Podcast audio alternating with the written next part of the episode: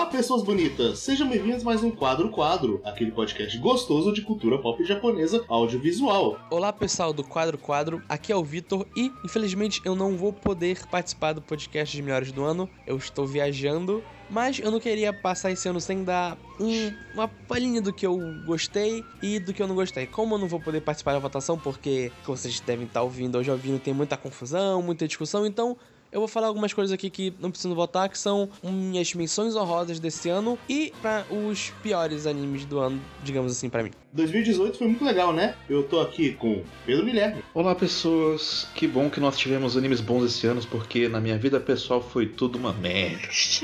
Gabriel Guerreiro. É, tamo aí, né? Olá.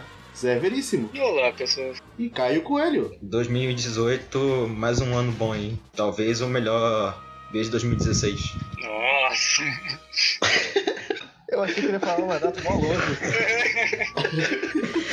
É porque eu, eu, come- eu comecei em 2016, né? A assistir essa temporada. 2018 foi o 2016 dos games. 2017, né? 2017 foi tão bom assim, não. Eu sou o Kay e nas minhas lembranças o ano tomo contra 2018 foi 2011. Mas não estamos aqui para falar de 2011, estamos aqui para falar dos melhores animes de 2018, os piores, as nossas premiações. Não, a gente tá aqui falar para as coisas positivas de 2018, com algumas mudanças em relação ao nosso, às nossas categorias passadas e a nossa forma de apresentar passada, mas esperamos que a discussão seja valorosa ainda. assim. Espero que a gente não tenha tomado péssimas decisões e todo mundo saia feliz ouvindo. Ah, a gente já tomou péssimas decisões já. Esse podcast nasceu dela. É, o podcast começou, né? É claro que vão ser péssimas decisões. Ah, Se for tomar pelo ano passado, o anime do ano já vai estar errado. O anime do ano, do ano passado foi Hoseki no Kuni, né? Foi. Foi. Então foi merecido. Foi merecido, foi merecido. Não sei o que vocês estão falando. Foi merecido, é um bom anime. A gente não tá aqui pra falar de 2017. É, pois é, no- no- v- O vamos sal nunca acaba. largar essas mágoas passadas e agora criar novas mágoas. O, o- é, Ah, o- o- o sal, o sal vai começar desse ano. É, a partir de agora. Eu até fiquei animado depois dessa. Ah, vamos criar novas mágoas aqui e vamos começar as premiações. É, 2018 eu achei um ano excelente. Tem muitos animes que só não ganhariam o anime do ano porque saíram em 2018. Se saísse em qualquer outro ano, puta que pariu, seria um anime do ano. Foi um ótimo ano de anime. Mas o que vocês acharam desse ano pra animes? Então, como eu falei lá no início, desde que eu comecei a assistir por temporada, que foi é, desde 2016, pra mim foi o melhor ano. Não que os outros fossem ruins, mas esse foi, foi bem superior. Até porque só teve 17 fora esses, né? Eu acho que em questão de quantidade de animes que eu assisti e gostei, esse ano foi certamente o melhor, embora os animes que mais me marcaram em tempos recentes tenham sido de 2016. Mas ainda assim tiveram vários animes bons e marcantes esse ano. Foi um ano com muitas emoções e muitas turbulências. Talvez tenha sido o ano que eu mais chorei vendo animes. Não sei. É uma possibilidade. Então, é um ano Talvez tenha certamente. sido o ano que eu mais chorei vivendo. É um ano certamente muito especial. Não, mas enfim. Eu sei que eu abri o podcast falando que minha vida foi uma merda, mas. Caralho, o que que tá acontecendo? Mas e, e você, Zé? Qual é o sentimento para 2018? Ah, Foi um ótimo ano de animes. Teve vários animes bons. Teve é, muitos animes com personagens com olho azul cintilante. Teve muitos resgates de franquias antigas. é, coisas que não apareciam há muito tempo. Em animes longos, pelo menos, fora especiais, coisas do gênero. Teve bastante coisa desse tipo. Mas teve bastante coisa nova também. O que eu senti falta esse ano, talvez, foi romance, sabe? Eu queria que tivesse tido mais romances. A gente teve Takagi-san, né? Que, apesar de ser romance, é mais comédia e tal, mas senti falta. Ah, teve 3D Canojo, teve Otakoi, teve After the Rain. After the Rain é o que eu não vi. E é o romance do ano, né? Aparentemente, mas. Não sei, eu não vi. Que bom que a gente não tem a categoria romance do ano, hein? Também acho que um ano de destaque pra animes de meninas. Ah, com certeza. Mas e você, guerreiro? Cara, eu tô feliz no final desse ano, porque, tipo, 2017 eu tava meio. "Ah", porque se uma coisa que tava faltando era anime original. A maioria das coisas era adaptação, e mesmo que os medalhões não sejam exatamente originais, que eles são, sei lá, uma continuação de um tokusatsu, uma continuação de uma série de 60 anos atrás, e uma adaptação de uma peça, mais ou menos, ainda é um ano muito melhor pra coisas originais, digamos assim, que não tenham uma contraparte em light novel, uma contraparte em anime. Então, estou, estou feliz, espero que isso se reflita nos anos seguintes. Eu acho que é só um dado curioso, mas na verdade existe uma boa quantidade de animes originais por temporada, por ano. E na verdade, o que menos tem é adaptação de light novel. Existe mais adaptação de mangá, de outras coisas. Mentira, o que tem menos tem adaptação de games, mas ainda assim é um percentual pequeno, sabe? Eu acho engraçado que o Guerreiro ele tinha comentado, acho que no iniciozinho da última temporada, ou antes dela começar, que tipo, ah, 2018 foi bom, mas não foi melhor que 2017. E acho que agora ele mudou completamente de ideia, não sei. Assim, teve bastante coisa excelente na última temporada, que foi a de outono. Eu não sei. Fal. É outono. Sim, outono. Isso. Sim, foi a temporada de outono que deu muitos animes, inclusive dois dos meus animes favoritos eu acho que estão na temporada de outono. Eu não sei, você que tem que dizer isso. É? Eu, eu tô, eu tô refletindo. A gente tá muito sarcástico, né? Vão todos vocês tomar no cu, nos seus respectivos cus. Quer ter a porra do faixa e vamos seguir em frente. Bom, então, sem mais delongas, vamos começar a nossa premiação. Eu espero que tudo dê certo e vamos lá.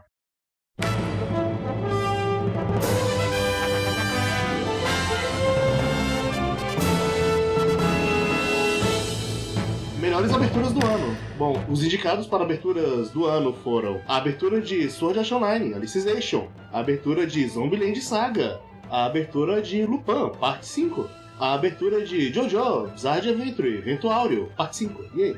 É, a abertura de Hanebado, a abertura de Yuro Camp, a abertura de Persona 5 The Animation, a primeira no caso, e a abertura de Megalobox. Abracem-se e vamos. Discutir uma abertura por uma enquanto a gente vê aqui pelo Rabbit de cada. Exatamente, vamos começar então por Sword Art Online Alicization Project.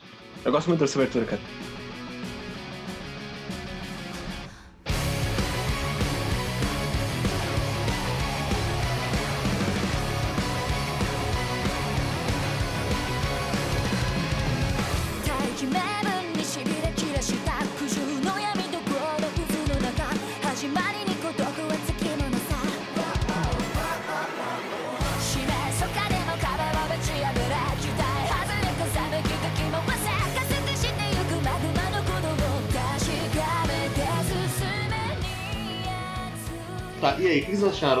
da abertura de Alicization? Bom, já que eu indiquei, eu vou falar logo, né? É praticamente minha favorita e junto com, com a de Zombieland Saga eu escutei uma porrada de vezes. Não, é pra começar que Lisa é bom pra caralho, né? É uma cantora muito boa e as músicas dela, eu, eu geralmente sempre gosto delas. É provavelmente a minha música favorita dela, que antes era a da primeira temporada de Fate. Isso, ela fez Fate Zero, ela também fez alguns outros animes aí e as músicas dela geralmente são muito boas, são muito boas. Ela fez também a primeira abertura de Sword Art Online. Fez. Ela vai fazer a segunda do Alicization também dela. É, enfim, é- ela é uma ótima cantora, mas assim, coisas positivas da, da abertura pra mim. Eu gosto muito de como, quando chega no refrão, como a, a animação dele sacando as espadas e se preparando pro combate estão sincronizadas com a música. A abertura, de maneira geral, ela me deixa com bastante vontade de assistir o anime. Então eu acho que ela faz um excelente serviço em apresentar aquele mundo pra deixar a gente curioso. O que eu não gosto tanto é quando chega no assim, quando depois logo depois do começo da introdução dela, quando ela começa a passar o plano dos personagens e fica naquele clichê de abertura de anime de mostrar a galera meio triste e meio séria, sabe? Tipo, não é ruim. Ah, sim, é um padrão. Não é ruim, é bem executado, mas comparado com o resto da abertura, eu acho que é a parte mais fraca, assim, sabe? Mas não é ruim, é bem executado porque é, é só um pouquinho do padrão ali, mas eu gostei da abertura de maneira geral. Ah, e eu devo dizer que essa é a melhor parte de minha semana vendo Sword Online, é sempre ver a abertura. Depois é só tristeza e decepção. Tem um minuto e meio de recompensa pra 22 de sofrimento, né? Esse. Que isso. Não, às vezes tem umas lutas legais, umas lutas bonitas, bem animadas. O Caio gosta, gosta do anime. Vou tirar minhas próprias conclusões assistindo hoje. Em algum momento da minha vida eu talvez assista, mas essa abertura ela me dá vontade de assistir. Ela não é uma abertura que afasta. E sim, o Pedro tem razão, né? Tem muita coisa padrão, só que é um padrão com alta qualidade. A produção é bem boa. Sim, é bem executado. É isso, gostei. Foi uma boa indicação. Agora vamos pra segunda melhor. vamos pra Zombieland Saga.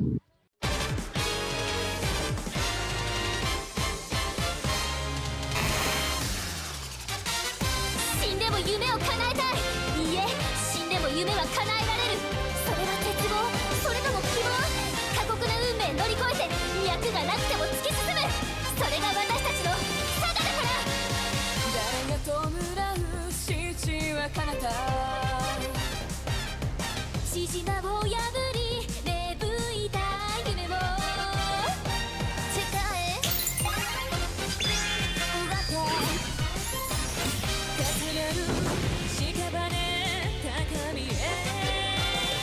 Caralho, que abertura boa. Sim, ela é excelente. Eu acho que ela é a minha favorita ou uma das. Ca- É, tipo assim, eu, eu, eu não tenho nada que eu possa falar que, que me incomoda nela. Literalmente, a música é boa, a, a arte é boa, ela é inusitada, ela é original, a coreografia é excelente. Porra, Eu gosto bastante dessa abertura, principalmente pelo fato de que ela é uma abertura que combina muito com a vibe do anime. E eu gosto muito quando as aberturas elas ressoam com o que você vai ver de fato. então é só mais um ponto positivo pra abertura, porque, tipo, Sim. mesmo fora de contexto, ela é muito boa. E tem o Kotaro Uhum. dançando, que já é 12 10. Só de ter o Kotaro dançando. Cara, ele dançando é legal.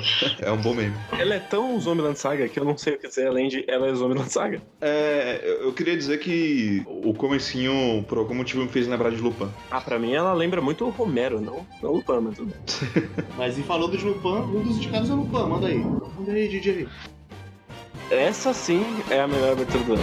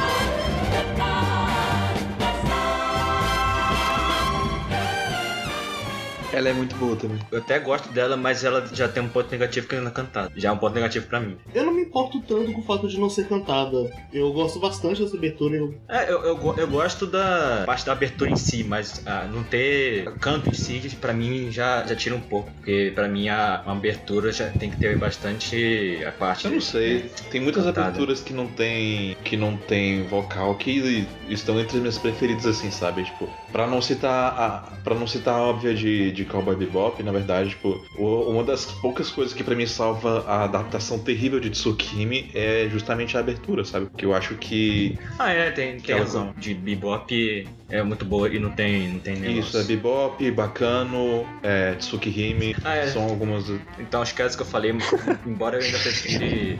embora eu ainda prefira é, cantada. É, eu, eu acho justo, tipo, normal cada um ter suas preferências, tá? mas eu não, eu não vejo isso como algo impeditivo de uma abertura Me causa estranheza em algumas obras, mas em Lupin não me causa nada, não. Eu gosto bastante mesmo assim. Eu fico hypado com o Lupin, com essa abertura. Eu acho que a, o clima que é estabelecido pelos personagens e, e pela arte em si combina muito bem com a música, sabe? Tipo, e de certa forma é, acaba sendo bem icônico, sabe? É- Essa puxada um pouco mais europeia, eu não sei se talvez essa é meio francesa ou italiana, mas É, essa série é francesa. eu tô falando mais de, de termo de influência musical, não de, de influência Sim, é francesa. É porque eu não sei, tô só tô chutando por alto. Mas o que importa é que é muito bom, sabe? Tipo, e combina, combina muito bem. E eu gosto muito da arte dessa abertura, sabe? Pra mim, essa arte por Sim, nossa, si é só maravilhosa. merecia um anime inteiro com essa arte, sabe? Eu não assisti Lupin, né? Fora, acho que é a segunda temporada, não se lembra qual foi. Esse Lupin no caso, mas eu gosto da arte normal, então não teria problema com Isso, essa- eu ainda vi muito pouco de Lupin, mas ah, eu posso dizer que a direção de arte é um ponto alto. E eu gosto muito da abertura do quinto, mas eu acho que eu prefiro a abertura do quarto.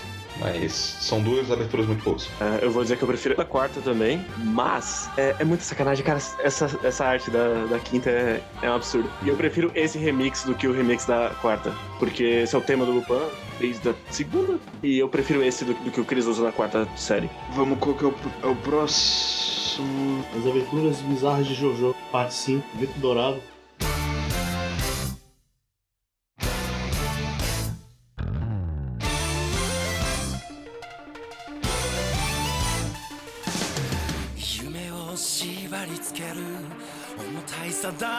石にまるで押しつぶされて」「どこにも逃げられない。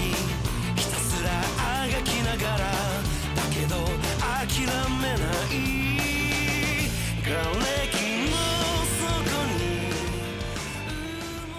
Eu gosto bastante dessa abertura, aqui eu indiquei ela. Eu acho a música muito da hora, eu gosto muito da arte. E aquela coisa de a abertura ela fala muito sobre o anime. Eu acho que em Jojo isso é uma coisa bem especial, porque tem um monte de easter eggzinho na abertura que quando você conhece a história você entende mais ou menos o que eles estão fazendo ali e é bem legal. Talvez isso seja importante, porque vendo de fora, eu gosto um pouco de como a abertura brinca com essa questão da silhueta e com diferentes estilos artísticos, mas algo que eu não gosto muito nessa abertura é que eu não sinto que existe muito peso por trás da escolha de animação que brinque com o ritmo da música. Eu acho bem padrão, sabe? Não muito inspirado, pra ser bem sincero. Ela não é das minhas favoritas de Jojo também. É, eu não gosto da música. Eu gosto muito da música, eu gosto muito da animação. Vejo é bem padrão, mas acho que o que eu mais gosto mesmo é essas coisas de que eles colocam que reflete o que, que tem na série. Easter eggs, né? Mas as minhas favoritas, ela é a da parte 2. É, eu gostei dela. Esses animes do Jojo tem sempre uma boa estética, assim, tá? Não é nada demais, mas é uma boa estética de novo. E eu gosto de uma parte ali que tem meio que um plano contínuo bem longo ali, onde vai navegando por um projétil e vai transformando em coisas, o blá, vai continuando, e aquela parte é legal. É só o que eu tenho a dizer. E eu gosto também que eles reutilizam o tema do Dio ser rabiscado pra usar a mão do, do Dio nessa abertura. Throwbacks das outras artes. E é isso aí. Hanebado. Hanebado.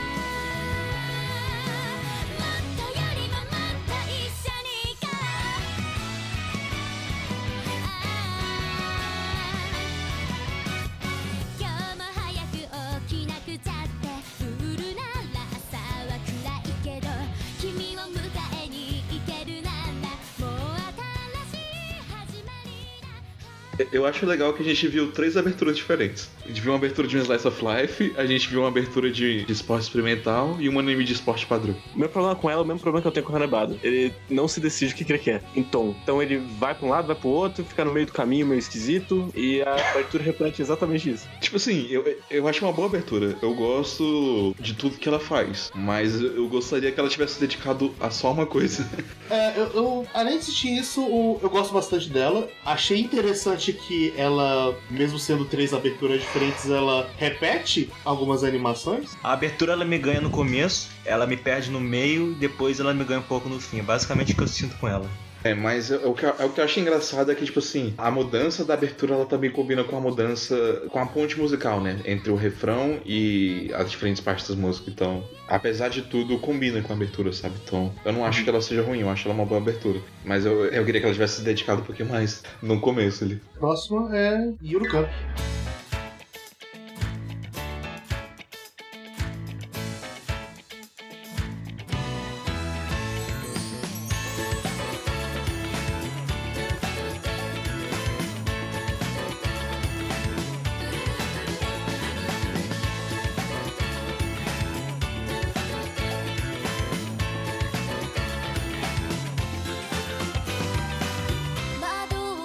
abertura dá um quentinho no coração. Dá, isso dá.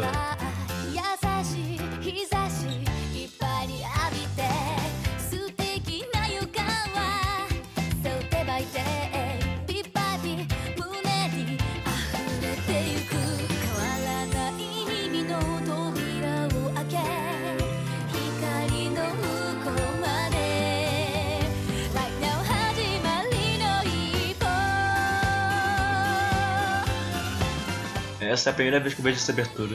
E eu vi o anime todo. Como é assim? Tema? Eu, eu, eu- eu pulei. Não sei porque eu, eu, Fansu da RMVB que cortava as aberturas.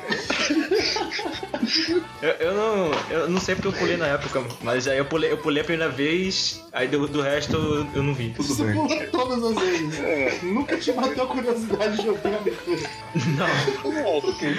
Agora que eu me dei Quais conta. são suas primeiras impressões da abertura? Eu gostei. Ela passa bem o espírito. Eu gosto da parte em que tem um monte de foto da- dos locais, que enfim é um- uma série sobre acampamento e sobre você se sentir bem e tudo mais. E é uma abertura bem feel good. Então eu, eu gostei bastante dela. É, eu, eu acho que o que eu mais gosto nela é o quanto que ela traz à tona o espírito do anime, sabe? Tipo, eu acho que ela não faz, tipo, nada, tipo, muito excepcional nem nada assim, apesar de que eu gosto de como ela vai mudando os planos de fundo, né? Não só né, nessa parte das fotos estáticas, mas antes disso, quando ele vai usando efeitos de transição de câmera 3D pra mostrar os créditos em fundos diferentes. Eu acho isso legal e eu gosto como ela é bem animada e traz à tona o espírito do anime. E ao mesmo tempo ela é um pouco nonsense também, sabe? Que é um pouco a cara da Nadeshiko, assim. Mas é bem, tipo, talvez como a Rin se sente embarcando junto com a Nadeshiko nessas aventuras aí. E dito isso, eu não lembro quando foi que eu percebi que a, a- que a, música é Jackson 5, basicamente. Mas não me incomoda nem um pouco. Quando você percebeu o plágio, É, exatamente, quando eu percebi o fato.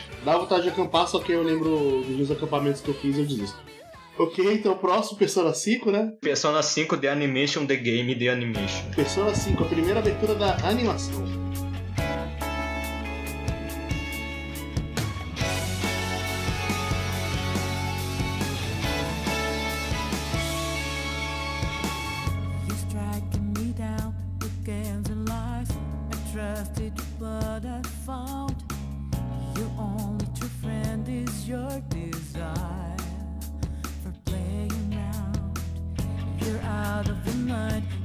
Lost control. I'm gonna take back what's mine.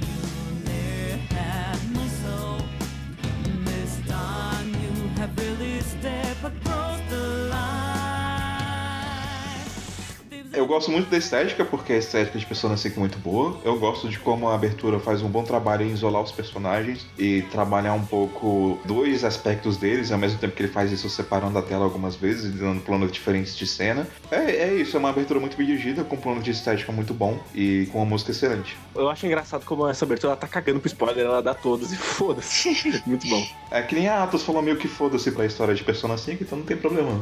É, é a mesma Atlus que proibiu as pessoas de gravar gameplay até um certo trecho por medo de spoiler. Pois é. O melhor é que o spoiler que ela dá nem aparece na parte que ela cobre, cara. É muito bom. É estiloso. É estiloso, bem produzido. Eu não, eu acho a do jogo melhor, mas essa também é bem boa. Ah, mas aí. Eu acho do jogo melhor, mas do, eu gosto também muito do, do anime, principalmente da música. Ah, eu gosto sim, foi uma boa abertura. Agora é Megalobox.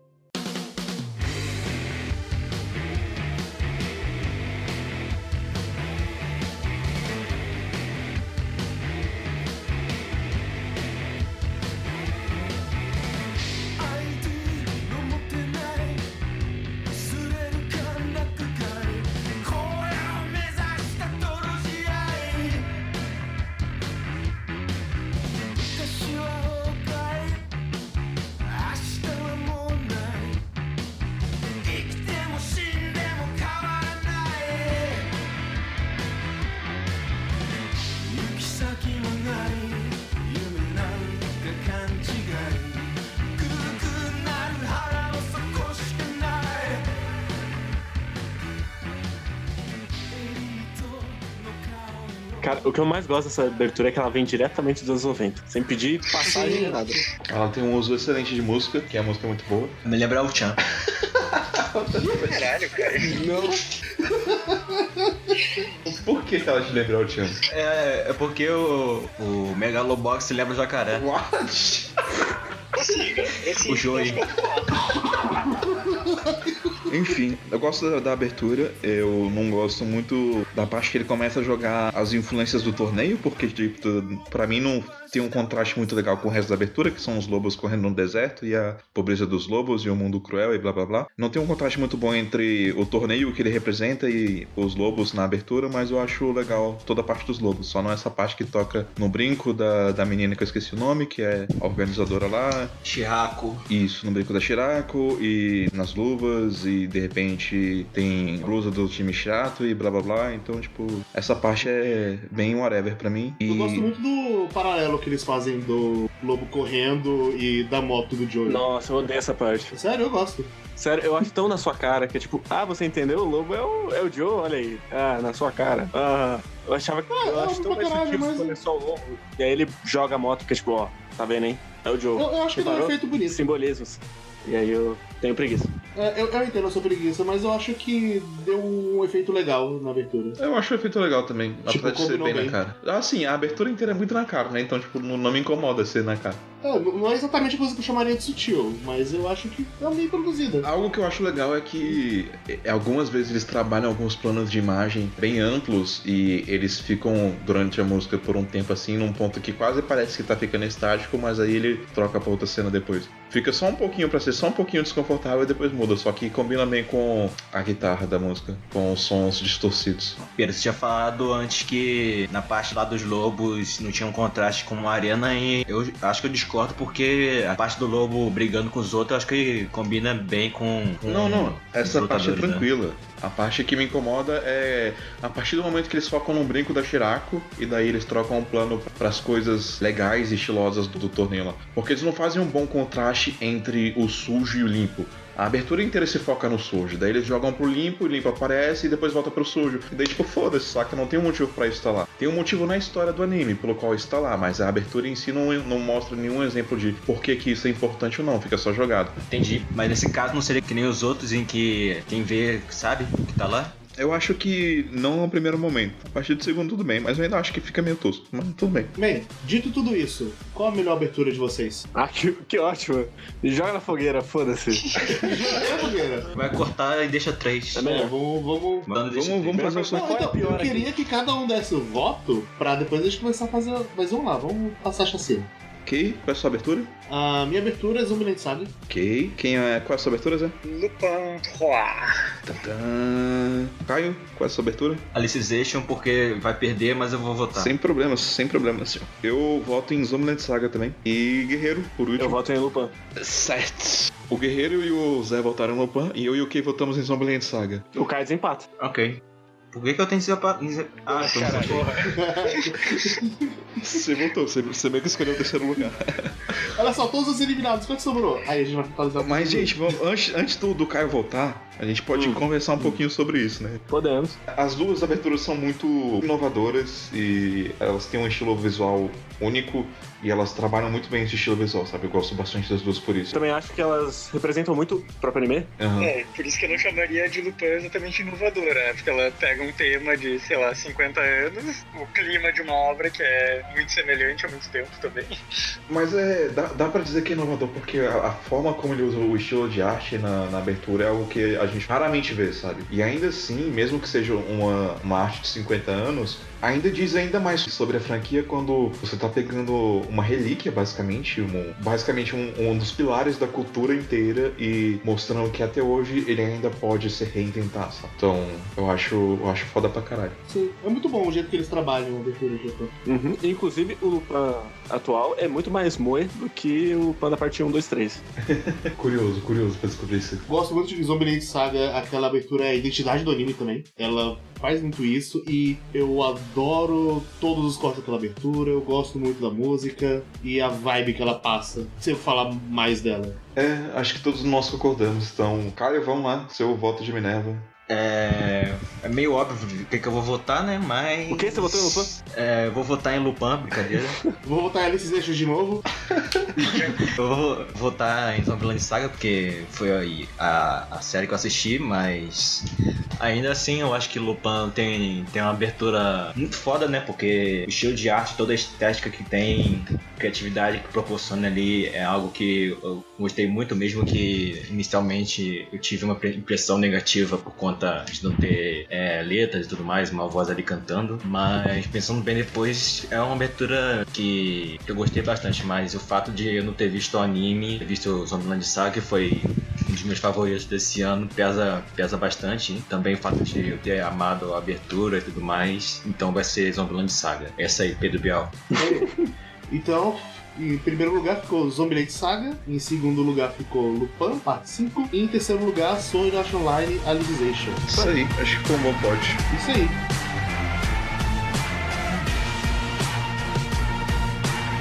A gente começou nas aberturas, mas a gente não vai terminar com os encerramentos, porque os encerramentos são agora. E ainda tem muito chão aqui. Os indicados de encerramento são o encerramento primeiro de Darling the Friends. Porque Franks deve ter uns 5, né? Eu não sei, muito.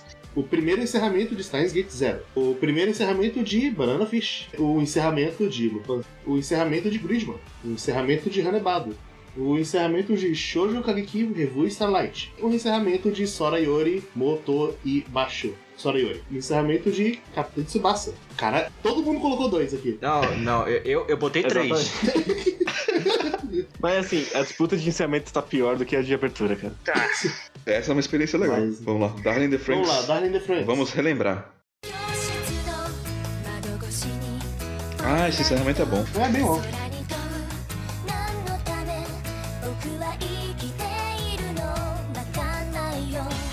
Talvez eu goste mais de encerramentos que de aberturas. Eu prefiro abertura. Definitivamente não, mas esse ano eu vou dizer que eu prefiro esse encerramento. É que eu gosto, eu gosto de melancolia, né? Encerramento geralmente traz essa melancolia. Ah, ninguém notou. Eu sou, eu sou Ed Boy, fazer o quê?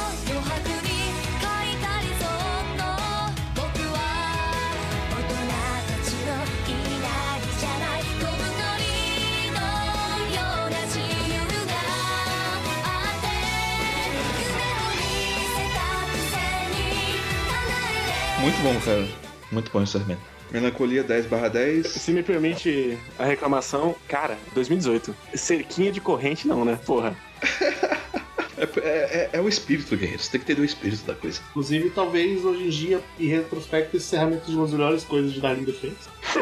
Eu ia falar, talvez. Eu, eu queria comentar, mas deixa por alto. Só. É, é porque eu, eu tava tendo um hype tão grande em cima da Zero Two no começo do ano. Tipo, tinha tudo pra ser a waifu do ano, né? E depois sumiu. Ah, ela é pra muita gente a wife do ano. Não, se você contar até episódio 11, mas depois a gente fala disso, né? Não é mesmo? É, vai voltar. Mas eu gosto do que aqueles personagens significam, o que, que eu achava que significava aquela, aquele encerramento. É um bom encerramento. Eu gosto da transição que faz do mundo real, entre aspas, pro mundo de Franks, quando ela tá. Quando a 02 tá correndo pra esquerda. Eu gosto do, do encerramento porque ele é bom. Sim. Ah, A música é boa. Com esse comentário, toca aí, DJ! Stars Gate Zero! Come to me.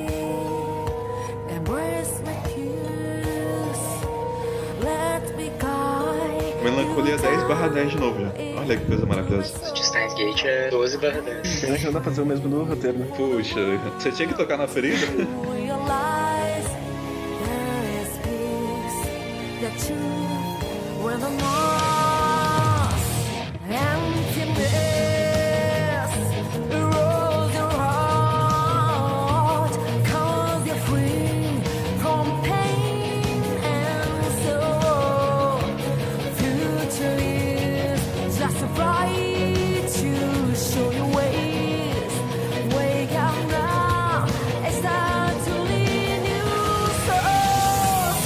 Muito boa, puta que me pariu. Ela é muito boa mesmo. A música é muito boa. Eu realmente gosto muito da música. A música é muito boa. Eu acho que a- os planos, o encerramento em si, poderiam ser um pouco mais legais. Eles são bonitos, mas eles são monótonos, assim, tipo. Eu senti que era uma, um encerramento do Stars Gate original Plus.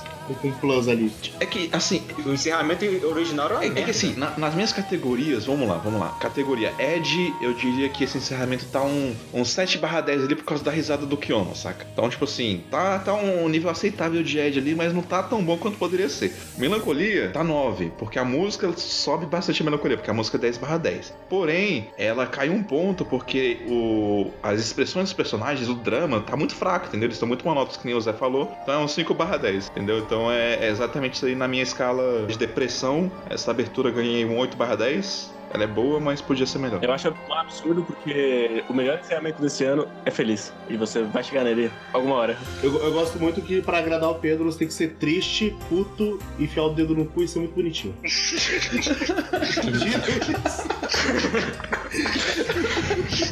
Isso me, isso me lembrou de, de uma certa parte, de um podcast aí. Bom momento. Mas vai lá, Fish. Mano, bicho, vamos lá. Cara, esse encerramento é muito bom, velho.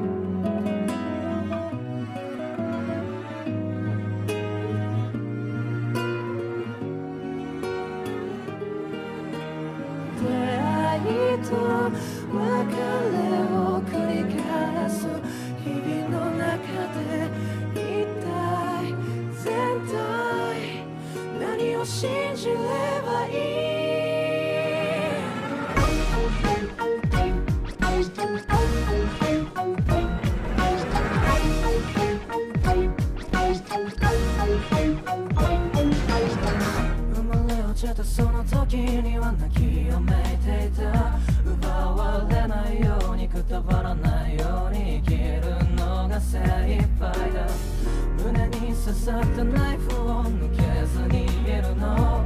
抜いたその瞬間しぶき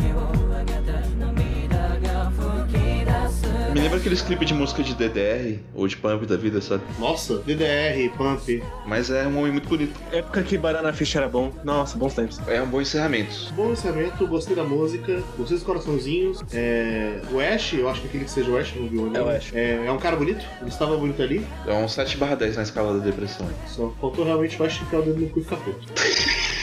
Aí é só na história mesmo. A- acho que não precisava não, dessa vez não precisava. não. Tava bonito do jeito que tá. Algumas coisas elas são melhores quando não tem dedo no. Aí, vamos deixar essa frase aí, né? Que merda. Próximo é Lupin, parte 5.「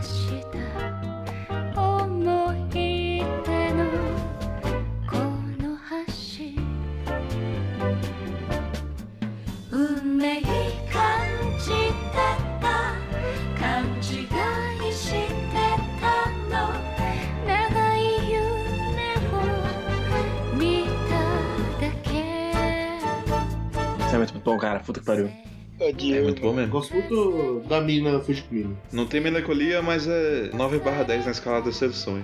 É, Assim, ela sexualiza a, a Fujiko, como a Fujiko tem que ser sexualizada, o personagem dela é isso, basicamente.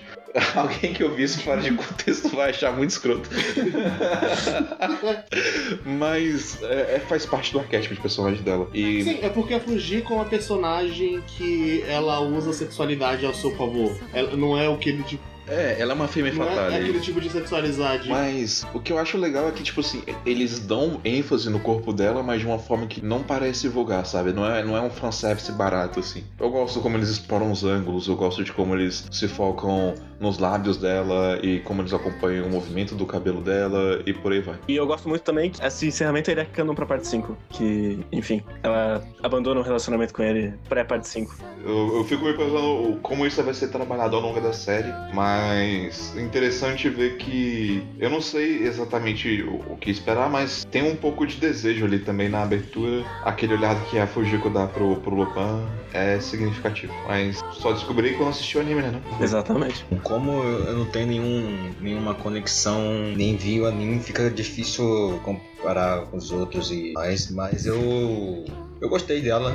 Ela não é uma abertura muito Ela não é uma abertura. é, encerramento não é algo muito comum. Eu não lembro de um anime que tem um encerramento é, similar desse, ao menos do que dos que eu vi. É interessante fazer o uso da sensualidade da personagem da, da Fujiko, nesse caso, pra fazer encerramento. É, inclusive é a dubladora que tá cantando, que é sempre um ponto positivo. Sawashiro é uma. a João Pessoa. Adoro Sawashiro. Vozeirão essa mulher. E a próxima abertura é. Ela não é uma abertura.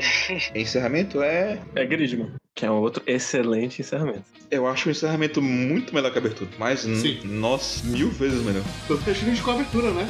É, a gente não indicou a abertura de Gridman, mas o encerramento realmente é muito bom. 崩れてしまいそう見つめる景色空の青さも全部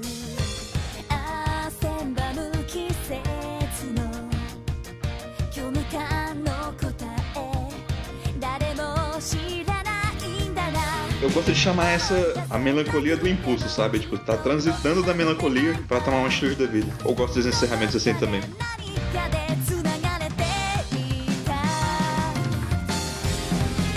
É, casal do ano, queria deixar isso registrado.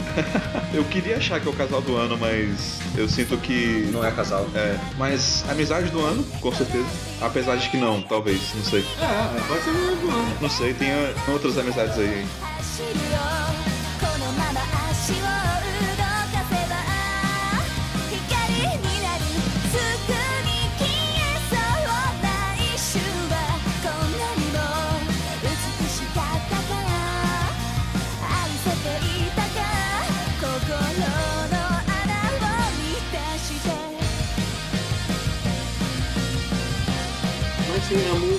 gosto muito desse encerramento. Sim. Eu gosto como ele foca no que ele foca. E tem uns detalhezinhos que eu gosto muito dele. Eu, eu gosto muito da cena dos dedinhos dela se aproximando. E só confirma o quanto o Yuta é descartável, porque ele nem no encerramento aparece. Eu gosto desse estilo de encerramento que vem desde Luluco, na Trigger, que é um encerramento bem parecido. É, explique, aprofunde. Não, é, é visualmente parecido. Esse estilo com o fundo desfocado e mais live action, digamos assim, do que É, os é personagens. porque eu não senti que ele puxou tanto pro live action quanto o Luluco, por assim dizer, mas ok. Hanebado. Vamos lá, a nevada.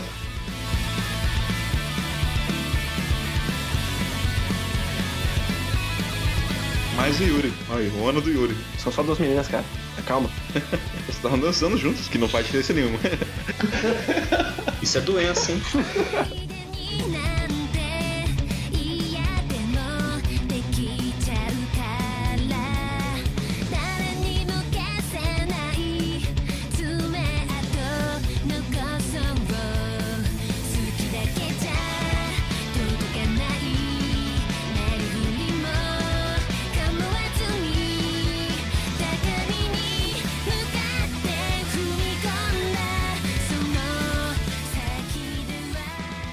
Eu gosto como até hoje eu não sei quem é a protagonista de Renebado. Se é a menina do cabelo longo ou se é a menina do cabelo curto. É a É essa aí.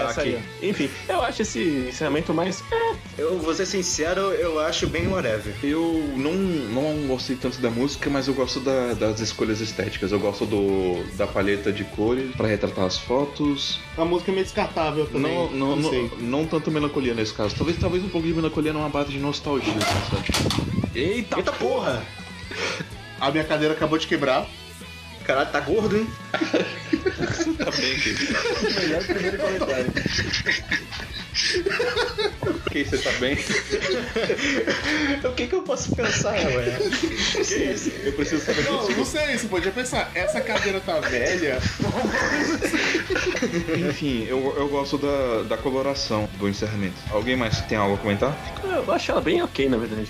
Eu coloquei basicamente porque eu acho lindas as ilustrações em, com essa paleta de cor aquarelada. assim. Eu acharia maravilhoso se tivesse. Basicamente são todas as ilustrações paradas. Isso maravilhoso depois tivesse umas animações que nem a última da Renaissance. Eu, eu gosto quando as pétalas de folha são espalhadas pelo ar. Eu acho que a animação ficou bem bonita ali. Pena de peteca, Pedro. Ah, sim. É, eu vi, eu vi que, era, que, que era uma folhagem lá e tal. Eu não. não- Próximo é Shoujo Kageki Review Starlight. Essa é a pior abertura do ano. Encerramento. Bom, encerramento. Caralho.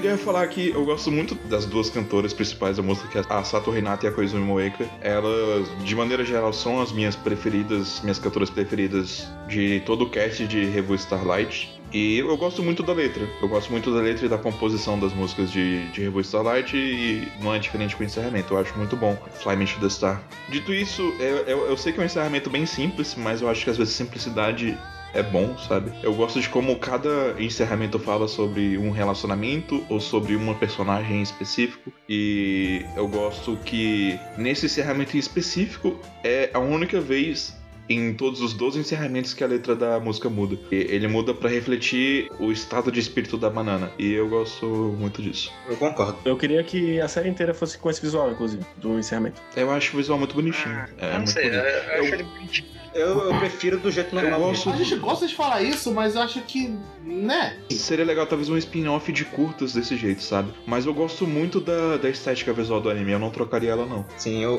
eu, eu, o que eu gostaria que tivesse ocorrido é que o tempo de produção fosse adequado pra eles fazerem o melhor que eles poderiam fazer, o que infelizmente não foi. Mas isso é um, um assunto pra uma outra categoria aí e vamos pro próximo. Vamos pro próximo. Próximo é o encerramento de Sora Yori. E esse encerramento, cara, puta que pariu, vai.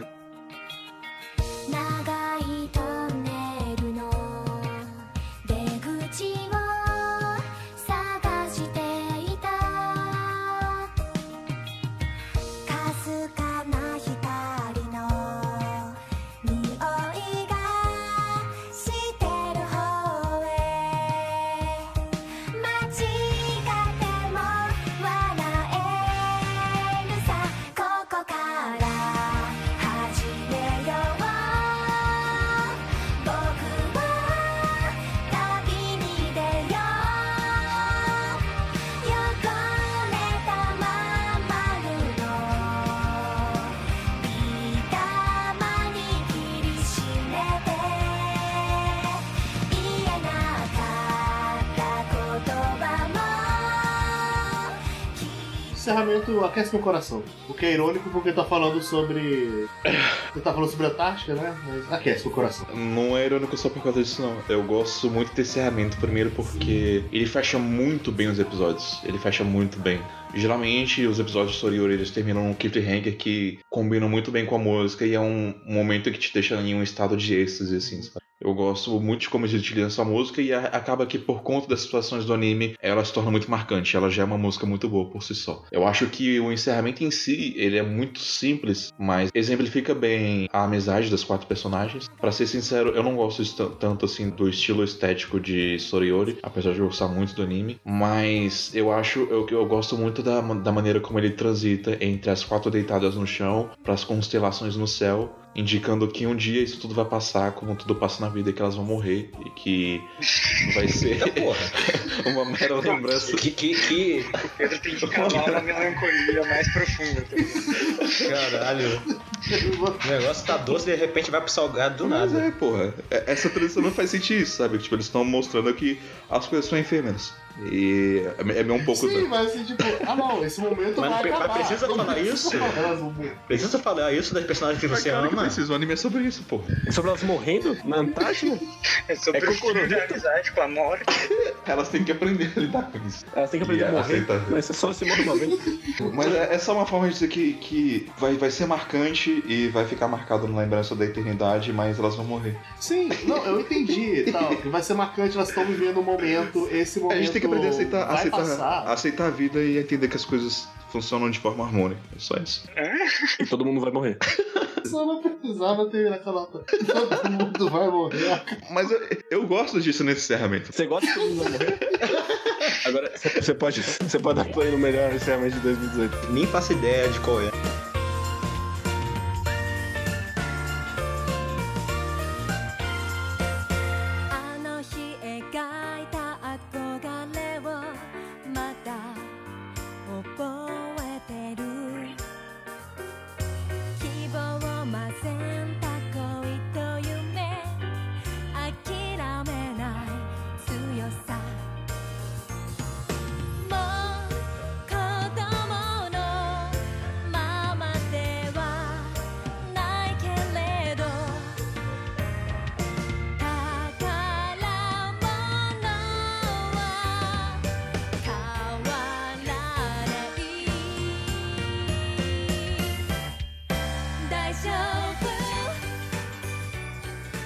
Esse encerramento é muito bom, ele é muito conf e eu gosto muito dele, muito, muito dele mesmo. A primeira vez que eu tinha visto ele eu já tinha sentido, tipo, um amor, um carinho tão grande assim que é até engraçado porque, tipo, é justamente o que me fez decidir não ver o anime porque tava todo mundo se decepcionando tanto. Talvez seja um caso que fique melhor nas lembranças assim, mas esse encerramento em si, ele é 10 barra 10 no conf e na estética e eu gosto muito dele. Cara, esse encerramento é o que eu queria de, de Clear Card. Infelizmente não é o que é Clear Card.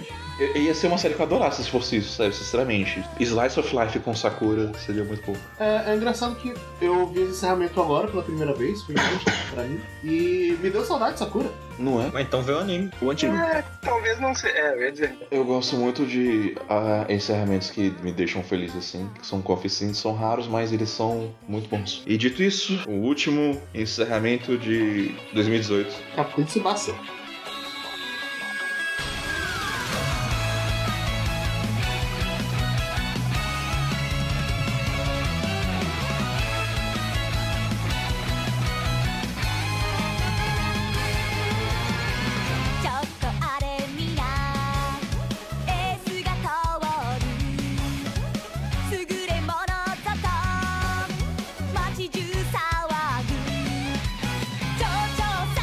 falando tanto de samba, essa abertura não tem samba.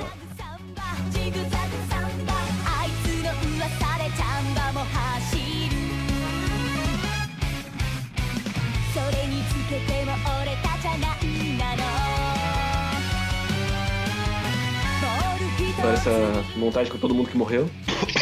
tá tentando ganhar pontos com o Pedro?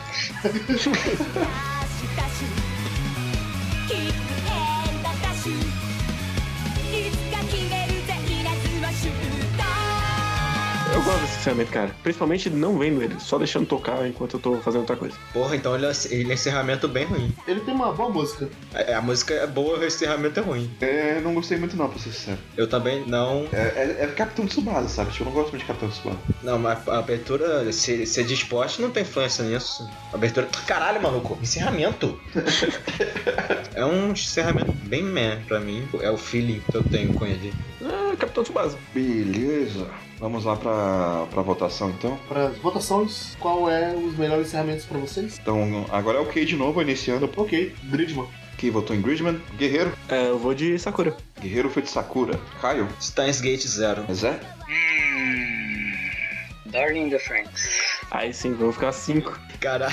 Ó, A gente virou um monte. Eu vou de Rebel Starlight. Ok, agora é a nossa briga pra saber quem vai ceder. Vamos começar pela ordem dos votos. Kay, defenda aí o Gridman. Quero atacar Stars Gate Zero, na verdade. Eu também quero atacar Steins Gate Zero. Ah, então tira mesmo. O meu vai ficar mesmo. Tá bom, caiu. Ok, Steins Gate Zero tá fora. Eu já tinha falado que ele é um 7 barra 10 na escala, então.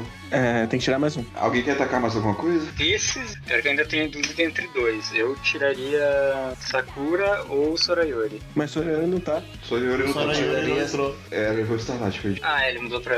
Eu tiraria Starlight. Eu tiraria Starlight. Vocês são tudo errado mesmo. Eu tiraria Darlene Fakes. Puta que merda. Deixa eu pensar, eu tiraria Gridman.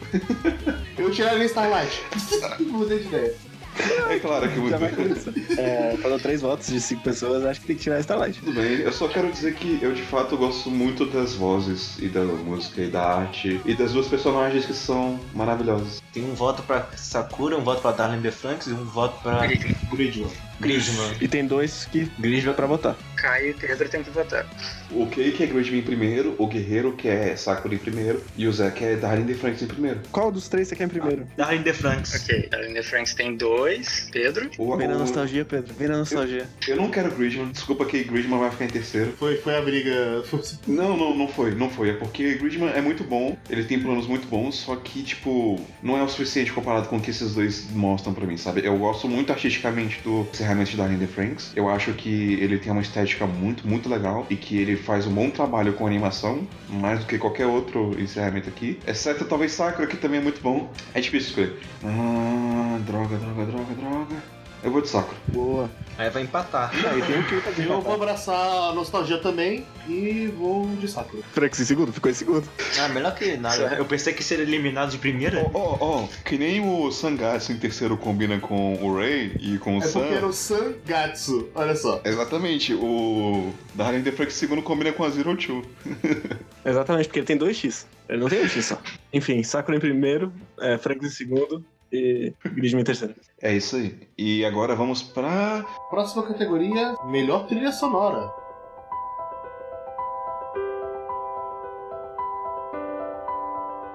Os indicados são Aikatsu Friends, Devilman Crybaby, Lupin III, Shoujo Kageki Review Starlight, SSS Gridman, Jojo Parte 5 Virtuário, Yuru Camp. Ok, nessa aqui a gente não ouviu uma música por uma, porque a gente indicou várias músicas para vocês ouvir. Eu espero que vocês tenham ouvido, pelo menos alguma delas. E porque também, se a gente ouvisse cada uma das trilhas, ia demorar tempo demais. Mas então, Coelho, o que, que você gosta no Aikatsu que fez você indicar ele? Como eu não sabia o que, que eu ia votar, por que não botar um anime em que a maioria das coisas tem música? Então eu acabei indicando a música em si do anime, né? Que é um anime de idols. E em vez de, de uma música normal, mas sim um full song, né? E são três músicas que eu, eu gosto bastante, que eu acabei escutando várias vezes durante o ano. E acho que basicamente foi o motivo. né? São, são músicas que eu, que eu me pego escutando vez ou outra, que, que acaba me contagiando. São músicas muito felizes e o fato de serem também, de terem a coreografia e tudo mais, faz, faz elas serem muito melhores pra mim. Então acho que é basicamente isso. Vai ser eliminado, mas eu gostaria de trazer toda forma. Algo que eu gosto nas músicas que você passou é de que eu, eu reparei que boa parte das vozes elas não são tão juvenis assim, sabe? São vozes mais maduras. Algo que eu acho que é bem raro de se ver em animes de, de idols desse tipo assim. Então eu gostei desse aspecto, embora particularmente esse estilo de J-pop não seja exatamente meu estilo preferido, assim, sabe? Mas eu gostei das vozes e eu acho que tem um, um bom trabalho musical no que foi feito. A coreografia também é legal, né? Mas essa parte combina um pouco, mas eu acho que também fica um pouco esquisito, que fica parecendo um pouco muito, sabe, clipe de jogo e tal. Mas ainda assim combina. Ok. Guerreiro, Eu. por que você indicou Devilman Chora Neném? Cara, além dela ter o melhor remix de 2018, que é da Remenouta, que Melhor versão Assim. de Cabo Frio? De, é. Não. Mas talvez a melhor música da seleção inteira. Talvez Devilman não tenha a melhor trilha, mas Devilman Outra é a melhor música. E, mas eu coloquei principalmente porque música eletrônica é uma coisa que é bem difícil de ter em Normalmente eles vão pra rock, eles vão pra, pra jazz. E eu achei uma escolha ousada, uma escolha. Esse tecno demônio. Tecnobrega. É uma. Você vê que exatamente. claramente. Você vê que claramente tem uma direção mais moderna na, na composição de Devilman. E eu, eu gosto disso também. Eu gosto de como eles incorporam rap, de como eles incorporam techno. E é, eu, eu acho que é uma trilha sonora excelente, sabe? Mostra o quanto que os artistas por trás dela são talentosos. Sim, E- e ainda tem os, os raps que servem principalmente pra desenvolver o núcleo do Rappers. Principalmente é que não, não tem como eu não lembrar do mangá. E em comparação, cara, esses personagens são tão melhores do que os delinquentes originais. E boa parte disso é por causa do trabalho sonoro que a série Não, tem sim. todo cuidado. Os raps eles servem muito bem pra contextualizar o contexto, ou para contextualizar o contexto, Pra retratar as divisões sociais no mundo de Devilman e ou mesmo conflitos pessoais, sabe? Então é bem é bem legal como eles utilizam isso a favor da narrativa. Muito muito boa trilha sonora. Embora eu discorde que Devilman Notar seja a melhor música do ano, mas tudo bem. Mas Devilman do Luta é do caralho. É, Lupin terceiro, parte 5. O que você dizer sobre a trilha sonora dele? Cara, é que é foda, porque desde o primeiro Lupin, o nível da trilha é um absurdo de alto. É uma trilha muito boa mesmo. E mesmo aqui na parte 5, eu não consegui escolher três. E é, acabou que eu não mandei nenhuma. Mas eu É. escolhi aqui uma pequena seleção de 20 músicas. Mas eu gosto muito como ela tem um- uma vibe carnaval. Não, não carnaval brasileiro, carnaval francês. Baile de máscaras e tal. É italiano, na verdade. Isso. Mas, mas ela tem essa vibe de bailes europeus, sei lá. E geralmente essa estética puxa um pouco de bossa nova. Eu não ouvi tanto da sonora, eu sempre sabia, na verdade não ouvi nada, mas ela tem essa pegada bossa nova assim. Ah, não muito, na verdade. Entendo, entendo. É que parecia o tipo de coisa que talvez encaixaria. Mas ainda assim, eu não ouvi, mas eu tenho certeza que é muito boa. Quem diria que a pegada francesa funciona em Lupin, que é uma série baseada no livro francês? Quem diria, né? Mas é, falando das medicações, que foi o Gridman e a parte 5 de Jojo, o, o ano das partes 5. Uma coisa que eu fiquei com uma certa dificuldade pra escolher a trilha sonora das minhas indicações. Primeiro porque todo mundo fez as indicações que eu queria fazer antes de mim.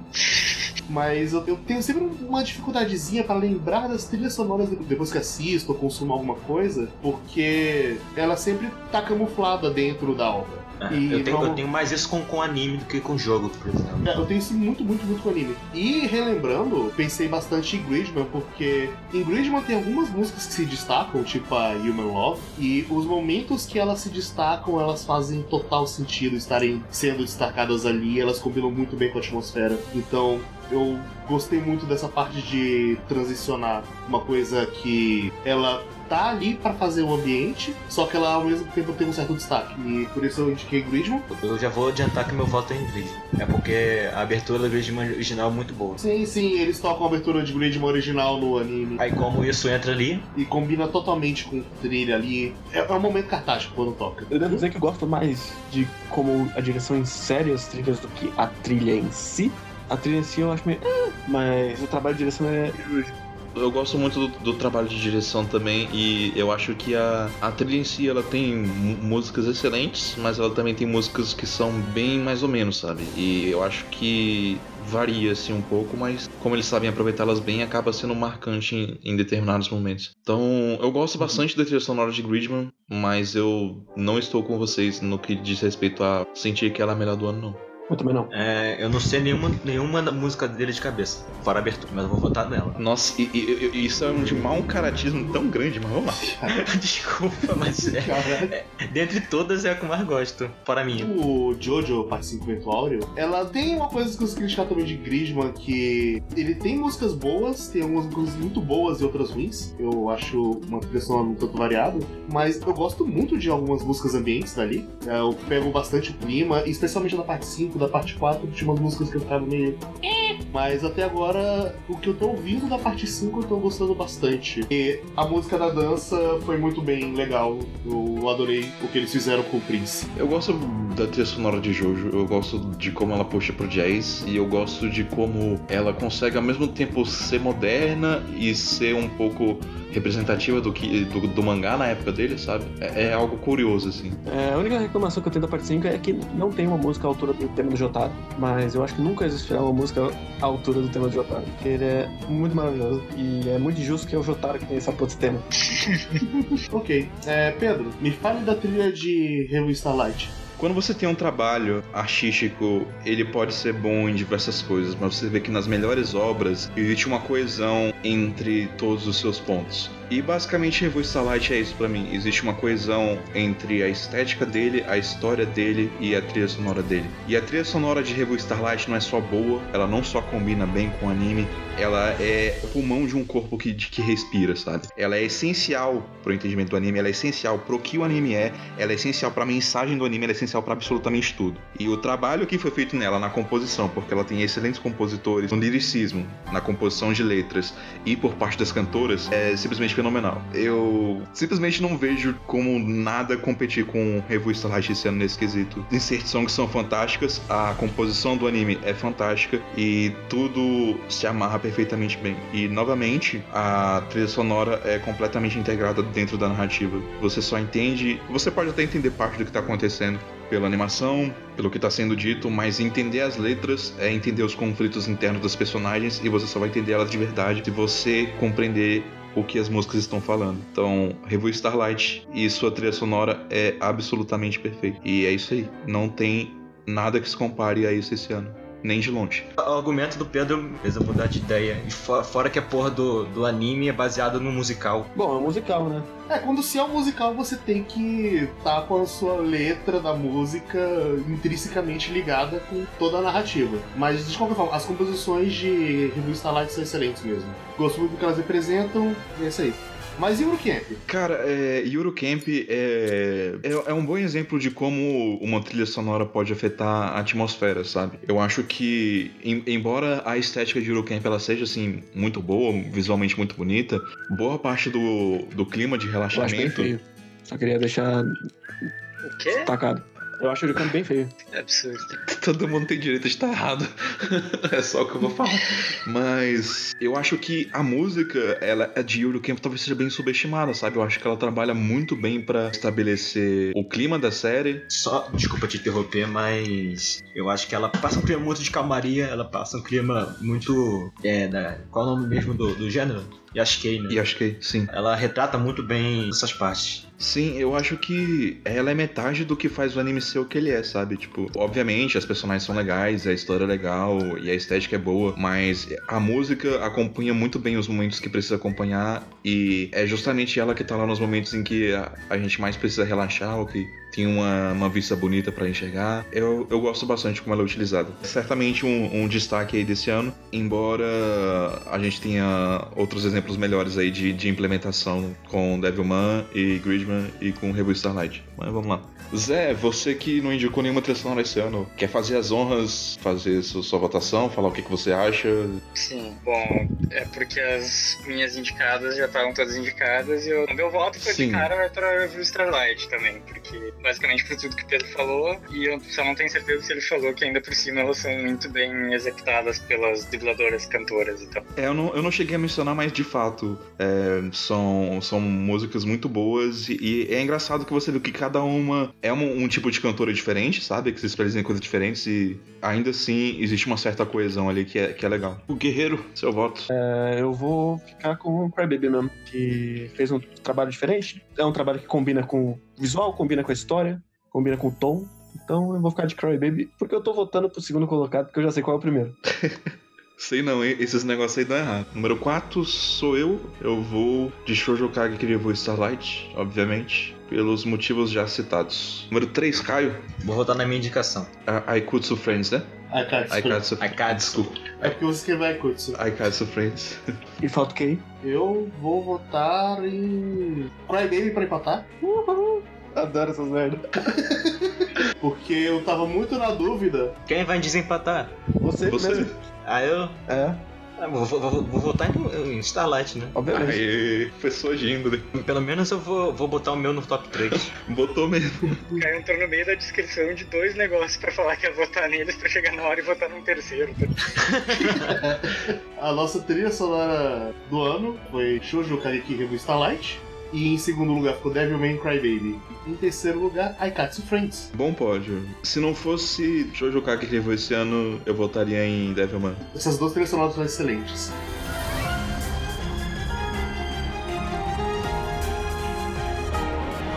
É, Ok? Isso é de casa de estética visual aí. Bom, a estética visual é se ele é muito bonito, se ele é muito fluido, como é que é feita a direção dele, É design, é animação, é de fotografia. todos os aspectos técnicos visuais. Isso, é desde animação até background art, character design e paleta de cores. Então é tudo que é visual, justamente. Dedicados de estética visual. Hirozuko Sekai no Ashitakana, Yamano Susume, a terceira temporada. Lupin, parte 5, e SSSS Gridman, Jojo's Bizarre Adventure, Evento Áureo, Violet Evergarden, Shoujo Kageki Rebu Starlight e Pop Team Epic. Então, Victor, defende Pop Team Epic. Eu, eu, eu vou defender o lugar dele, que provavelmente ele não vai defender. Eu, Mas, é, não sei se ele tem defendendo o áudio. Ah, Então- ele, ele não fez o áudio, não? pra mim, a melhor parte de Pop Team Epic é a gama de estilos de animação que ele usa. Porque ele faz animação em vidro, ele faz animação com papel na hora ali, ele faz live action, ele faz com lã, ele faz normal. Então ele faz uma porrada, todas muito bem feitas, todas encaixam. Ele faz com arroz também. E fazer tudo isso num anime de 11 minutos, que, sei lá, não vai vender, cara. E mesmo assim, é um esmero que é impressionante. É, eu realmente gosto pra caralho da parte visual de Pop Team Epic. A maioria das piadas só funciona por causa da parte visual de Pop Team Epic. É algo que combina, talvez, é, esse, essa grande variedade de estilos com o absurdo que Pop Team App se, se propõe, né? Sim. Não à toa ele precisava de uma direção tão forte pra conseguir fazer jus, né, ao material original. Eu adoro como o Pop Team Epic ele é totalmente diferente do que você tá acostumado. Tanto por essas loucuras visuais que ele sempre faz. Você nunca tá numa certa zona de conforto naquilo, porque ele sempre tá alterando, você tá fazendo estilos de arte diferente. E vale a pena comentar que ele é um anime de 11 minutos, mas é 23 mesmo. A primeira metade é aquilo e a segunda metade é aquilo, só que com dubladores diferentes. Eu acho isso uma ideia absurda, mas nossa, tô de parabéns por ter feito isso. Ok, Caio, fala de Hirozuku Sekai no Ashita. Cara, Assim como basicamente todos os animes da PA Works que eu assisti, Hirodoku ele tem uma estética muito bonita. Acaba que ele tem uma parte visual em que uma paleta de cores bem calma, bem tranquila que eu senti quando eu via, via ele. Fora isso, a parte de character design, é, eu acabo que eu gosto bastante porque é um character design que eu acho que é o, que é o Fly que ele fez os designs originais. E aí, aí na, na animação eu achei que fica uma boa adaptação. É, eu achei que foi uma boa adaptação do design. E acho que fora isso é, muitas das partes da direção do anime são bem detalhadas são bem fortes que muitos dos momentos só te afetam mesmo por causa das partes em que é um enquadramento que faz você sentir como, como aquela personagem tá, tá se sentindo sufocada como aquele mundo não quer ela naquele do jeito que ela tá naquele momento. Então acaba que muitos desses momentos do, do anime ele tá fazendo você se sentir um pouco feliz em alguns desses momentos, mas em outros em que você tá mais sufocado, você acaba ficando sufocado, né? No caso. A animação, ela não é tão boa, mas eu, eu acho que a parte mais forte dela é o character design, é um pouco mais do da arte de background, que eu acabei não falando, mas toda a arte de background das cidades, os pontos turísticos, é uma arte muito bonita, muito criativa. Então, eu acho que todos esses pontos, fora a animação que não tá no mesmo nível das outras, eles acabam fazendo o anime ter uma estética muito muito boa no todo conjunto. Do que eu vejo da arte dele é algo que me intriga bastante, sabe? Eu acho que é uma arte que talvez puxe bastante os temas do, do anime e que tente retratar isso através das cores e de outras coisinhas assim. Pelo menos é, é a impressão que eu tenho e é algo que eu ouvi um pouco falar. Por causa da, do que eu sei da condição da protagonista e tal, e que eles fazem umas paradas com isso aí também. Guerreiro, Oi, você quer que eu fale de qual dos dois?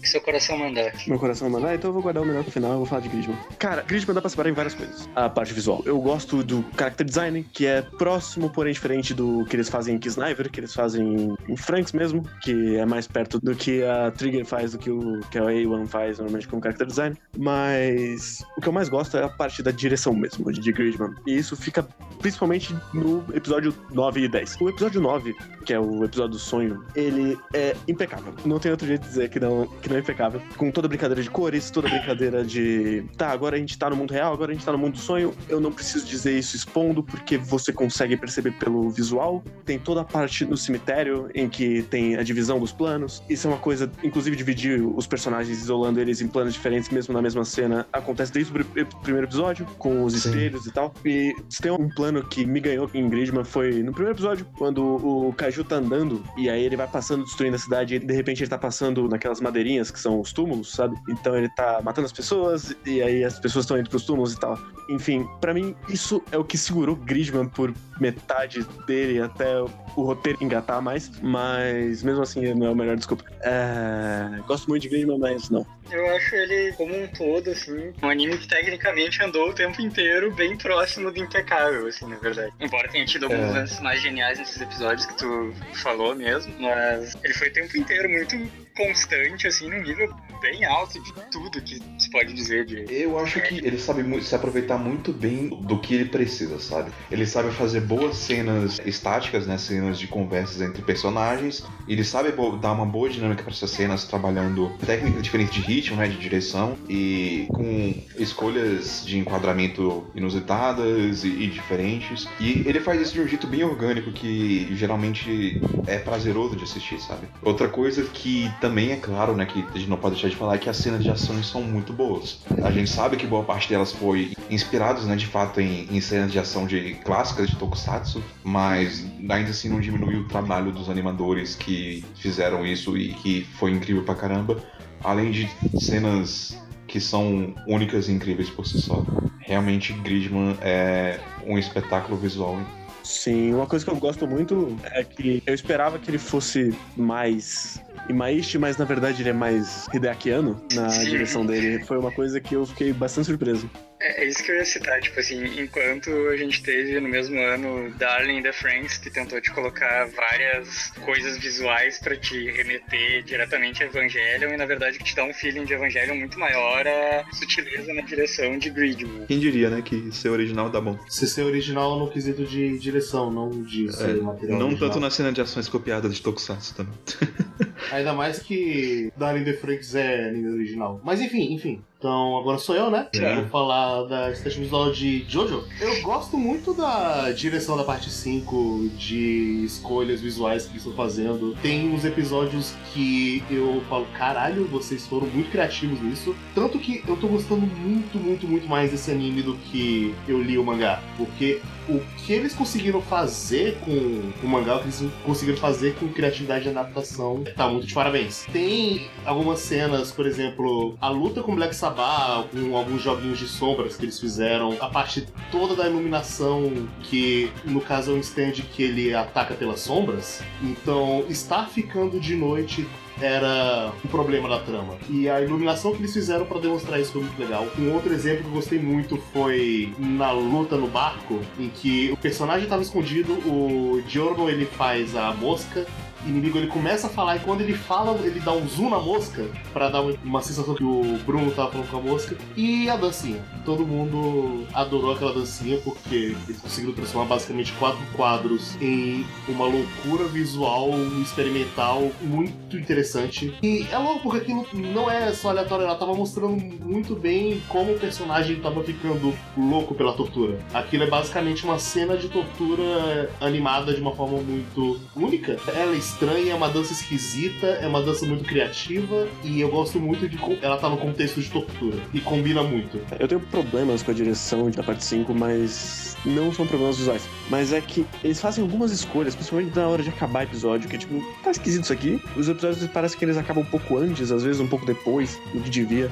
Ok. Pedro, Violet Evergarden, provavelmente para a maior parte das pessoas, é o claro vencedor dessa categoria. Não estou falando que é a minha opinião, ou que são minhas palavras, apesar de que durante boa parte do ano eu me senti dessa forma, mas eu acho que é inegável o quão longe a gente chegou para Violet Evergarden ser uma coisa, sabe? O quão longe aqui o Otonemeji chegou em termos técnicos, que é, é inegável o, o esmero que eles têm com o trabalho visual deles. Eu acho que a direção de Violet Evergarden me incomoda bastante e a composição da série em si também me incomoda, mas eu acho que a estética da série é muito bonita, é muito bonita. O uso de filtros às vezes me incomoda um pouquinho, mas eu acho que ao mesmo tempo que algumas vezes incomoda, outras vezes ele deixa a iluminação muito mais realista e ele torna as coisas muito mais vivas e táteis de certa certa forma. É, eu acredito que esse primor técnico na mão de um diretor melhor seria uma das coisas mais incríveis já vistas em, em animação.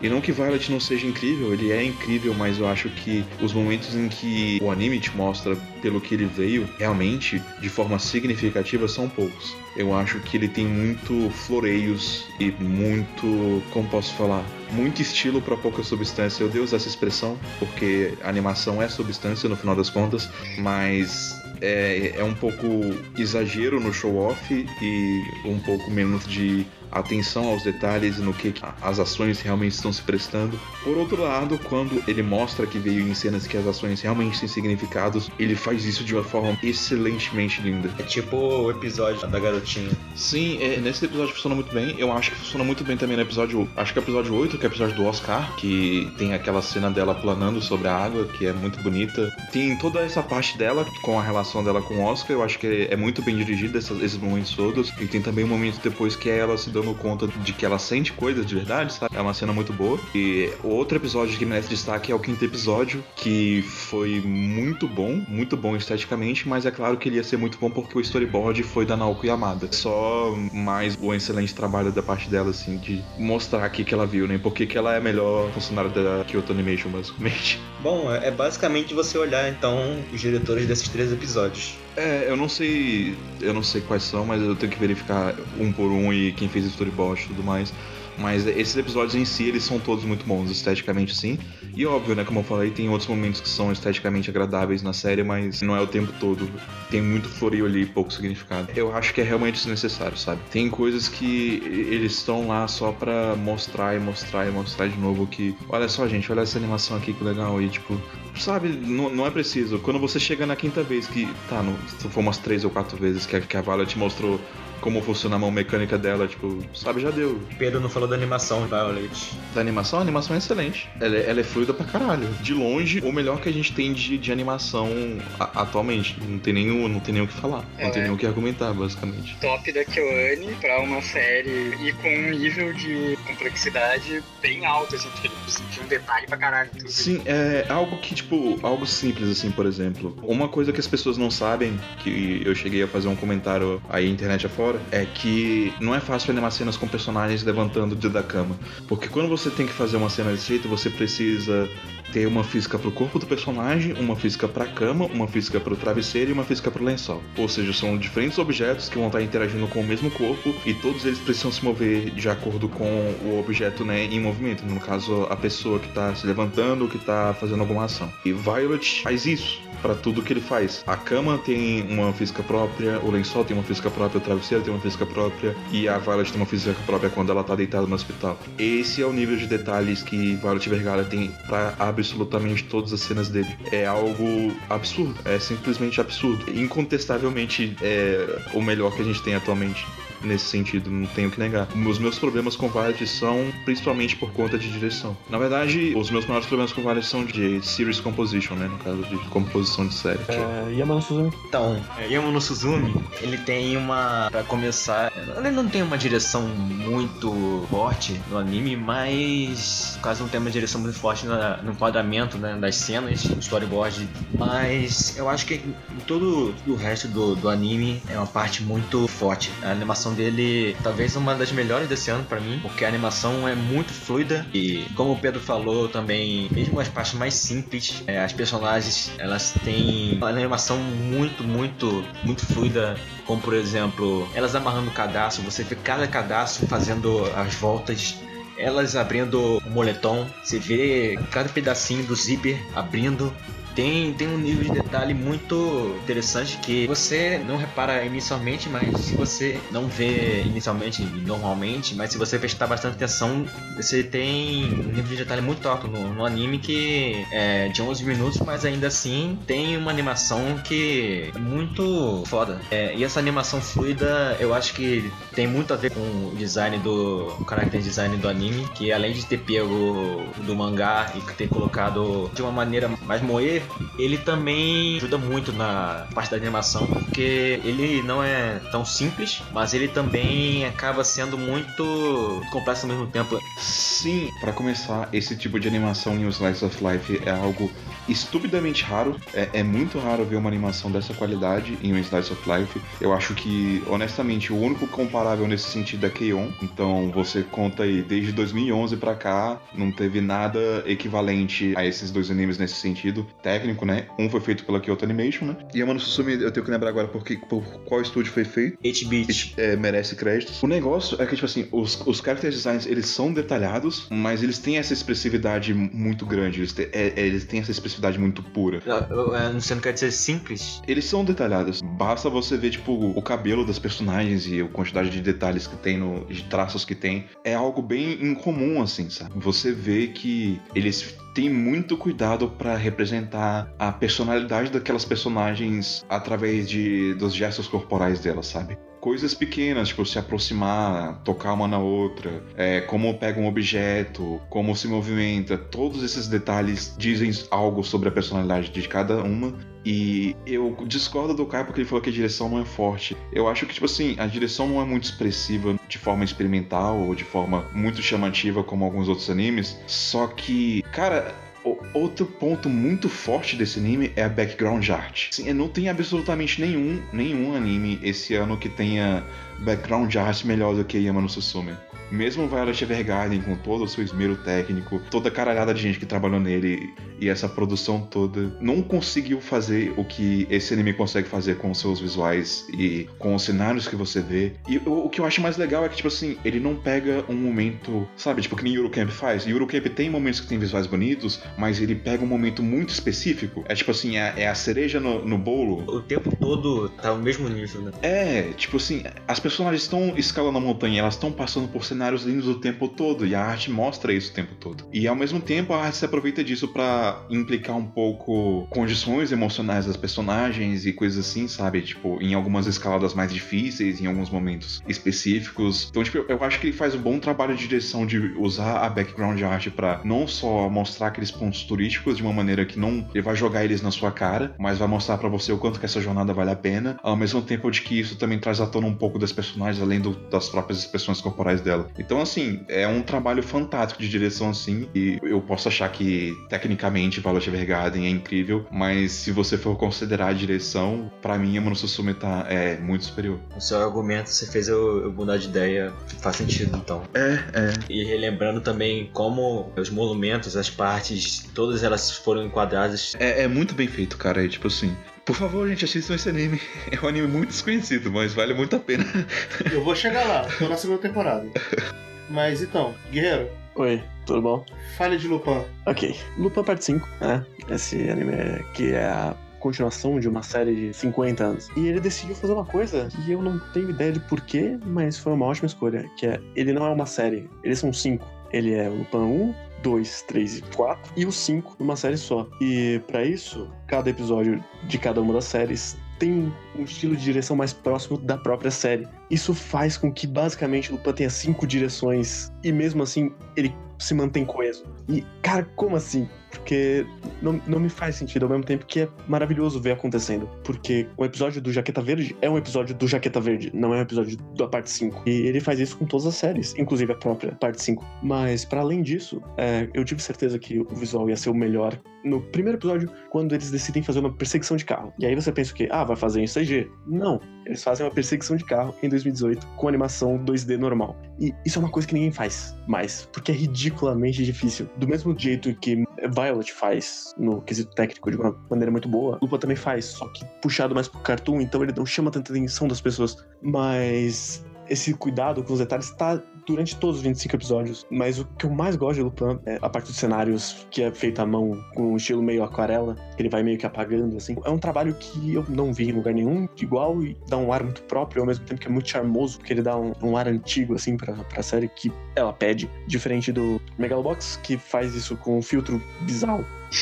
É, ele, ele fica bonito sem ficar 480p. Ele ainda é um anime de 2018, ao mesmo tempo que ele é um resgate do, do passado, digamos assim. Para além disso, o character design dos personagens é ótimo. A Amy é maravilhosa. É, todo o trabalho dela, que tipo, eu adoro o personagem dela, eu adoro o personagem da Árabe, que eu não lembro o nome. É, são todos designs muito diferentes do padrão que a gente tem. E tudo isso faz com que eu não consiga dizer que tem alguma coisa melhor do que Lupin, principalmente porque é uma série de 25, não de 13, então o budget tem que dar aquela esticada e mesmo assim eles tomam cuidado com cada episódio pra não sair uns bagulho esquisito. E eles fazem perseguição de carro na mão, cara. Quem fez isso?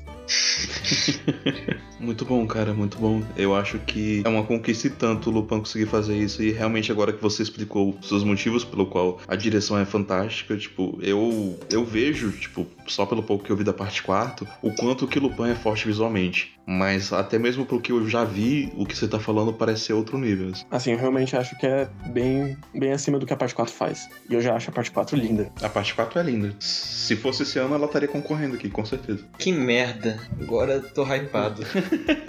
Como é que não fica com hype Eu- depois dessa É um descrição? excelente anime. Vamos lá. Eu diria que é um dos meus cinco coisas favoritas esse ano. Vamos lá. Eu vou falar sobre o Revue Starlight, né? Que é o último indicado aí, né? Ao contrário da trilha sonora, eu acho que é um pouco mais difícil eu advogar de forma tão incisiva a estética visual de Revue Starlight. Eu ainda acho que ele é um- uma unidade artística coesa e íntegra e que é codependente entre si, seja narrativa, trilha sonora e estética visual. Ele precisa da estética visual que ele tem, ele é a estética visual que ele tem, assim como ele é a trilha sonora que ele tem. E o anime só faz sentido por conta disso, sabe? A maneira como as personagens são retratadas, é- elas têm um pouco do aspecto de Emma no Susume, de que cada uma tem sua personalidade própria, embora eu acho que não chega nem de perto no nível de detalhe que Emma no Susume tem, mas ele consegue fazer isso muito bem através da linguagem corporal. E ele também tem coisas específicas muito interessantes, sabe? Obviamente, tipo, o que vai chamar mais atenção em Rebel Starlight vão ser as cenas grandes, né? Os momentos de ação fantásticos que tem, principalmente no primeiro episódio, no oitavo episódio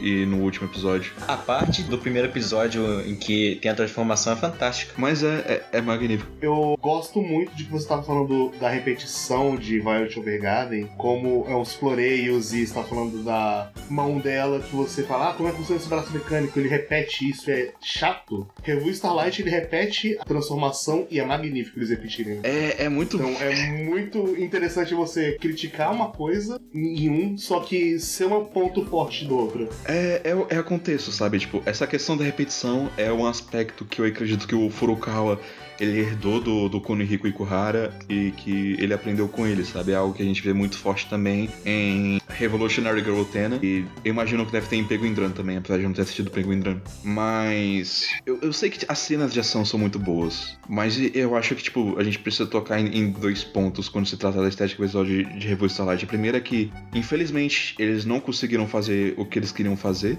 tudo que eles podiam fazer, porque teve problemas de produção e isso certamente afetou os planos deles em relação à série. Eu acho que isso, infelizmente, já fica claro desde o segundo episódio, quando você vê que a, a cena de luta entre a, a Juna e a Karen, ela não é tão bem animada quanto a primeira, embora ela ainda utilize muito bem o, o cenário, né, pra demonstrar isso. Mas eu acho que, tipo, apesar das limitações, a criatividade deles foi elevada ao extremo, sabe? Porque você tem coisas tipo a, a luta entre a, a Karen e a Maya no terceiro episódio. E a coreografia daquela luta é magnífica, sabe? E eu não tenho certeza se talvez eles tivessem feito o que eles queriam fazer antes ia ser daquela forma, se não ia, mas o, o resultado final é muito bom. E eu, acre- eu acredito que, apesar de não terem conseguido ter o esmero que queriam ter para essas cenas mais exigentes de Revue Starlight, pelo menos eles conseguiram dar uma personalidade própria para cada cena e tornar cada momento dramático e coeso com a performance que aquele momento exigia. Mas algo que eu gosto ainda mais do que isso e que eu vejo muito pouco as pessoas comentando é o quanto os momentos mais calmos de Starlight eles estão imbuídos de significado através do enquadramento, através da iluminação e essas coisas, sabe? O trabalho de direção do Furukawa é muito bom e algo que o Guerreiro falou, né, que o Gridman faz, que é que fez no episódio 9, né, que tipo, isolar personagens e trabalhar eles em planos diferentes, ao mesmo tempo que eles estão no mesmo lugar na tela. Revue Starlight faz muito isso o tempo todo para demonstrar posições sociais diferentes e ideias diferentes. Algo que, tipo, eu acredito que todo mundo tenha notado, os dois pontos roxos na tela é basicamente um simbolismo do Código Violeta que traz todo um contexto é, social e histórico para as cargas, para as interações das personagens nos momentos em que ele aparece e pro que, que aquilo significa pra série como um todo. Então, assim, é, existem muitos pequenos símbolos em Review Starlight que estão lá, que são muito bons, que aprofundam a narrativa que são coesos, mas que é algo difícil para as pessoas perceberem porque tá fora do nosso contexto cultural, sabe? Esse é um anime que eu vejo isso bem claro, essa barreira cultural, e eu acho que o fato de que a gente não mora no Japão atrapalha bastante a gente a entender esses signos, embora eles estejam lá. E eu acho que outro ponto que eu preciso ressaltar é que eu gosto como eles trabalham nos planos amplos a simetria do cenário, porque ele quer trazer à tona esse, esse tema de simetria, esse tema de imposições sociais e de expectativas e de busca e, e tudo isso é muito bem trabalhado pela estética visual. E eu fico só pensando o que que esse anime seria se eles conseguissem fazer tudo que eles queriam, porque em termos de direção ele é praticamente impecável. E é isso aí. Vamos para as partes difíceis agora que é a votação. Agora a votação. Eu acho que Faz o. esse ano em estética visual também é um ano muito forte, viu? Porra. Número 3, Caio. Ih, caralho, eu, eu- eu não faço ideia do que eu quero votar. Vem pro hype, bota no Lupin. Ai, meu Deus do céu, tem muita coisa boa. Tem. Vou votar em Lupin. Tan. Caralho, não esperava. Como vocês falaram, esse ano em estética visual é uma coisa absurda. Eu acho que todas as indicações merecem estar aqui, porque todas têm um nível muito alto. do- Também todos os argumentos foram muito bons.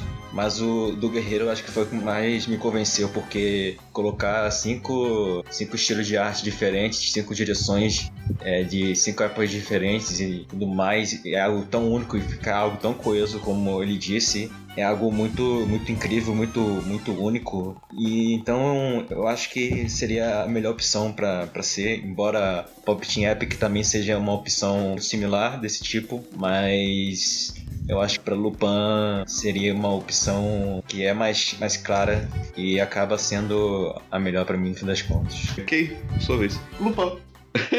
Só pra reforçar já o que foi tudo falado, é muito louco que é realmente extremamente natural como ele faz esses jogos de animações, porque não soa na sua cara, não soa uma coisa de super estranheza quando ele faz essa transição de um episódio pra outro. Então, assim, é, é- é extremamente natural, é extremamente fluido. Então, você faz em direções diferentes, mas você não recebe nenhuma estranheza com isso. E tá de parabéns. Eu acho que eu senti mais estranheza, na verdade, pela diferença de tom que as séries têm. E daí eu acaba embarcando no, resto, vai, não. Dito isso, Zé, você é o próximo. Eu voto em Violet Evergarden. Eita! Essa eu não esperava. Estética visual, tipo, ele provavelmente é o anime que tu vai tirar mais takes bonitos eh, parado, que tu vai tirar mais coisas bonitas se movendo, eh, que tu vai tirar as coisas mais difíceis de se fazer se movendo, tipo a Violet levantando da cama do hospital. Então, tipo, eu acho que ele é o mais impressionante visualmente, pra mim é Violet Evergarden, com uma certa folga. É, eu- eu também entendo isso perfeitamente, cara. É um argumento muito, muito, muito difícil. Embora eu entenda perfeitamente, porque, tipo assim, eu não gosto tanto desse anime, eu entendo muito bem que tu fale que eh, ele usa demais o, tipo, beleza pela beleza, e ele é, em muitos pontos, ele é vazio, sabe? Ele podia ser um anime de, sei lá, seis ou sete episódios, que seria mais maravilhoso, mas, tipo assim, visualmente falando, tipo, pra mim ele é... É. Não, sim, é o que eu falei. É incontestável, sabe?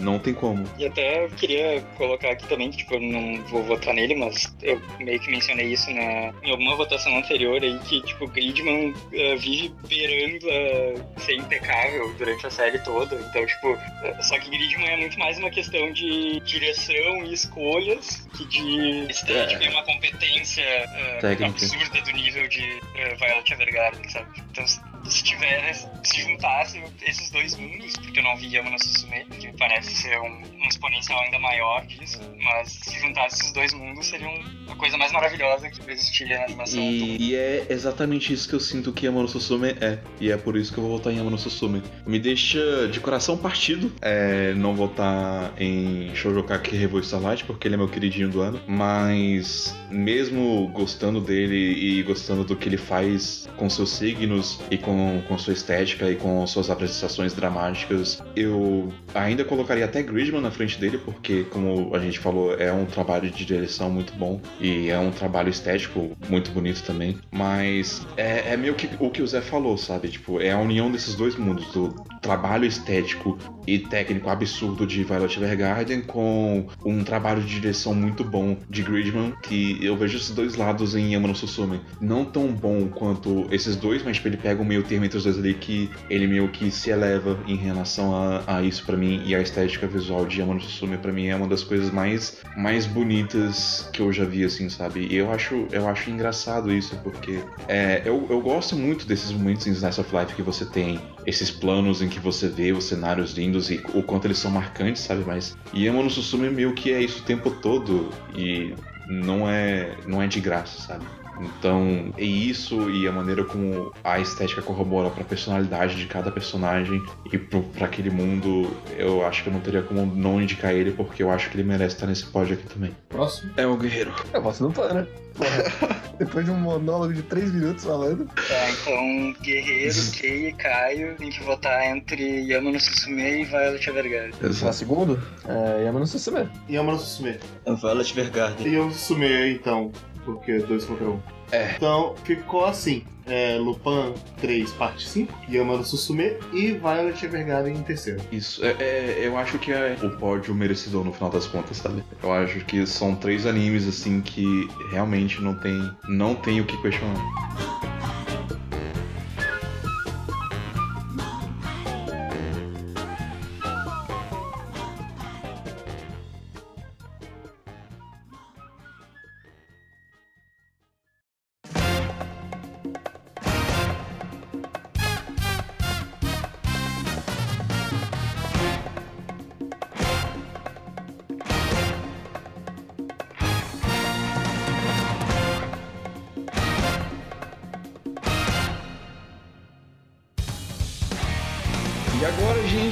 Tudo muito feliz, né? Não teve tanto sal assim, a gente decidiu as coisas com certa elegância até nas aberturas, nos encerramentos. Até a estética visual que o Guerreiro achou que ia dar pau, não deu. O que que é agora? Agora é hora do sal. Agora, Agora. agora é hora da decepção. Exatamente. É, a decepção, a gente tava falando muito bem das coisas aqui, falando tudo que agradou. A gente tá estranhamente satisfeito com os resultados, mas agora é hora da insatisfação. Falar das nossas Ah, é. maiores decepções do ano. Eu já, já tô vendo. Eu tô fudido.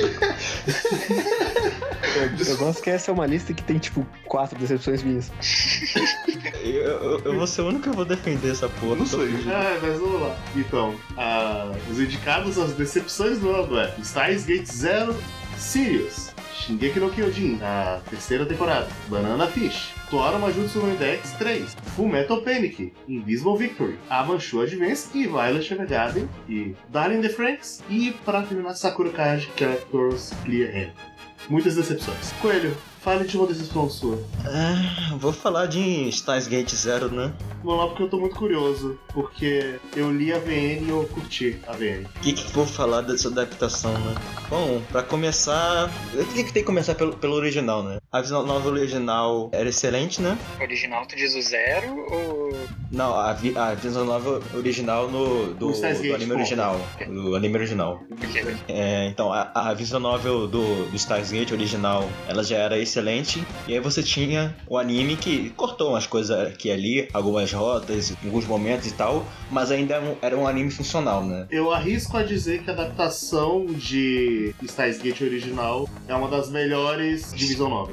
Sim, né? É, talvez a melhor, né? Uhum. Mas, então, voltando. Aí no original você tinha uma adaptação que, como você falou, talvez a melhor adaptação de visual novel até hoje, em que teve cortes, como por exemplo a parte da Nike, que é é uma das melhores da visual novel, foi cortada, mas não seria uma parte essencial pro que o anime tá contando. Mas ainda assim, mesmo com esses cortes, com alteração e tudo mais, ainda era um anime funcional e ainda era um excelente anime. Stars Gate Zero, você não pode dizer a mesma coisa, porque Vamos, primeiro vamos falar de tudo que era bom no original. A direção era ótima, a animação era não era tão boa, mas era no mínimo boa, Era competente. era competente, é, é um bom termo. O character design era bem similar do original, não, não tão similar, mas Era um embasado, mas era bonito. Ficou até mais bonito pra mim. sim. Mas aí no, no Stars Gate Zero, que mudou o diretor, já não era o mesmo diretor do anime original, e também teve um- um- outras mudanças,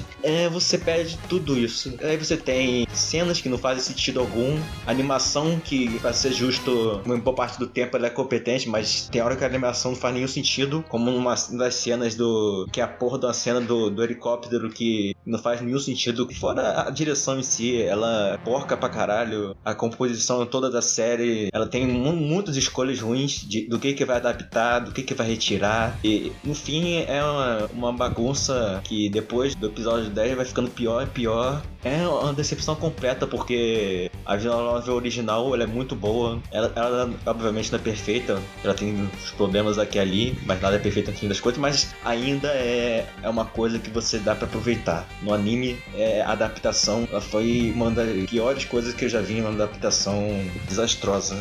Então, fica aí a dica, não, não assista esse anime, joga a visual novel e é uma pena que Stargate Zero vai ficar conhecido como um, um anime ruim, uma série ruim, tudo mais, quando a nova original ela é muito boa e o anime causou isso pra, pra série inteira. É, eu não assisti o anime do Steins Gate Zero, mas eu vi pessoas comentarem episodicamente e tudo mais. E o meu sentimento é que uma das principais coisas é porque o anime não sabia o que fazia o Steins Gate Zero ser bom, porque as coisas que eu mais gostava de Steins Gate Zero não era a parte do Okabe em si, era toda a construção do que acontecia ao redor dele. Então, as minhas partes favoritas de Steins Gate Zero era sobre Amarro, era sobre assim. como a Marro ela reagia a Kurisu, reagia ao passado que ela tinha com Kurisu. Pra ser justo, essa parte é- ela ainda é adaptada de uma, uma forma mais competente, mas de resto tem muita coisa, próprias coisas da Marros que são ignoradas e acabam, tipo a amizade dela com qual é o nome da, da moça mesmo? A Moeka. Isso, é praticamente ignorada. Ah, no- nossa, então ficou uma merda, porque basicamente o minha parte favorita é essa. É, é, É o é, a minha Amarro. parte favorita também. E é uma parte que vale muito pra, pra Marro e, e é simplesmente jogada lá e não acontece porra nenhuma. É esses elementos, é também o elemento do Luca se sentindo inferior, porque as pessoas elas parecem próximas a ele, mas não estão falando com ele, não estão sendo legítimo. Isso fere a autoestima dele. É sobre a frustração da Suzuka naquela timeline por ela não ter conseguido fazer o convencer o Okabe. É, então, assim, tudo que eu mais gosto de Stars Gate Zero não é sobre o Okabe, não é sobre a terceira guerra mundial que vai rolar, não é sobre essa parte do plot, é sobre todos aqueles personagens que você conhecia no Steins Gate original e Amarro, que é personagem nova, como eles são relacionáveis naquele cenário. Com novas facetas também, né? Sim, com novas sociedades. Você... O, o Luca é um personagem muito mais desenvolvido no Gate Zero. A Mayuri também, né? A Mayuri, principalmente sobre coisas que acontecem com ela envolvendo a O Kagari. Kabi, qual, qual, qual é a depressão que ele tem. Uhum. A Maeko. A, a Maeko, É. ela era mais um plot device, ela é extremamente bem desenvolvida no que em Skyzoot Zero. Sim. A parte inusitada dela com a Marro, que, como você falou, Sim, pra, no pra anime. mim é- é, a melhor parte. E aí no Tudo que- anime junta um monte de cena e fica aquilo de escanteio. Tanto que meus finais favoritos de Steins Gate Zero, todos eles são finais longe do True Ending. São esses finais que estendem mais outros personagens. E o anime parece que não teve absolutamente nada disso. Mas pra ser justo, que você mencionou algumas coisas, o, o anime ele até entra um pouco, por exemplo, na depressão do Okabe, na história da Suzuka com o pai dela, mas ele não, não foca muito naquilo, ele não, não faz tanta coisa com aquilo e acaba sendo algo que é simplesmente jogado ali. Então fica.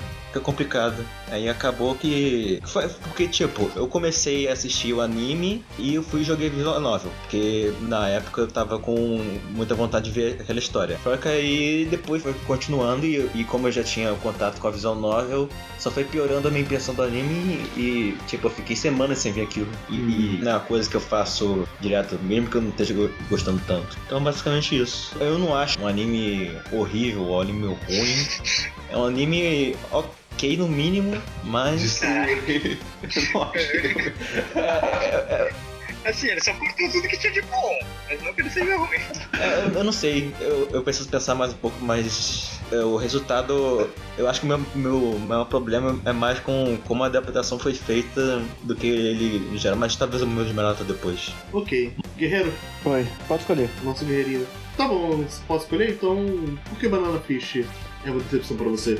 Cara, eu, eu preciso aprender que se tem a tag máfia, não assista. Vai ser uma merda.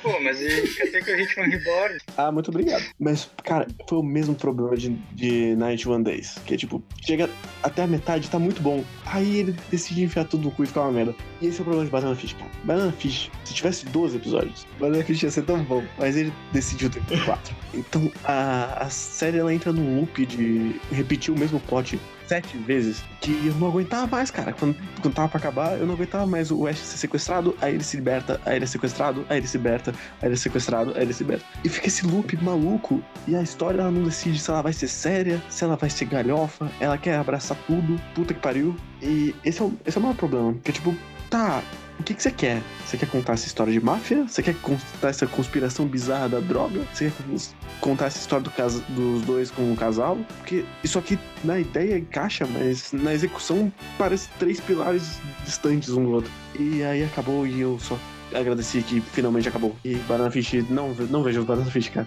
Caralho, intenso. Ih, caralho, tá na minha lista pra, pra ler. Tal, talvez o, o mangá ele dê uma espaçada melhor, porque são 20 volumes em 25 episódios. Nossa Uhum. senhora. Mas É, talvez. Nossa a série senhora. realmente não tem como não. É muito corrida, é muito Também, né? É muita coisa. Mas. Pois é, eu fui na, na linha do. Ah, todo mundo fala que é bom. É um dos Ah. shoujo que você tem que ler. Aí eu fui confiar. E foi uma péssima decisão. Falando em muito corrido, corrido, velocidade de som aí, eu quero falar da minha decepção, que foi Toaru Majutsu no Index, terceira temporada. Ai, eu tenho uma história complicada com a série Toaru. É, eu gosto muito, muito, muito de, do mundo de Toaru, tanto o Majutsu no Index quanto o Kagaku no Ryugan. Eu gosto muito daquele mundo, gosto muito daqueles personagens. Eu lembro que eu assisti a primeira temporada de Index, eu gostei muito. Eu assisti Ryugan, gostei muito, muito, muito. Eu assisti Index 2. Eu tive alguns problemas com algumas partes pontuais, mas no geral eu saí completamente hypado. Eu fiquei muito empolgado pela continuação. Eu podia ter lido a Light Novel, só que eu, eu comecei a ler, mas eu- alguma coisa me fez parar. E eu fiquei meio que nesse limbo até sair o anime, do, a terceira temporada do Index. A terceira temporada do Index foi mais ou menos. Foi oito anos que demorou pra. Ou sete? É, por aí. Foi, foi É. uns sete ou A, oito a- a anos. de última foi, foi em 2010, mais ou menos. 2010, 2011, por aí. Foi 2010 ou 2011 o Index 2. O Index 3 chegou agora esse ano passado, 7, 8 anos depois, e eu não sabia exatamente o que esperar, porque as coisas que me incomodavam no Index 2 hoje me incomodam muito mais.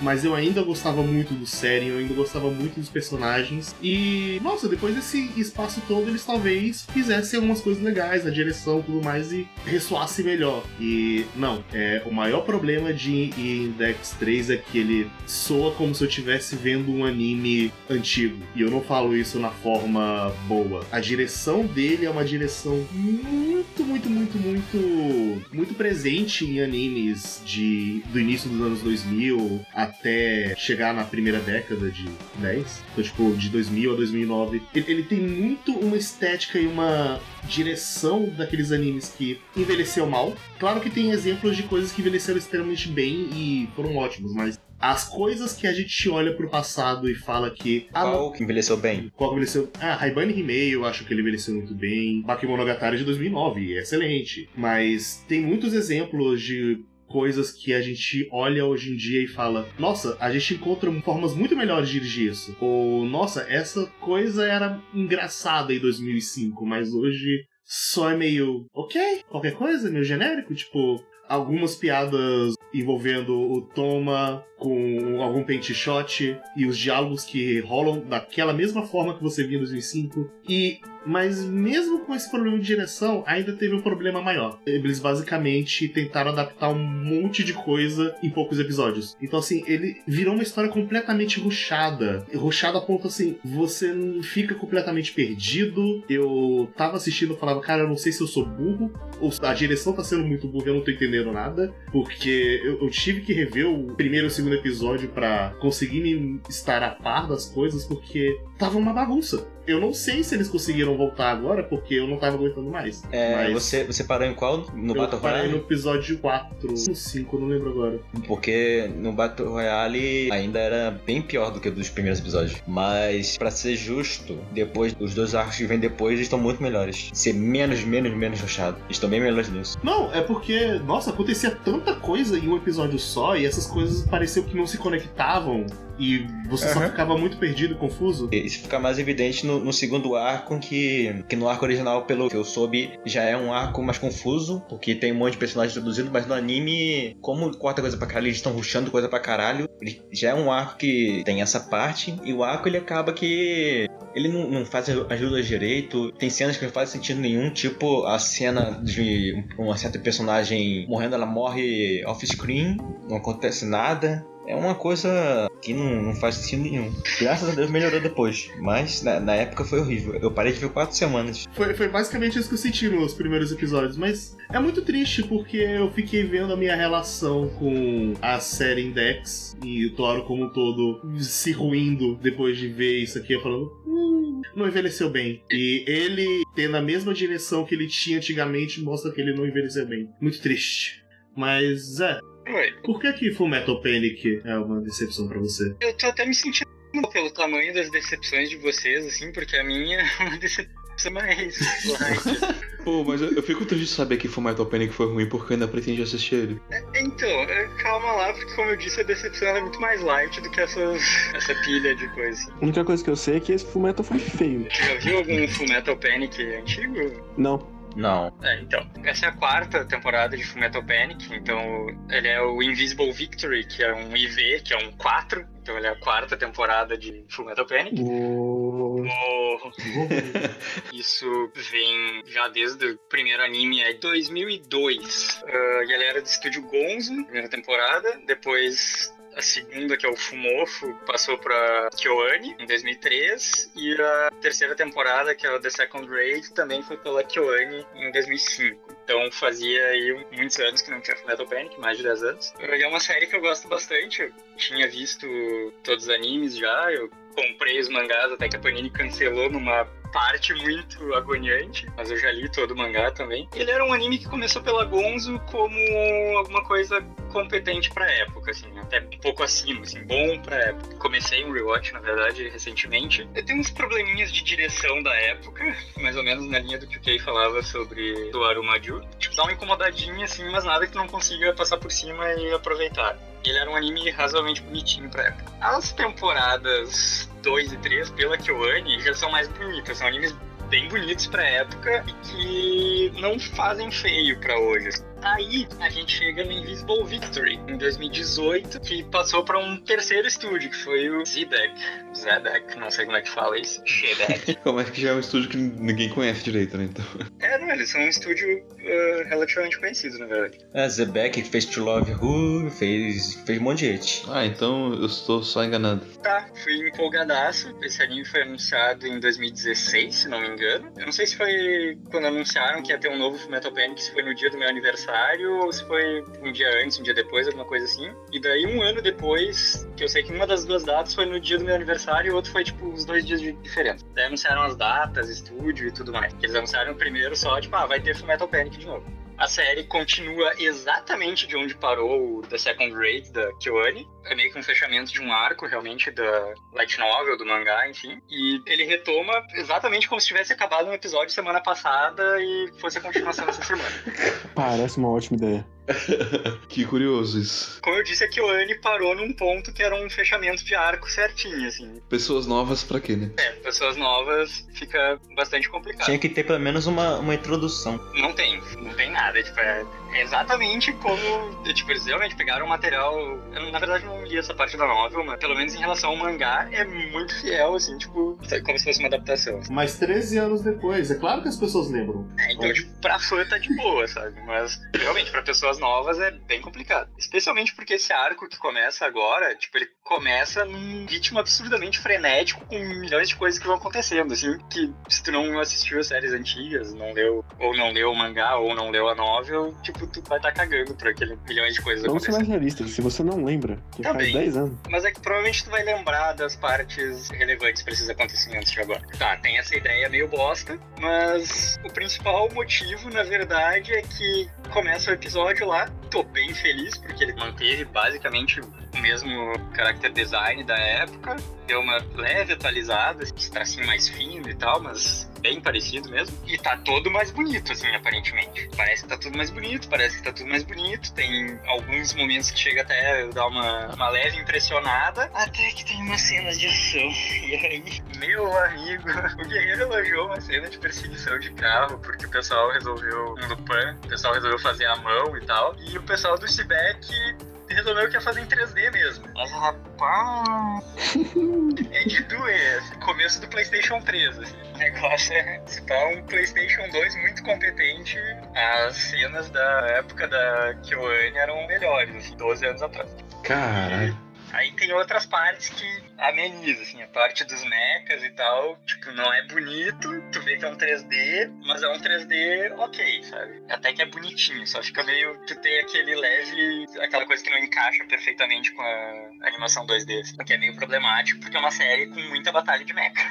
Depois vai se repetir em vários momentos. Cenas de ação com animação muito problemática na parte de 3D, que é basicamente o que causa a minha maior decepção. Porque em termos de adaptação, roteiro e tudo mais, ele é bem ok, assim. Ele encerra numa parte, oh my god, pelo amor de Deus, eu preciso de mais disso. Mas eles já tinham prometido que eles iam quebrar em duas partes, então deve voltar em... Daqui 12 anos vem. Não, provavelmente é, talvez esse ano ou ano que vem. Ou em 2027. Talvez, eu... 2027 sem introdução nenhuma. Ah, sim. Claro, padrão. É, mas eu sou um verme, eu vou assistir tudo de novo pra lembrar e daí eu vou assistir o final igual. Eu jurava que já era o final, eu ia começar a assistir, agora eu vou esperar acabar, né? É, não, não. Vai terminar numa parte o cliffhanger assim. Mas a Light Novel já terminou? A Light Novel já terminou faz anos. O mangá também já terminou. Light Novel é meio complicado, mas faz tempo que eu não procuro por Khan. E mangá tu acha relativamente fácil. A Panini chegou a publicar aqui, mas ela parou numa parte. Ah, meu Deus. Na, na verdade, acho que ele tá na geladeira eterna da Panini faz uns 10 anos. Eles nunca cancelaram realmente. Mas Ah, depois de 13 anos saiu. Saiu o próximo volume a E? 30 reais.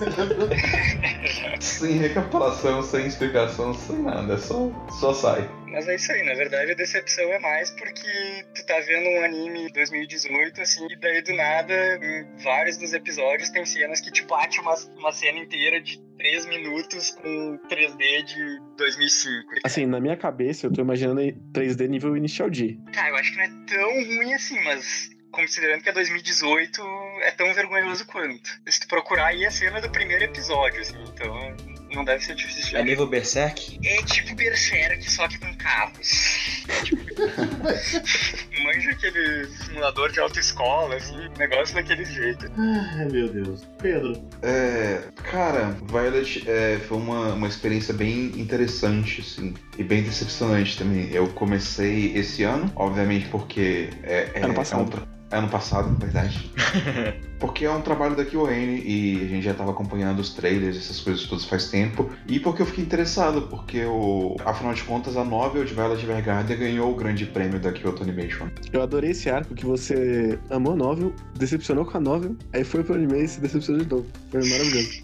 É, esse é o problema. Aí que tá. é, eles pegaram a novel e eles amaram a novel. Tanto que ela ganhou um grande prêmio no concurso literário da Kyoto Animation. E o primeiro volume da novel é maravilhoso. É maravilhoso. O O problema é que o segundo volume da novel destrói tudo que o primeiro volume é. São quantos volumes? Dois só? São só dois, vai ter um terceiro agora, um Gaiden com histórias extras. O outro problema é que o anime basicamente fez a mesma coisa, porque o que a Kyoto Animation fez foi o seguinte: vamos pegar essa novel aqui, vamos adaptar ela? Beleza. Tipo assim, a Kyoto Animation já tem um histórico de pegar as obras e adaptar elas de uma forma mais livre, sabe? De não, não ter que se prender à história original. Eles fizeram isso com, com basicamente todos os animes que eles adaptaram e todas as novas que eles adaptaram. Eles foram mais ou menos fiéis ali que a, a história dizia, né? Mas eles seguiram um outro caminho.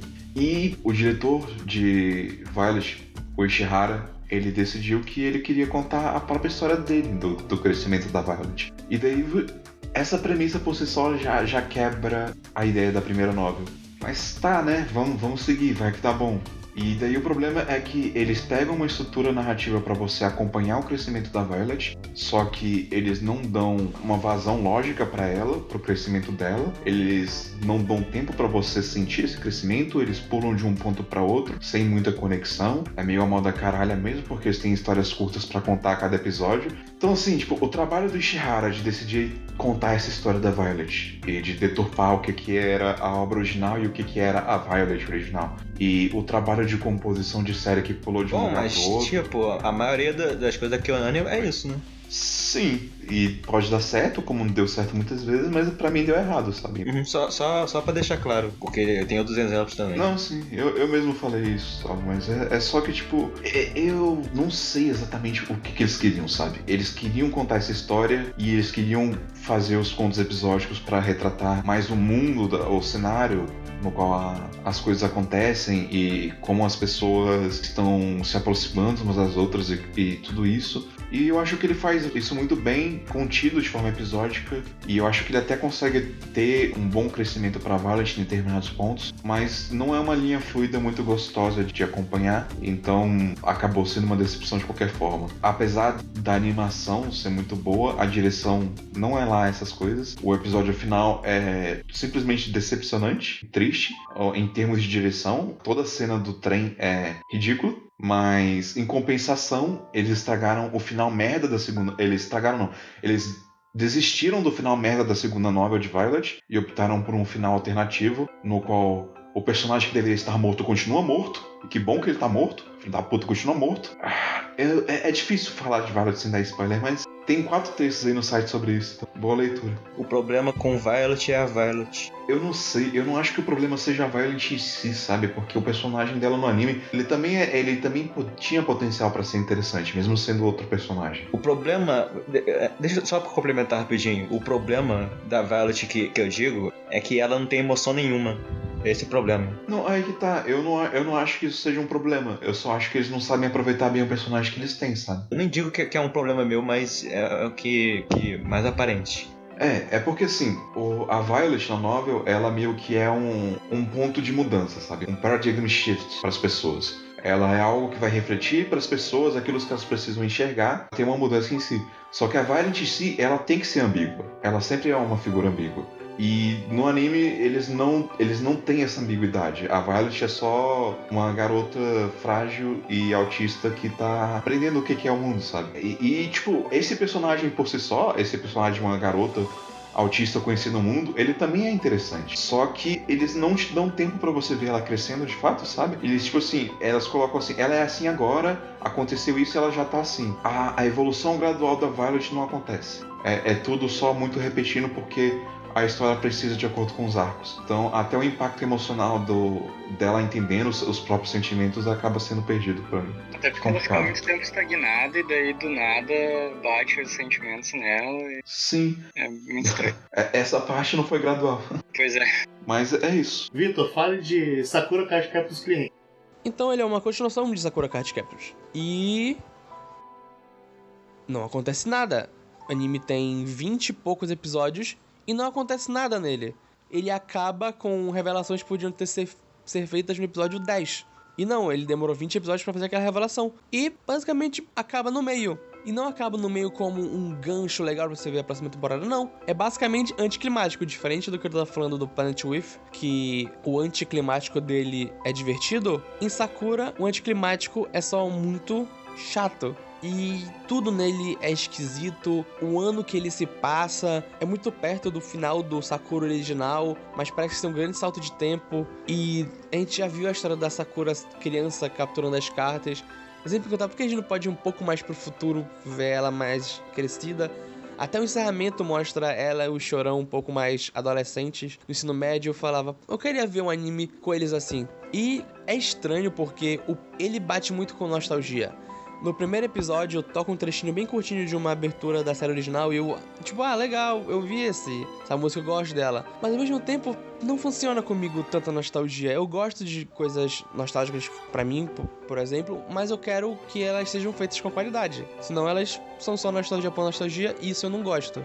E Sakura Card Captors Clear Card Rain foi isso pra mim. Foi, tipo, só muito chato de assistir. Cada episódio era uma tortura pra terminar. As cartas não eram divertidas de pegar, a história não parecia andar, os personagens não pareciam nada. Era só chato. E eu não sei quando vai ser a segunda temporada, mas possivelmente eu nem vou me dar o trabalho de ver, porque eu sinceramente não gostei nada dessa temporada de Sakura Card Captors. Falando aqui rapidinho pelo Victor, ele deve ter falado. Cara, o meu problema com Clear Card é. Por que, que Sakura voltou, cara? Pra ser o exato mesmo arco de novo. Porque esse é o problema de Clear Card. Se você assistiu o segundo arco do Sakura original, é o Sim. exato, exato mesmo arco, cara. De novo. Só que mais parado agora. né? Só que mais sem graça, porque a melhor parte do anime de Sakura é quando ele não tá adaptando o mangá. Igual o Sailor Moon, que inclusive eu não entendo porque que alguém quer tirar os fillers de Sailor Moon, que são a melhor parte de Sailor Moon, enfim.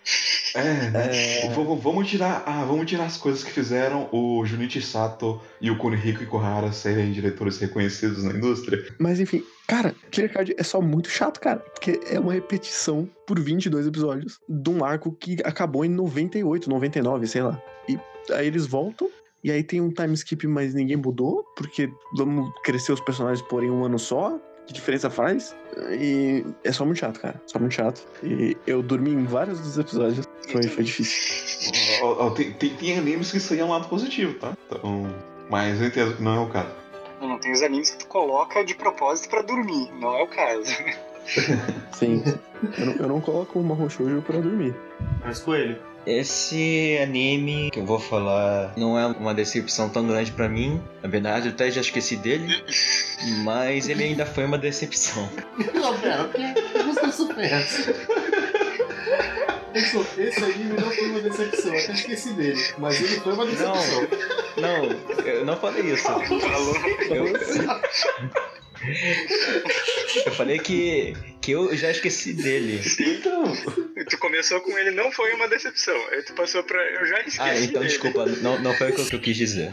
Sirius foi um anime que eu esperava alguma coisa, já que é de um estúdio que eu não cheguei a ver tudo, mas das coisas que eu vi eu gostei bastante, que no caso foi Shirobako, que é um dos meus animes favoritos, Sakura Quest, que eu gostei bastante, é uma Musumi, que foi uma adaptação bem, bem legal, um anime bem legal também. E aí eu vi, né, que ia, ia ter mais um anime no ano por eles, no caso eles têm 13 esse ano, e aí eu, eu vi o anime e tava empolgado, né, pra ver, porque era um set bem diferente do que eles fizeram antes, né, é, um pouco de uma imagem de ação, tudo mais, com um negócio de vampiro. Só que a, a decepção já começa no primeiro episódio, porque a, a única personagem interessante é morta na porra do primeiro episódio. Aí o caralho, cara, a, porra, a vilã é boa pra caralho. A Livan mata a porra da vilã. Aí eu, porra, que que eu vou ver mais nessa merda, nesse anime, se não tem mais essa porra da personagem, que é a única personagem que vale nessa merda? Aí eu fiquei puto. Aí eu, eu- ah, caralho, porra, vai tomar no cu também, né? Aí tá. Aí eu já, já, já fiquei puto porque matou a, a única personagem interessante daquela merda. Aí chegou no, no segundo episódio, aí eu tô vendo aquela porra. Aí tá. Tá, tá aquele personagem principal é uma coisa mais chata do universo, coisa mais medíocre que eu já vi na minha vida. E, os personagens secundários que são chato pra caralho. E eu, eu tô vendo aquela porra. Aí tá, chega o episódio 3. Caralho, essa porra não, me- não muda nada. Essa porra tá a mesma coisa desde o começo. Aí tá episódio 4. Tá a mesma porra de novo. o que, que é a mesma porra, Tá. É, é porque é, é muito chato. O anime é muito chato. Ele não faz porra nenhuma. A direção. ó, a, a coisa boa dele são os designs e animação. De resto, é a coisa mais chata que eu já vi esse ano, sem comparação nenhuma. Porque puta que me pariu, que troço chato, cara. Foi o retorno a Glass Lip, isso? É, é o mesmo estúdio, só que lembra. Cara, o, o Caio deve ter visto mais de 100 animes esse ano. Só desse ano. Pra ele achar o negócio, a coisa mais O mais chata de chato longe. É porque realmente é a coisa mais chata de longe. Cara, eu lembro que eu dei play quando estreou. Aí tava no minuto 10. Eu olhei e falei, ah, isso aqui é tipo a Kamega Kill, só que pior. Aí eu dropei. Cara, E, e aí você tem o protagonista que foda-se, né? Porque a personalidade dele parece um cu do caralho. E aí os personagens secundários, foda-se também. Eu não, não tive nenhum apego. Cara, eu não sou uma pessoa que não tem apego com personagem. É fácil você conseguir pegar em mim. Se eu cheguei nesse nível é porque a merda foi muito lá no fundo. Que puta que me pariu, cara. Eu- se- tá eu acho maravilhoso como todas as suas críticas começam a se aprofundar numa questão e daí você só xinga o personagem. Não, é- é- eu nem gosto de fazer isso, mas. Porra, foi, foi uma das coisas mais chatas que, que eu já tive. Eu, eu tô até me Eu gosto repetindo, de mas. lembrar que a primeira frase que ele falou foi não foi exatamente uma decepção. Imagina se fosse. Eu nem lembro mais. É porque ele foi lembrando e quanto mais ele lembrava, mais puto foi ficando. Transtorno pós-traumático aí no cara. É, mas eu dropei porque tava, tava muito chato. Eu não, não aguentava mais ver aquela porra. Não acontecia nada de interessante. Eu ficava com tarde vendo aquilo e nem valia mais a pena. Se, eu- se eu tava, tava me sentindo mal até já vendo aquela porra. Foi uma merda ver aquilo. Ok. Eu acho que eu não, eu não decepcionei. É, não, eu me decepcionei mais com o Stars Gate. Mas, pelo menos Stars Gate eu tive prazer em ver. Esse eu não tive prazer em ver em nenhum momento e foi, foi horrível. mas pelo menos.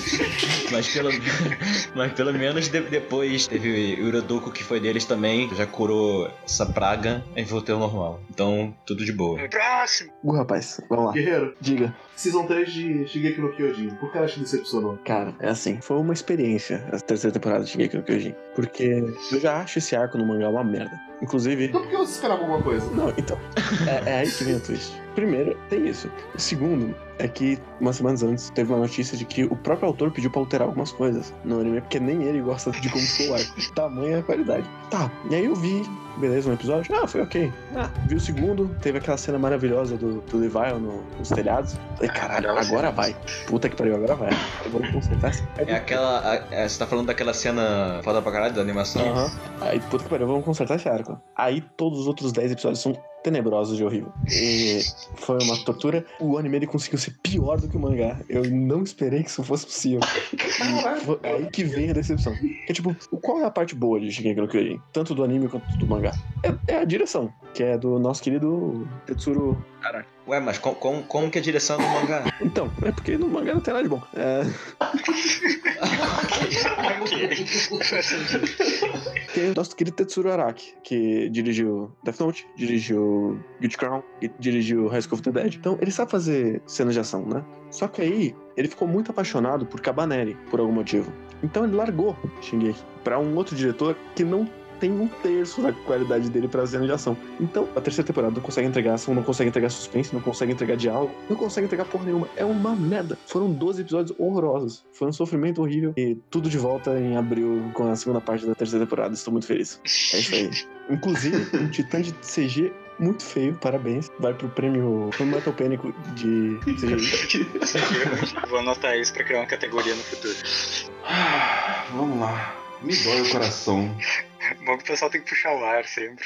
É, é que é difícil, cara. Me dói o coração ter que falar mal de Amanchu. Mas a Manchu Advance, que é a segunda temporada de Amanchu, é uma decepção muito grande pra mim. Ele não é um anime ruim, tá? Ele não é um anime ruim, ele é um anime bom.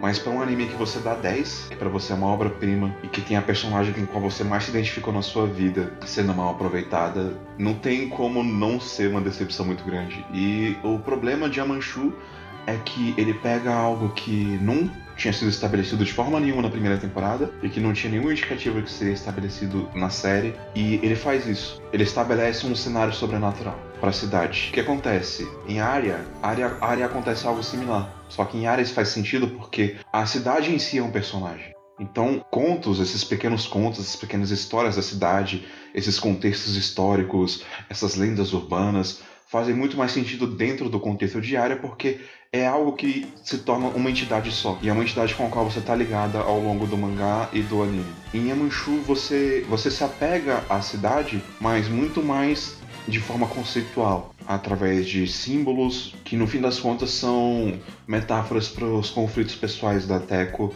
e, e da Picari. E daí você pega toda essa construção que tinha na primeira temporada e na segunda temporada você praticamente ignora ela por é, dois terços do anime. Porque a primeira temporada de Manchu ela se foca no relacionamento da Teco e da Picari e no crescimento pessoal da, da Teco. E daí você chega na segunda temporada de Manchu, eles largam a Teco como personagem eles introduzem os personagens que. Um personagem específico que é muito chato, que é o, o Kokoro. E eles introduzem esse cenário é, sobrenatural do nada. Eles tiram o foco da parte que era interessante, que era legal de Manchu, que é o mergulho. Eles tiram o foco do relacionamento, que era mais importante de Manchu, que era o relacionamento da Teco e da Picari. Eles tiram o foco da jornada de crescimento pessoal da, Picari, da Teco.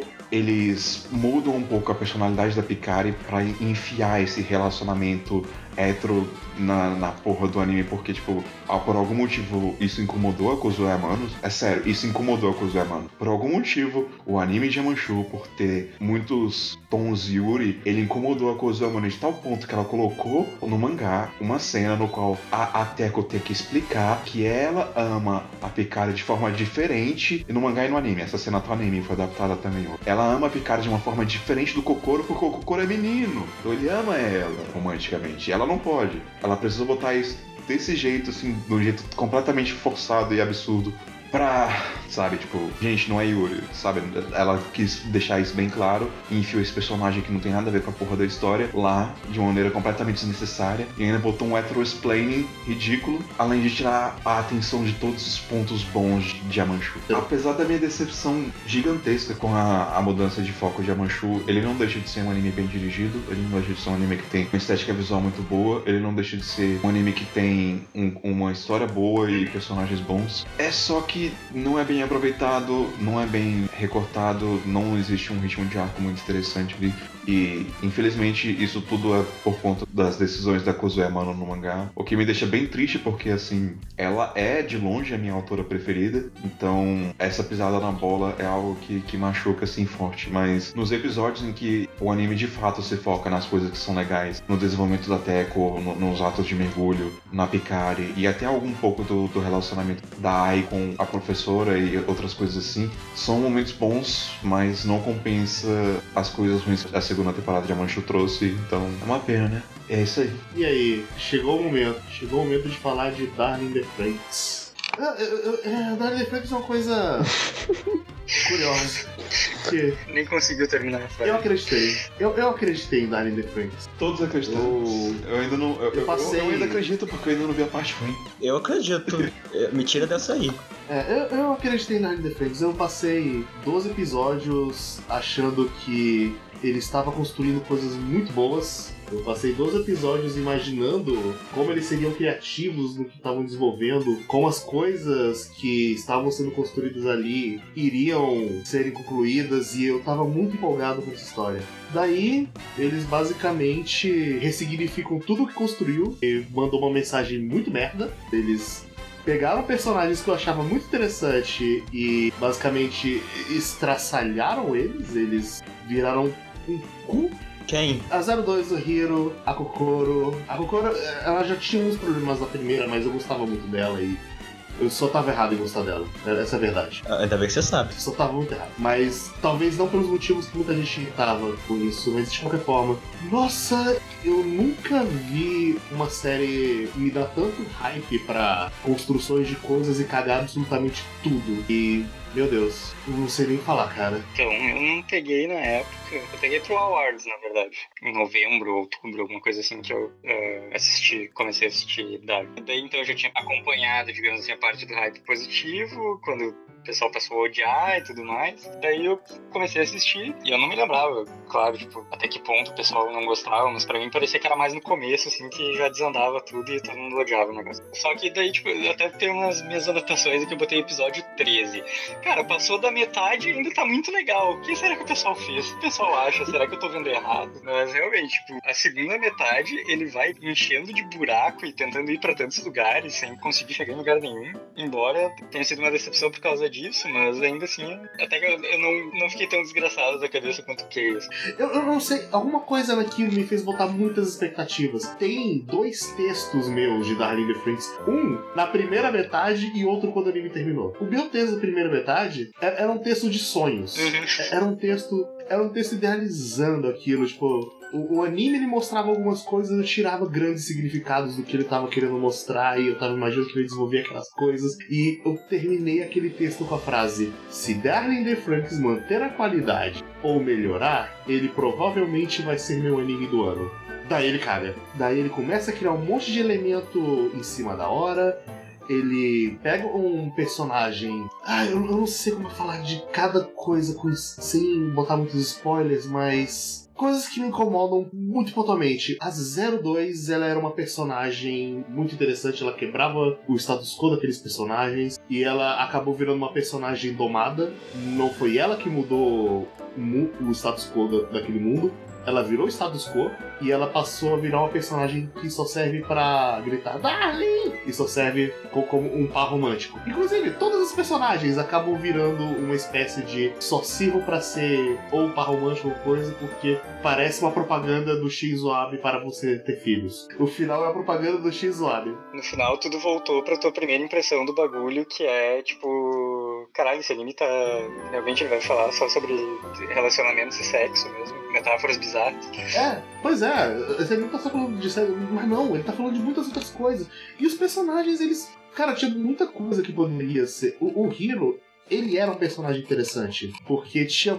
Eu achava que tinha muita coisa sobre a razão dele ser, tinha muita coisa da razão dele falar, não, isso aqui é minha razão de vida. E eu vejo a Zero Two como. Não só como uma pessoa que eu amo muito, mas como uma pessoa que ela é funcional pra uma coisa que eu acredito da minha vida. Isso aqui é minha filosofia. E eu queria ver mexendo nisso, eu queria ver como ele enxergava aquele mundo, mas aquele mundo passou a valer cada vez menos pra ele e ele virou só um personagem de eu amo Zero Two, É, eu amo Zero Two. É que foi, foi mais uma parte, tipo, na verdade ele continuou, ela continuou tendo essa importância e tal, só que daí, tipo, foi mais uma questão de forma como eles entregaram do que conteúdo, porque eles entregaram realmente, tipo, só, tipo, ah, eu quero Zero Two, não sei o quê, e sempre tentando fazer um, um dramalhão e um- alguma coisa tentando ser épica pra juntar o casal pra eles poderem lutar. É porque antes não era só sobre Zero Two, era sobre ele poder pilotar. É sobre ele aprender alguma coisa que ele era o sonho da vida dele, porque era a razão da vida dele, e eu queria ver isso ser questionado. Só que não foi. E foi esquecido, basicamente. Todo esse arco de como eles lidam com aquele mundo foi esquecido pra uma coisa de romance muito estranha e bizarra. A Kokoro, do início da Kokoro, porque pra mim ela parecia um personagem humano. Ela parecia um personagem mais humano ali. Ela não estava satisfeita num relacionamento, ela deu um fora naquilo e foi atrás do que ela queria, e ela reconheceu que fazendo aquilo ela feria o sentimento de um personagem, ela comenta sobre isso e tem coisas legais que aconteceram na primeira metade. Aí na segunda metade você percebe que ela basicamente só foi meio gordofóbica e foi de eu vou escolher esse aqui porque esse aqui vai ser um pai melhor. Foi, foi, foi só isso. É, então, meus problemas com Darling, eles passam por várias esferas do roteiro de Darling. Eles começam com. Você sabia que os pilotos de Franks têm uma vida muito curta? Realmente, eles têm uma vida muito curta porque eles morrem muito no campo de batalha. Aí a série tem 25 episódios. ninguém morre. Um bilhão de lutas. Ninguém morre. Eles têm 10 casais. Eles não matam um. Então, esse já é o primeiro problema. Que é tipo, tá. Bom, os dois morrem no final. Ah, foda-se. Os 25 pra renascer depois com o poder do amor. Mas ninguém morre. Então, isso já é um problema. Eu não sentia peso e dificuldade nas lutas em momento nenhum. Parecia que sempre ia levantar a Sterlize e ela ia dar um one hit kill e matar todos os bichos. E foi isso que ela fez. No começo isso era bem legal, inclusive, só que depois foi ficando, né? É, mas o pessoal, não, beleza, vai começar a segunda metade, agora a porra vai ficar séria. Mas não, não. Aí passa pela parte que a série desde o começo fica plantando que ah, as crianças, elas são tipo lixo pros adultos. Eles são os escravinhos que vão lá morrer pelos adultos. Então, ó como essa sociedade filha da puta, ó como essa sociedade filha da puta. E aí, vilão final é o alienígena. Como assim você constrói que é o levante das crianças pra no final criar um inimigo externo? Faz nenhum sentido. Aí, tá, vamos lá, Dr. Franks, porra. Flashback da Zero Two, ele torturando a Zero Two. Ah, aí o final do Dr. Franks, ele falando, nossa, eu te amava, Zero Two. Eu era tipo um pai pra você. E aí ele é perdoado. Da hora. Então, esses monte de problemas vem rodando em toda a volta. Então, pra mim, a mensagem merda é só a cereja do bolo. É tudo cagado na volta toda. E só tá.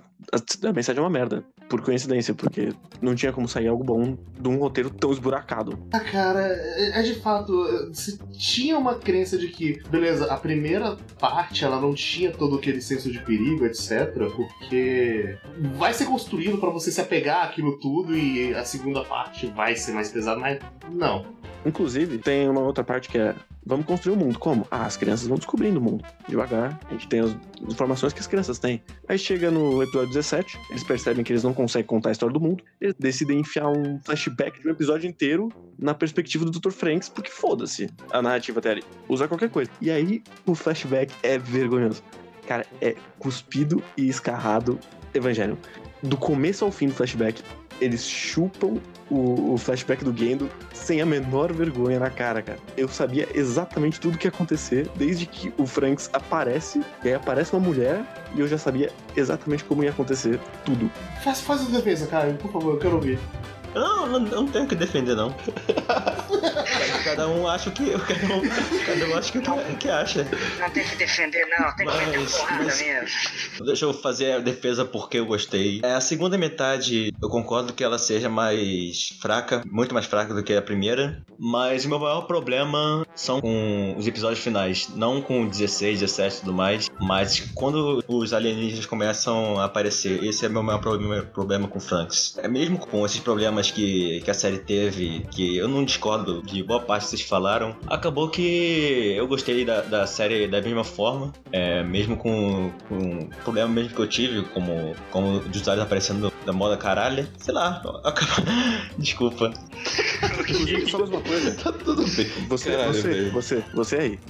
Você aí. Que a sua desculpa é. Ah, mas tudo bem em Gurren Lagann aparecer os aliens. Sim, o primeiro shot de Gurren Lagann é eles voando no, Mas, mas a Chico foi basicamente que me carregou durante toda a série. Não gostava tanto dos outros personagens, não gostava muito da Zero Two. E até a primeira metade tava muito bom, até 14, 15, 16. E aí da parte dos aliens começou a descambelhar tudo. Até o episódio final eu até gostei, mas tudo relacionado ao Alien foi uma merda. E pra mim a, a experiência de Darling the Franks é, é o que mais fez eu, eu valorizar isso, porque foi uma experiência que eu tava lá toda semana, toda semana fazendo teoria, toda semana conversando. No episódio 13, eu- 14, sei lá, foi quando Itigo versus Jarochu vai tomar no cu. Puta que pariu, cara, foi um inferno. Mas, mas cara, foi uma experiência muito prazerosa. Foi uma experiência que, que eu tive. Então, é um caso que eu gostei. Ainda tive muito problema com, com anime, mas a experiência foi positiva bastante. Pra alterar um pouco a minha percepção da série. Que bom que alguém Ok. saiu vivo e feliz desse E é. Ah, eu nem chego a discordar do que vocês falam, mas ainda Mas vejo. sobre a Ichigo, eu gosto muito dela, mas eu sinto que ela foi meio que deixada completamente de lado aos poucos. Ah, Depois do desenvolvimento dela, ela é bem jogada de lado depois. Depois do, do que acontece com ela com a Zero Two.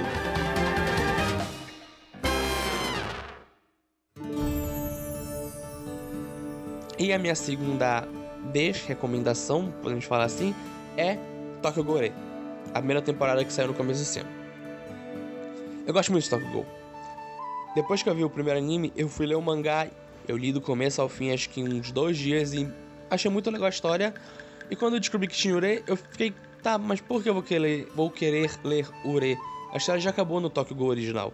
Eu tinha muito preconceito com o Tokyo Ure, porque pra mim não tinha sentido continuar a história com o protagonista. Eu achei só muito idiota. E eu fui ver e depois eu fui ler o mangá. E eu li até onde foi essa primeira temporada, antes de ver o anime. E eu achei divertido. Tem personagens bons, o Sasaki é um bom personagem.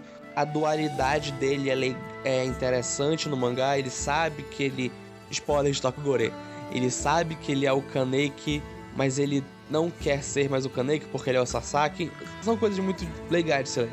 Aí foi pro anime. E pra mim nada funcionou no anime. Nada, nada, nada. Primeiramente, ele é o ápice do vamos fazer qualquer coisa porque vai vender. Eles sabem que Tokyo Ghoul é uma marca famosa e eles sabem que você pode colocar qualquer coisa que vai vender porque é Tokyo Ghoul. Então é isso que acontece. É um anime sem esforço nenhum em animação, em trilha sonora. No máximo os dubladores se esforçam um pouco, mas nada salta aos olhos. Até o anime original Tokyo Ghoul, que tem muitos problemas, tinha uma animação, umas ideias visuais que saltavam os olhos que tipo, ah, é meio é ruim, é, mas pelo menos tem isso aqui que consegue chamar atenção. No Togore nada funciona. A adaptação é muito, muito corrida. Eles comprimem as- os primeiros, eles comprimem os primeiros dois arcos do anime em 12, 13 capítulos. E quando eu tava vendo, eu achava, ah, eles vão, vão usar essa primeira temporada pra fazer o primeiro arco. E não, de repente já aparece personagem do segundo arco, tudo é corrido. E eles vão adaptando. Então, uma hora que adapta quase um volume por episódio. E é muito rápido. E você não entende o que tá acontecendo. Eu só entendi porque eu tinha lido o mangá. E mesmo assim, ainda fiquei um pouco confuso algumas horas. Cara, é, só muito ruim. É muito ruim. E o ponto alto pra mim. Pra ver o quanto esse anime não tem nada a acrescentar é quando lá pela metade da série ou pro final, eu nem lembro direito agora, tá tendo uma luta em que o Sasaki tá lutando e de repente no meio da luta começa a tocar a primeira abertura de Tokugou do Dragon original. E eu fiquei, cara, para que isso?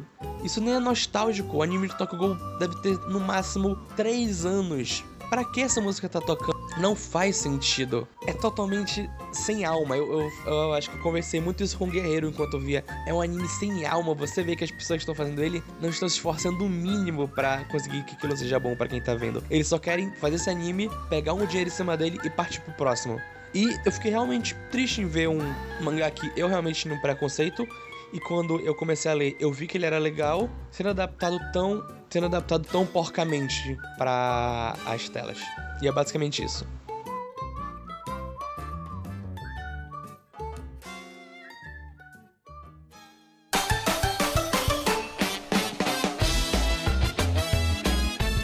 Missões honrosas.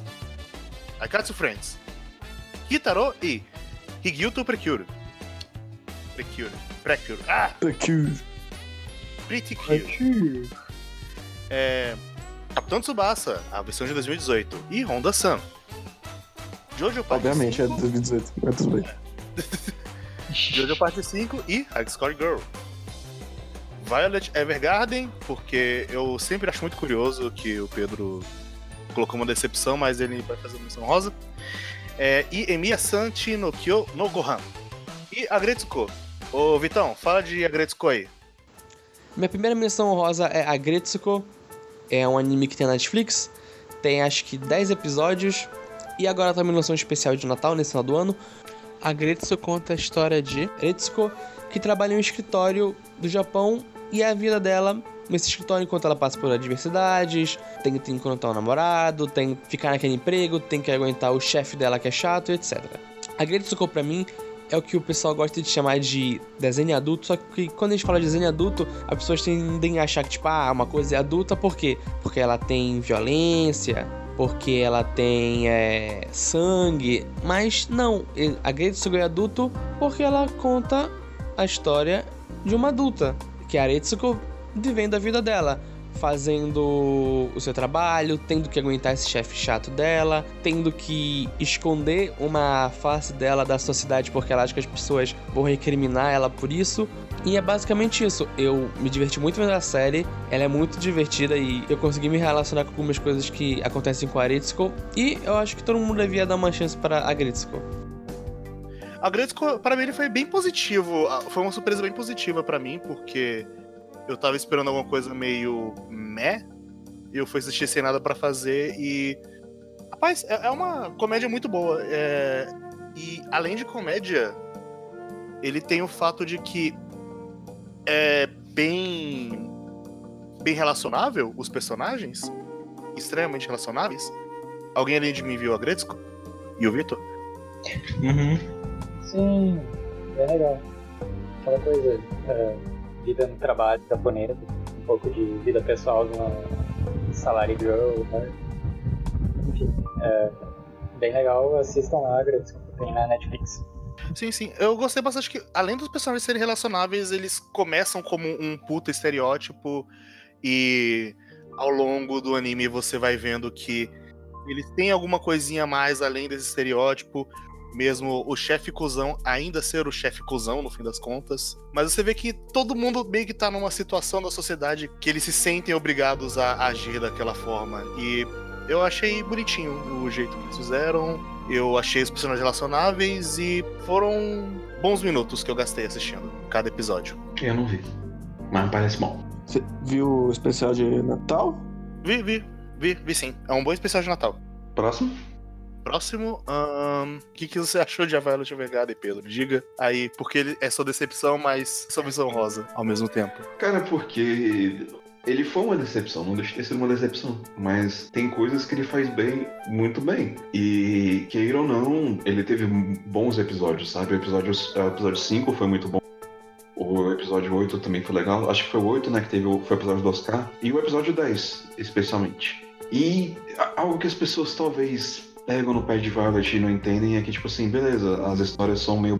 muitas vezes um pouco românticas demais e coisas desse tipo. Mas o negócio é que, é, dependendo das experiências que você tem na sua vida, é fácil se relacionar as histórias que Violet conta. E basicamente o que esse ano pegou no meu ponto fraco, não só em Violet, mas também em Emiya-san, a, a cozinha do Zemia, né? E também em Soreyori, foi justamente em, em falar de luto, sabe? Falar sobre perda de entes queridos e, e mortes. E o, o negócio é que, tipo, eu já perdi meu pai há muito tempo, desde que eu tenho 3 anos de idade, então já faz 13 anos que meu pai faleceu. E o, o episódio 10 ele toca num tema que toca muito, muito nisso. Só que toca nisso de uma forma assim que eu não esperava que fosse ser tocado, sabe? Porque o, toda a questão das, das cartas, etc., eu meio que entendo, me ajudou bastante a, a superar meu luto. Foi porque tinha um caderno meu de, de infância que tinha algumas coisas que meu pai escreveu pra mim e tal, tipo, eu, eu li isso várias vezes, sabe, Pra matar um pouco a saudade assim, pra ver tipo como eu sou, meu pai me sente se sentia em relação a mim e essas coisas assim, sabe? Então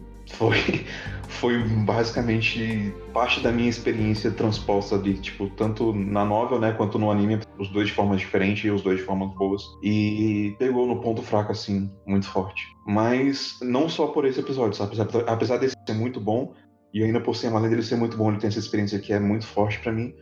Ele também teve outros episódios, como eu falei, que, que pegam nesse, nessa questão um pouco mais pessoal. E eu acho que é muito fácil pra alguém se identificar com o Violet e acabar gostando dele. É um anime que eu indicaria certamente com ressalvas, mas que eu também indicaria com orgulho. E pra adiantar, né, já porque eu já puxei a cozinha do Zemia, é, Emiya Santi no Kyo no Gohan, ele, ele é um spin-off, né, de Fate. Credo, Fate. Fate é bom, né? Fate é legal, ligue comigo. Isso. É, mas enfim, é, o, o que o, o Emiya-san é, ele é um spin-off de Fate, se foca mais em aspectos slice of life. O que todo mundo, todo mundo que é fã de Fate, que é fã daqueles personagens quer, que é basicamente que eh, todos eles sejam felizes. Menos o Shinji, porque o Shinji é cuzão, morra Shinji, mas todos eles sejam felizes. Então, ver esse spin-off é, é algo ao mesmo tempo muito bom, porque você tem todos esses aspectos Slice of Life com esses personagens que são muito carismáticos. Você tem a parte da comida, que também é maravilhosa. Te ensina a fazer umas comidas da hora, e tem umas comidas da hora, e é mó legal de assistir e comer durante o almoço.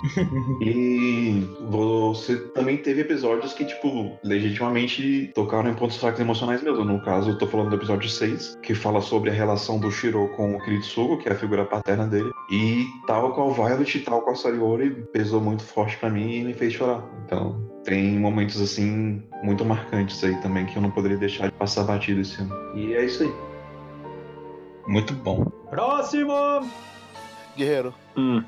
fala aí, por que Capitão Tsubasa é uma menção honrosa aí? Cara, eu, eu fui ver Capitão Tsubasa porque alguém abandonou Jojo pra fazer Capitão Tsubasa. Eu pensei, hum, acho que vou ter que assistir, né? Tem que dar essa chance aí. E eu me surpreendi, porque se tem uma pessoa que sabe fazer quadros parados bonitos, sabe controlar o, o pacing com quadros desanimados, é o diretor, antigo diretor de hoje. E ele deu uma carga mais Prince of Tennis, assim, pro Capitão Tsubasa desde o começo.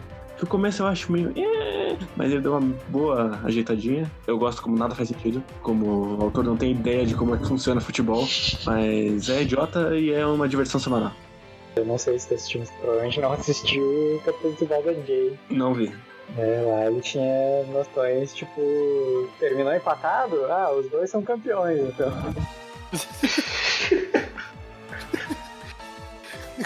Ele é o despratino. Eu gosto que tem, tem, um, tem um momento no, no campeonato que ele descobre a existência do impedimento. E aí, meu Deus, o impedimento. ah, é maravilhoso. É, acho que é no.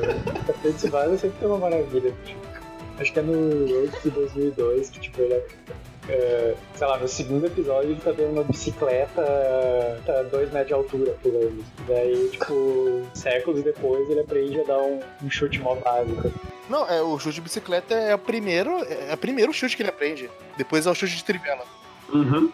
É, é, isso, é o chute de trivela que ele aprende séculos depois, bem na hora. Que inclusive vira o principal dele. Chute de trivela! Não é, não é um chute de trivela, é a trivela voadora, né? Infelizmente eles não, não gritam o nome dos chutes. Lamentável. Próximo! Não, então, é, falar aqui então de Jojo. É, a parte 5 de Jojo, eu não lembrava que era tão legal assim.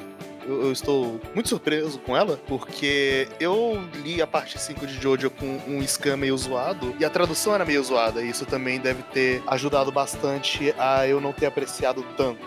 Espera até aparecer o vilão pra você. É verdade. É, não, é, o vilão acho que. Rapaz, o negócio. Mas, de qualquer forma, o que eu tô vendo da parte 5 até agora tá sendo uma das coisas mais divertidas que eu assisti no ano passado. E, rapaz, eu tinha falado já anteriormente de como o diretor ele tá fazendo coisas muito legais e tal, eu exemplifiquei, então não vou me estender muito. Mas a parte 5, apesar de ter algumas coisas um pouquinho questionáveis, como os flashbacks, que são desnecessários, ele colocou uns a mais ali, colocou em ordem diferente e talvez não tenha sido uma boa decisão. Mas no geral, o anime tá sendo definitivamente uma experiência bem melhor do que o mangá. E, uou, parabéns. Então, ganha aí, Jojo parte 5 como a melhor adaptação do ano, já que não tem, não, não tem isso aí, ele ganhou isso aí. Beijo. É, não. N- ah, não, discordo.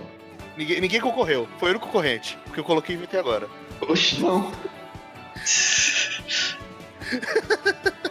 Não, mentira. É, mas enfim, Jojo Parte 5 é um anime bem legal, assistam ele. E se vocês forem acompanhar Jojo ou ver Jojo, vejam o anime, tá sendo uma experiência muito melhor que o mangá em todas as partes. E Próximo!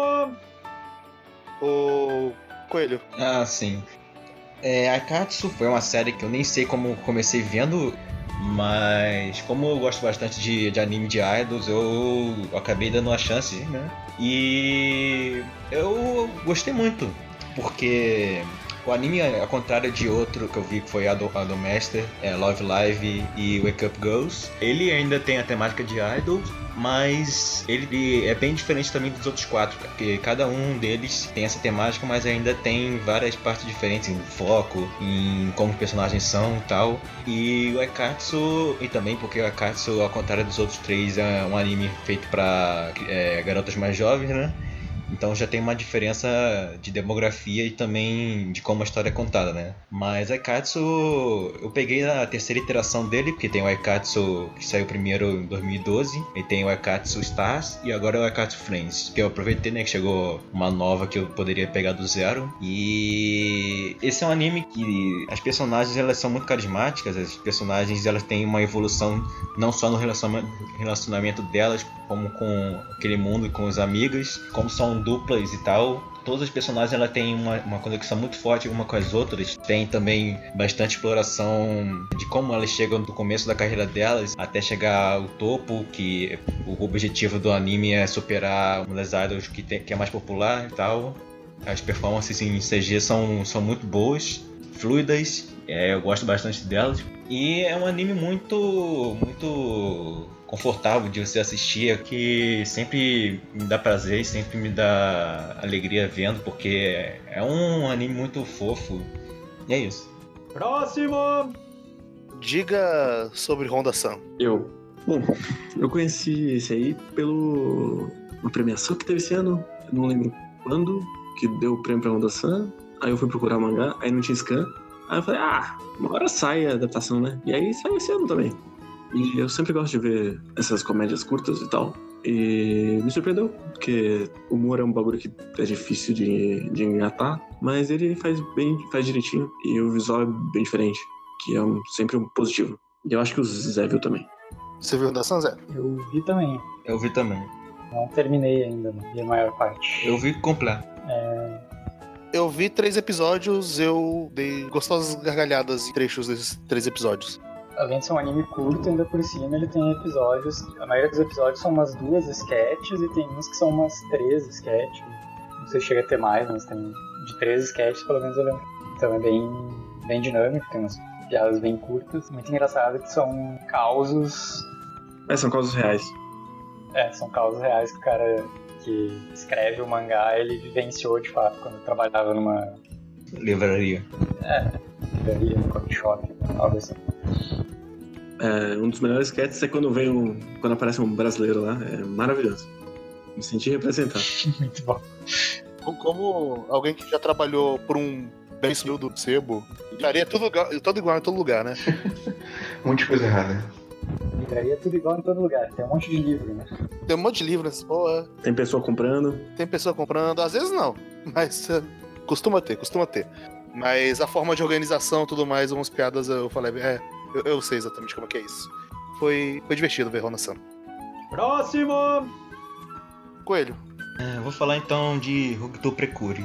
Então, eu faz, fazia muito tempo que eu queria ver Precure, né? Eu não tinha visto nenhum, nenhuma, nenhuma interação da franquia antes.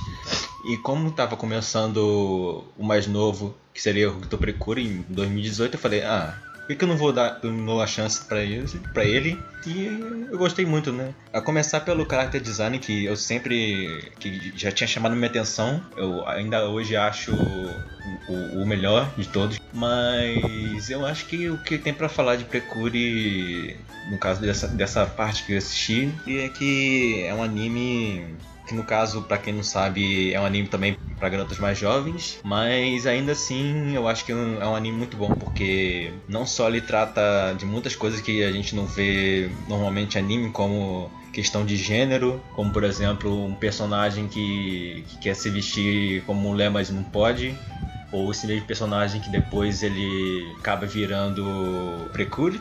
Você também tem outras questões como de trabalho, de sexualidade. Então, o anime ele tem bastante coisa que você não esperaria em um anime infantil, mas ele tem, e ele trabalha muito bem em todos esses aspectos. Mas não só isso, a história em si também ela tem uma temática que eu gosto bastante sobre todas as personagens, a relação delas tá lá. Fora o fato de que todas as personagens são muito carismáticas, elas têm também um desenvolvimento muito legal durante todo o anime, ainda mais as personagens que foram introduzidas depois. E eu acho que também uma coisa que se falar é a animação, ela é bem constante durante todo o anime. Um dos melhores momentos dela é com certeza uma das mais criativas que tem por aí. A direção? Também, também, mas também mais a animação. O que me deixa interessado em Hokuto Precure é que eu sei que o, o Sato, né? O Junichi Sato tá envolvido nele. Uhum, ele é um dos diretores.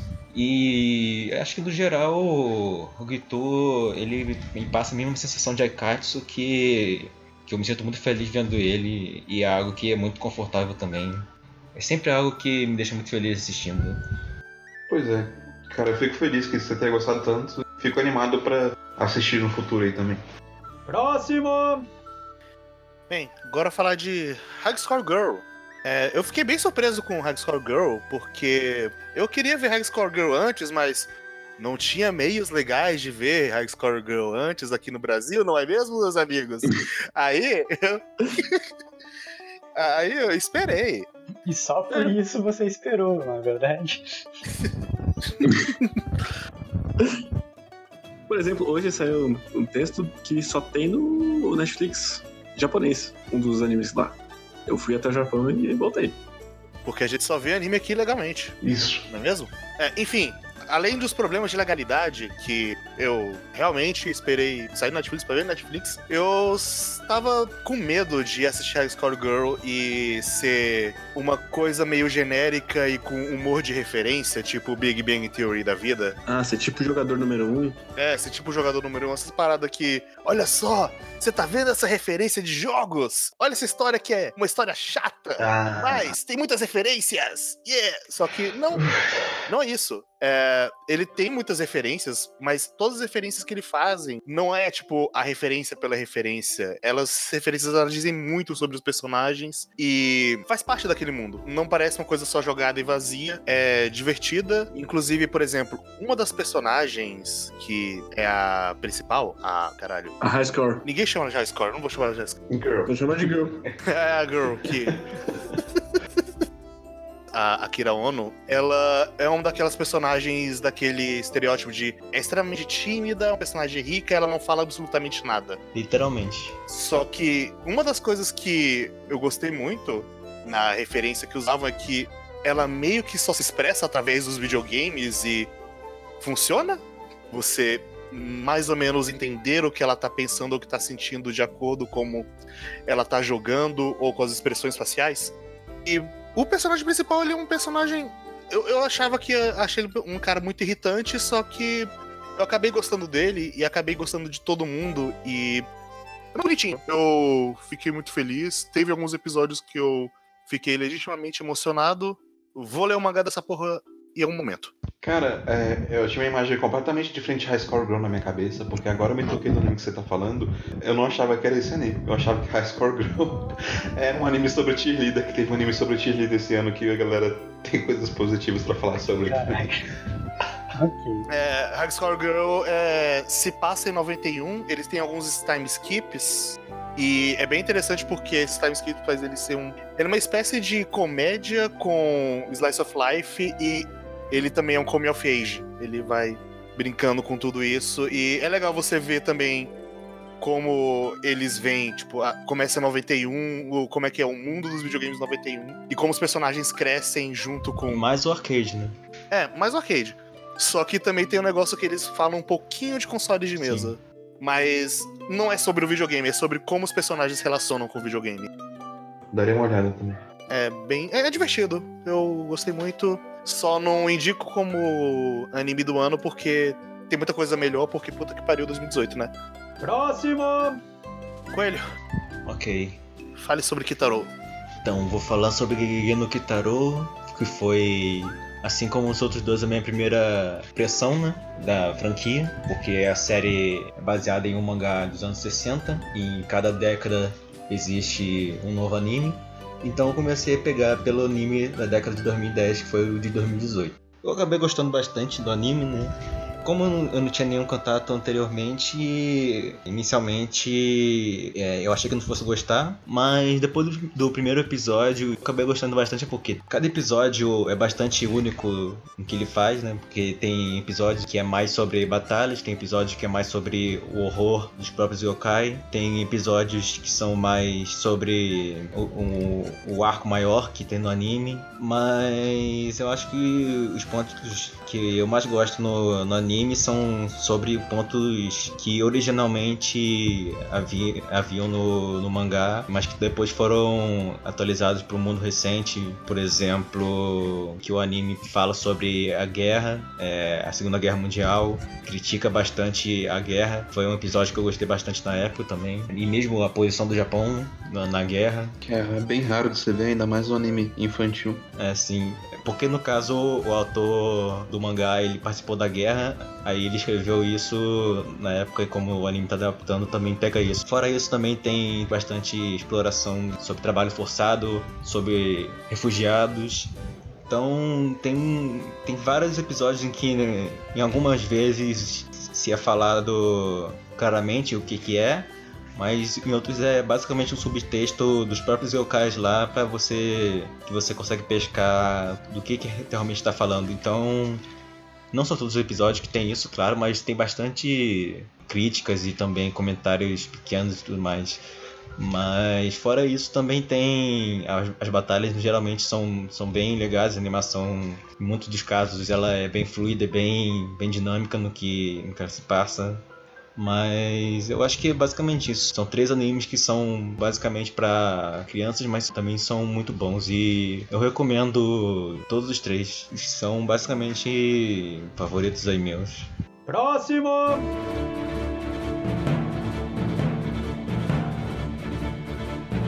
A minha segunda recomendação é Planet With.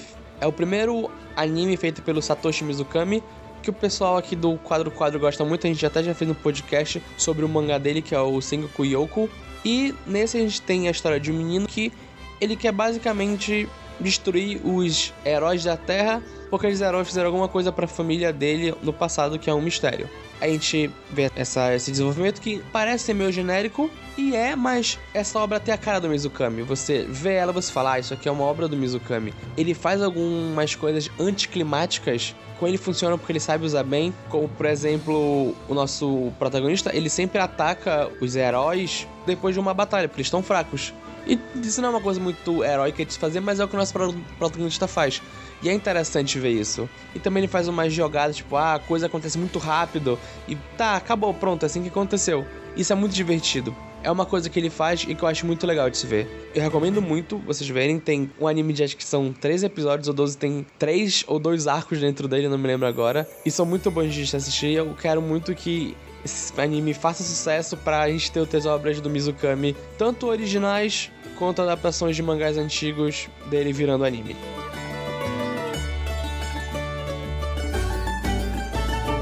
Por fim, eh, eu inicialmente não tinha nenhuma menção honrosa pra fazer, porque 2018 foi um ano bem pesado pra mim, eu não tive tanto tempo quanto gostaria pra assistir animes. Então, quando foi chegando perto do Awards, eu foquei, além dos que eu já estava acompanhando, no que o pessoal indicava pra melhores. Mas como ninguém mencionou nem nos melhores do ano e nem nas menções honrosas, e eu só fui assistir esse anime que estava na minha lista agora em 2019, eu resolvi inserir aqui na edição mesmo, e por isso não vai ter comentário de mais ninguém em cima, uma menção honrosa sobre Otakoi. Otaku Nikoi wa Muzukashi. Otakoi é um anime muito maravilhoso sobre o cotidiano de um quarteto de otakus, a Narumi, o Hirotaka, a Hanako e o Taro. Todos eles já são adultos, com mais de 25 anos, tem várias diferenças entre si, apesar de calhar deles trabalharem no mesmo lugar e tal. A Narumi, por exemplo, ela é uma fujoshi, mais focada em mangá shoujo e mangá BL. Ela também produz dojinshi, que é legal, mas o que torna ela mais interessante ainda são os vários dilemas que ela enfrenta, que aprofundam ela também como não ser exatamente uma profissional exemplar, ter frustrações em vários campos da vida. A princípio ela tenta até esconder o lado otaku dela, tem uma visão negativa dos otakus como um todo e consequentemente dela mesma. E assim como ela, todas as demais personagens a gente se identifica em um ou outro, ou em vários aspectos. E as relações entre eles e alguns outros coadjuvantes que aparecem mais adiante são todas muito interessantes, críveis, divertidas. Tem comédia, tem romance, tem diferentes formas de lidar com situações de trabalho, com os amigos, namorados, com aquela pessoa que tu quer se aproximar, mas não sabe bem como. Enfim, eh, eu gostei demais de acompanhar o Takoi, de acompanhar o dia a dia dessa turminha. Se eu tivesse assistido antes, certamente eu tinha trazido para o debate aqui no podcast e tinha indicado a abertura também para ser uma das melhores.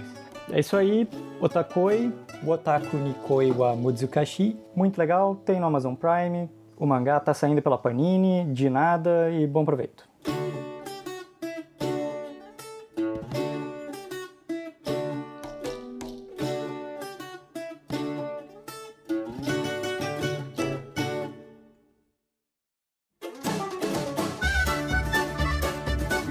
Personagem: Ichigo, de Darling the Franks. Akane, de Gridman. Kuroi, de Planet With.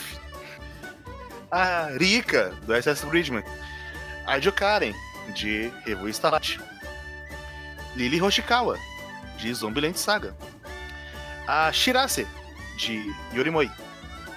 A, a Hinata, de Yama no Susume. E a Dai Banana, de Revo Starlight. E também tem o Joe, de Megalobox. A regra é a seguinte: a gente tenta entrar num acordo entre quem são as menos favoritas para tirar elas de cara. Se a gente não concorda, a gente parte para votação e cada um tem direito a um voto na sua favorita. Quem for sendo eliminado, a gente vai falando um pouco a respeito e daí passa para a próxima fase com nova votação. O Vitor não gravou sobre o Joe. Eu achei uma escolha muito esquisita, porque o Joe mal é o personagem mesmo. É, exatamente. tipo assim, Era melhor botar o Yuri, pois é. ah, Não, o Yuri também não mas é melhor do que o Joey. De qualquer forma, tem outros personagens na lista que se misturam um pouco com a estrutura narrativa e não são só personagens, mas eu acho que eles são pelo menos mais caracterizados e mais profundos do que o Joe. Sim, sim. Então vamos eliminar o Joe de cara? É, só, só deixando claro que eu gosto bastante dele dentro de Megalobox, mas. Sim, sim. Ele funciona pra, pra história muito bem, né? Mas o negócio é que, tipo, pra uma discussão de melhores personagens do ano, não, não fica muito cabível, infelizmente. Algo que, já puxando aqui o tapete, por mais que eu goste da Karen de Revo Starlight, eu também não sinto o mesmo dela, sabe? Então por que você indicou ela? Não fui eu que indiquei ela. Ah, tá. eu, eu achei que tinha sido você. A Karen é uma personagem magnífica, só que pra pra poder explicar por que, que ela é uma personagem magnífica, tá muito entrelaçado com a estrutura narrativa de Rebel Starlight e o motivo pelo qual ela tá lá. E aí, é, ela é uma excelente personagem dentro desse contexto, mas talvez como personagem por si só um pouco Ué. complicado. Mas isso vale pra todo mundo, não? Hum, depende. É, mais ou menos, mais ou menos. Os personagens eles se engrandecem por causa da estrutura narrativa, mas, por exemplo, eu não iria querer ver mais da Karen fora de Starlight. Você vê um personagem evoluindo tudo mais é uma coisa, você vê esse personagem interagindo com toda a narrativa dentro dela faz ele ser mais uma ferramenta narrativa do que um personagem. Isso. E, e assim, a, a Karen, ela é uma boa personagem dentro do que ela se estabelece, sabe? Ela tem muita personalidade, ela tem seus gostos e desgostos, e sempre que ela tá em tela, ela é muito carismática. E é- ao longo do anime, ela também passa uma constante evolução. Só que ela não é uma personagem que foi feita pra brilhar sozinha. Nenhuma das personagens de Rebel Starlight foi, apesar de que a outra personagem que eu indiquei, ela acaba brilhando um pouquinho mais. Mas é, é algo que engrandece a narrativa de uma forma, mas por si só o personagem dela não consegue carregar as coisas sozinhas da mesma forma que, por exemplo, um Araragi carregaria ou um Raid carregaria e por aí vai, sabe? Bem, alguém vai votar na Karen? Ok, caiu. Ah, alguém quer cortar mais algum? Eu acho que eu cortaria a Ichigo, porque ela vai bem até a metade e depois vai sendo usada só pra fazer umas coisas meio inúteis e até sem sentido. É, eu meio que concordo com o Zé. Ela é basicamente uma ótima personagem que em algum momento o anime simplesmente cagou pra ela e deixou ela de escanteio pra. Porque. É. Então, meio que. É, você poderia estar na lista e eu, eu poderia até votar em você, mas você foi negligenciada. O que, que você tá falando? Daí, Aí, tipo, tipo, Ué, eu vou votar nela, ela vai sair. não. Ah, tá bom. Então ela fica. Eu acho que ninguém vai votar na Renata, infelizmente. Apesar de eu achar que a Renata. Eu ia. Quantos votos você tem, Caio? Você tem um voto, Caio. Não cinco. Exato.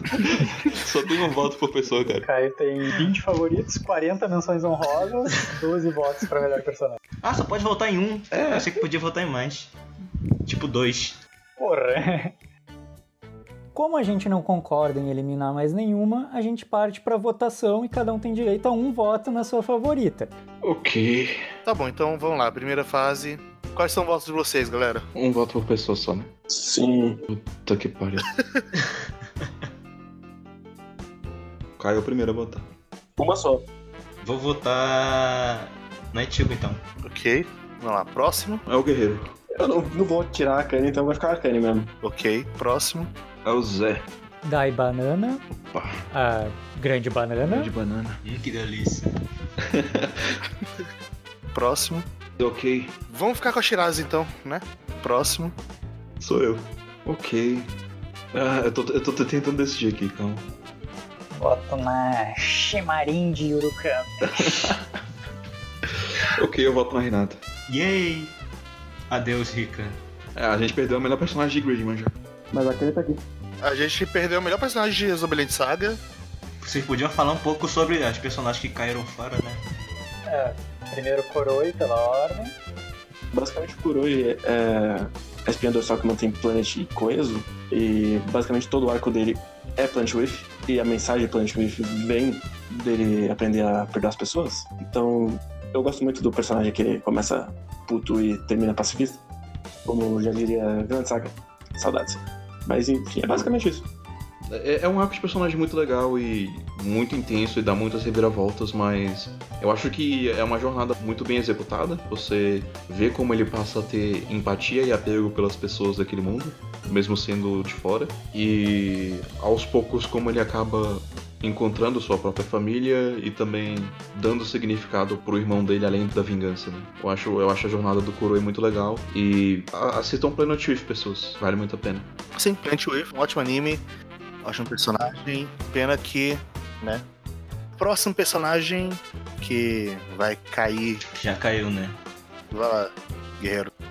Basicamente, a Rika ela serve pra você simpatizar com a Akane. Metade do trabalho é dela, de fazer a ponte. Assim, a Akane por si só, ela é uma personagem extremamente carismática. Só que eu particularmente prefiro a Rika do que a Akane porque eu acho que a Rika, ela é o coração de Gridman, basicamente. Ela é a personagem que une todos os polos, por assim dizer, sabe? Tipo, Ela humaniza a Akane, ela humaniza a construção da Akane, que é aquele mundo virtual, e os próprios kaijus, ela acaba humanizando os próprios kaijus na, na relação que ela tem com o Anti, que é muito legal, diga-se de passagem. E eu gosto de como, apesar de ser uma personagem secundária, Não. ela. Ela é secundária, assim. É mais, mais primária. Dentro do contexto né, de, de Tokusatsu, ela seria muito uma personagem secundária. É, para mim, é, é, pra mim, ela é uma personagem secundária, só que o anime sabe dar importância pra ela, sabe? Tipo, não é porque ela é secundária que ela não vai deixar de ter sua relevância na vida das pessoas que estão interagindo com aquelas coisas todas, ou até mesmo pro, pro mundo, sabe? Não, ela não é a protagonista, mas ela também não é secundária. É protagonista no máximo. Eu não diria que seja, não, mas tudo bem. Eu não sei, eu, eu acho que o anime até tenta colocar essa posição dela e do Tsumi como deuteragonistas, mas no Eu final diria mesmo que, com- que personagem de, de secundário seria aquela garota da escola, a mãe dela, o. Não, elas são terciárias. Não, elas são, elas são figurantes. Elas têm três diálogos em 12 episódios. Elas não são secundárias. Mas tudo bem, Cara, vai. eu, eu, eu não acho que seja. Eu não tô tentando diminuir a personagem da Riga falando que ela é secundária, tanto que eu acho que ela é a melhor personagem de Gridman. E ela é a cola que, un, que une as bases. Enfim, eu só quis dizer que a, a Kanye, a Kanye não, a Rika, ela é a cola que une Gridman inteiro e. Pra mim, ela é a personagem mais humana daquilo tudo e a mais relacionável, e não seria a mesma coisa. Ok. Não sei se ela é a cola, mas eu entendo ela por esse lado de ser a personagem mais humana. Os arcos melhor, não necessariamente os mais desenvolvidos, mas os melhor desenvolvidos É são porque sem a, sem a Rika, pra mim, a Kanye não funciona, e sem a Rika, pra mim, o desenvolvimento do Anti também não funciona. Claro que não, é por isso que ela tá lá. Exatamente. Por isso que eu vejo ela como É, uma ok. É que pra mim, mesmo com a Rika, a Akane não funciona tão bem assim. Mas enfim. Aí você está só errado mesmo, tudo bem. Eita, polêmicos.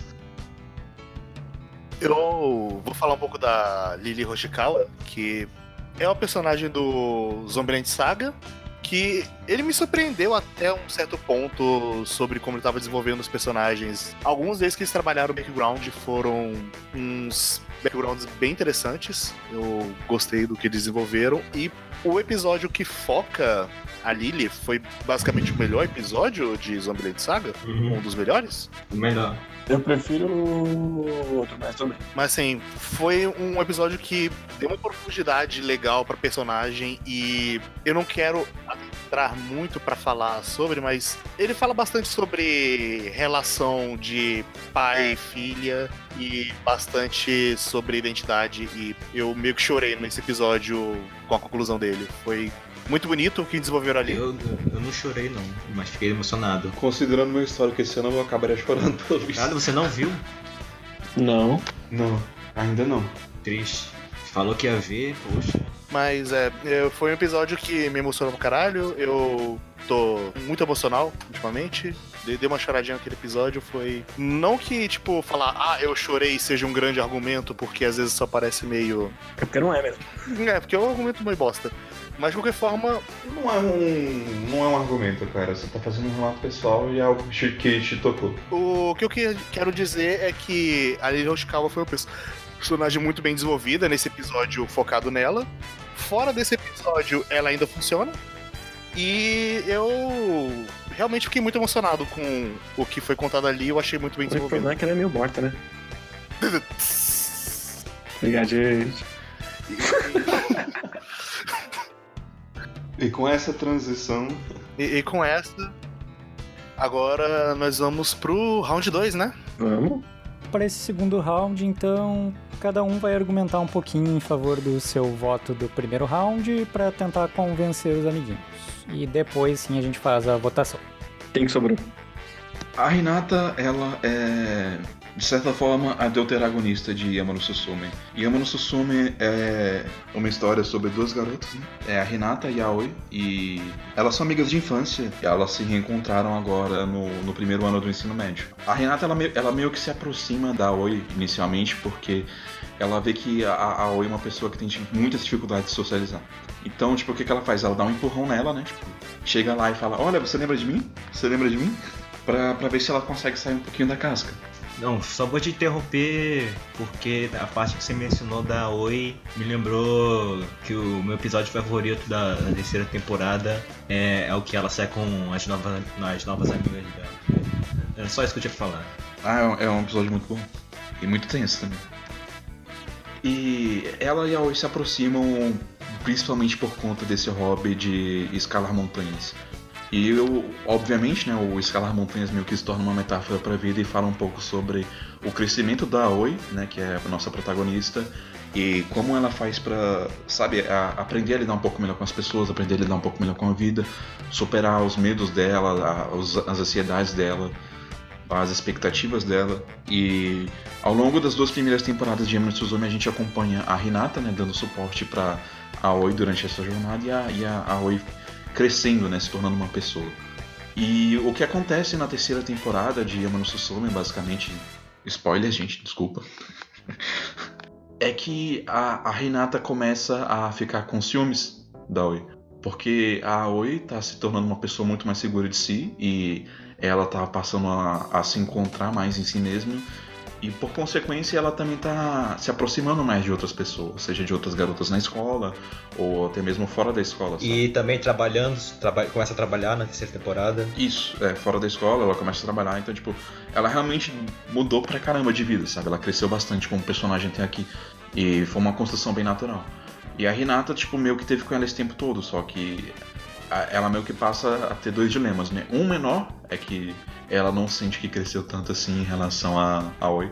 Elas meio que têm uma, uma rivalidade um pouco infantil uma com a outra, no qual uma tem que se achar mais adulta que a outra, sabe? É Uma, uma coisinha besta de criança, mas que é um pouco fofo da parte delas. assim. E a, a, a outra é que ela tem medo de que a, a Oi se afaste dela, porque uma das coisas mais tristes que aconteceu na vida da Renata foi justamente o ter que se mudar de cidade e deixar de ser amiga da Oi. Então ela, ela meio que começa a carregar esse medo, essa ansiedade e ao contrário de como é feito na maior parte das séries, o, o anime de Yamano Susume ele trabalha muito bem é, essa questão de, de ansiedade e expectativa com situações muito reais em que você entende perfeitamente por que, que a comunicação não tá funcionando, sabe? Por que, que a- a- elas não estão conseguindo se encontrar nessa conversa, porque, queira ou não, a, a valoriza muito a Renata e ela ama muito a Renata e, tipo, ela não ia querer, sabe, se afastar nem nada assim. Mas acompanhar essa jornada da Renata é algo que tipo, me deixou ansioso, sabe? Tipo, é, é bem complicado e, e raro, assim, um personagem realmente fazer eu sentir na pele esse tipo de situação. Ela passando a compreender o que, que a Aoi significa pra ela e o que, que ela significa pra Aoi ao longo da temporada foi pra mim um dos melhores arcos de personagens do ano. Pra ser sincero, foi o meu arco de personagem preferido do ano. De longe, assim, é bem raro você ver personagens sendo caracterizados de forma tão boa, de forma tão simples. E é isso, eu acho que a Renata merece estar aqui e as pessoas certamente deveriam assistir Yamano Susume por causa dela e da Oi, porque são duas personagens incríveis em um anime que faz o simples se tornar extraordinário. Volta a segunda temporada, Crunchyroll, porra. Toma a primeira, vou pular pra terceira.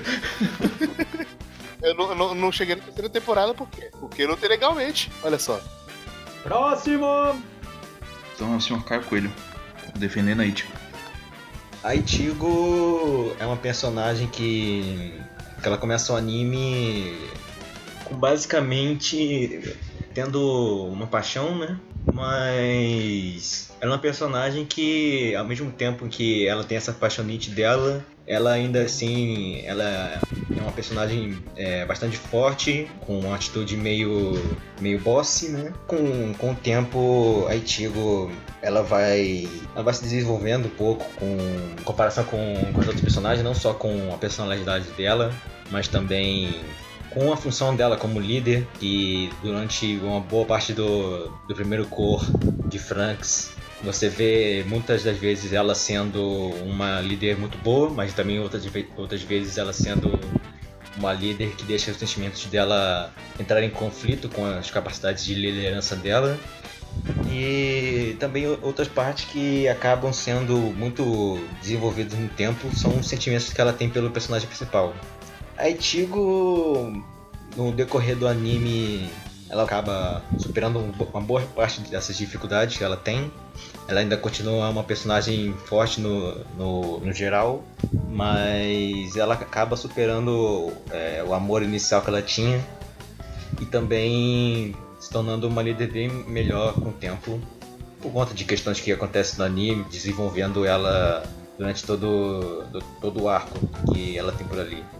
E fora isso, é uma personagem que, que acabou me cativando bastante, então mesmo que, que ela não, chegue a vencer, não chegue a ficar no top 3, eu já- acho que eu já fico feliz por ela estar próximo do pódio, porque é foi uma das minhas personagens favoritas do ano, junto da Akane. Então é um personagem que eu gosto bastante, é uma das minhas favoritas de todos os tempos, mas é basicamente isso. Eu concordo com você em muitos pontos, mas isso acontece só na metade, né? Infelizmente. Mas tem o casamento depois que. Tenso. É, realmente. Depois do casamento, eu Você redime tudo. redime tudo. Próximo! E o próximo é o Kei. Olha aí. Ok. Vai lá da Shirazi. Vou falar da Shirazi. Ah, é, é muito louco que. Que bom que alguém escolheu por mim, porque eu não saberia qual das quatro personagens Sorayori eu escolheria, porque eu amo todas elas. De nada. Cara, eu. Eu amo todas elas também, mas por motivos óbvios a minha identificação com a Shirazi é muito mais forte. Mas de qualquer forma, é, a Shirazi ela é basicamente um dos maiores pilares daquele desse anime. É o maior pilar, né? Eu discutiria que talvez a Mari seja um pouquinho mais dependendo de como você enxerga as coisas, mas. Eu acho que, que seria o maior pilar, porque ela, ela é quem faz as garotas irem pra Antártida. A Shirazi é quem faz as garotas irem pra Antártida. Ela é quem tem o maior objetivo entre todas ali, que é a mãe dela. Então eu acho que é. Eu acho que enquanto a Mari tem a sua, sua jornada de autodescoberta e de certa forma o anime te leva na sua própria jornada de autodescoberta, no final das contas a verdadeira jornada ali é da Shirazi mesmo. Sim, sim. Porque enquanto a gente vê as coisas muito pelo ponto de vista da Mari, realmente, a jornada é da Shirazi, é uma história. O background dela, o que ela quer fazer na Antártida. É. é- é- Ah, peraí, eu preciso. Você vai chorar? Chorar não, é Sorayori no Eido. Alguém quica aí o, o Zé rapidinho. Não, mas então, sim, a Shirazi é uma jornada dela e é muito pessoal, envolve família, que. É, é o ano da família, gente. Olha só. Não, mas todas as personagens têm uma jornada ali. Não, todos os personagens têm uma jornada, só que, como você mesmo falou, A da, a, Shina- a da Shirazi é a mais focal, né? a da Shirazi é mais. é mais intrínseca com o que tá acontecendo ali. Uhum. A Shirazi é o que teve o maior motivo pra ir pro, pra Antártida. As outras, elas acabaram embarcando nessa e encontrando suas próprias motivações. Mas o pilar daquilo foi a Shirazi. Ela, ela tá lá pra encontrar a mãe. E ela sabe que a mãe dela já tá morta. Mas ela precisava. É, tipo, é- é- ela. Tá, tá difícil. Tá difícil. Você quer ajuda dos universitários? Dá uma ajuda nos universitários aí. Ao meu ver, ela vai lá como uma forma de se despedir da mãe, definitivamente, sabe? E ela meio que tava precisando disso, eu acho. Isso. A gente vê, né, pelo que a gente sabe da vida dela no começo e pela forma como é descrita, né, como ela viveu, que o fantasma da mãe dela sempre esteve lá, sabe, de certa forma, né, junto com ela. Então, Não literalmente. Sim, sim, metaforicamente, mas ela realmente precisava se desprender disso, sabe?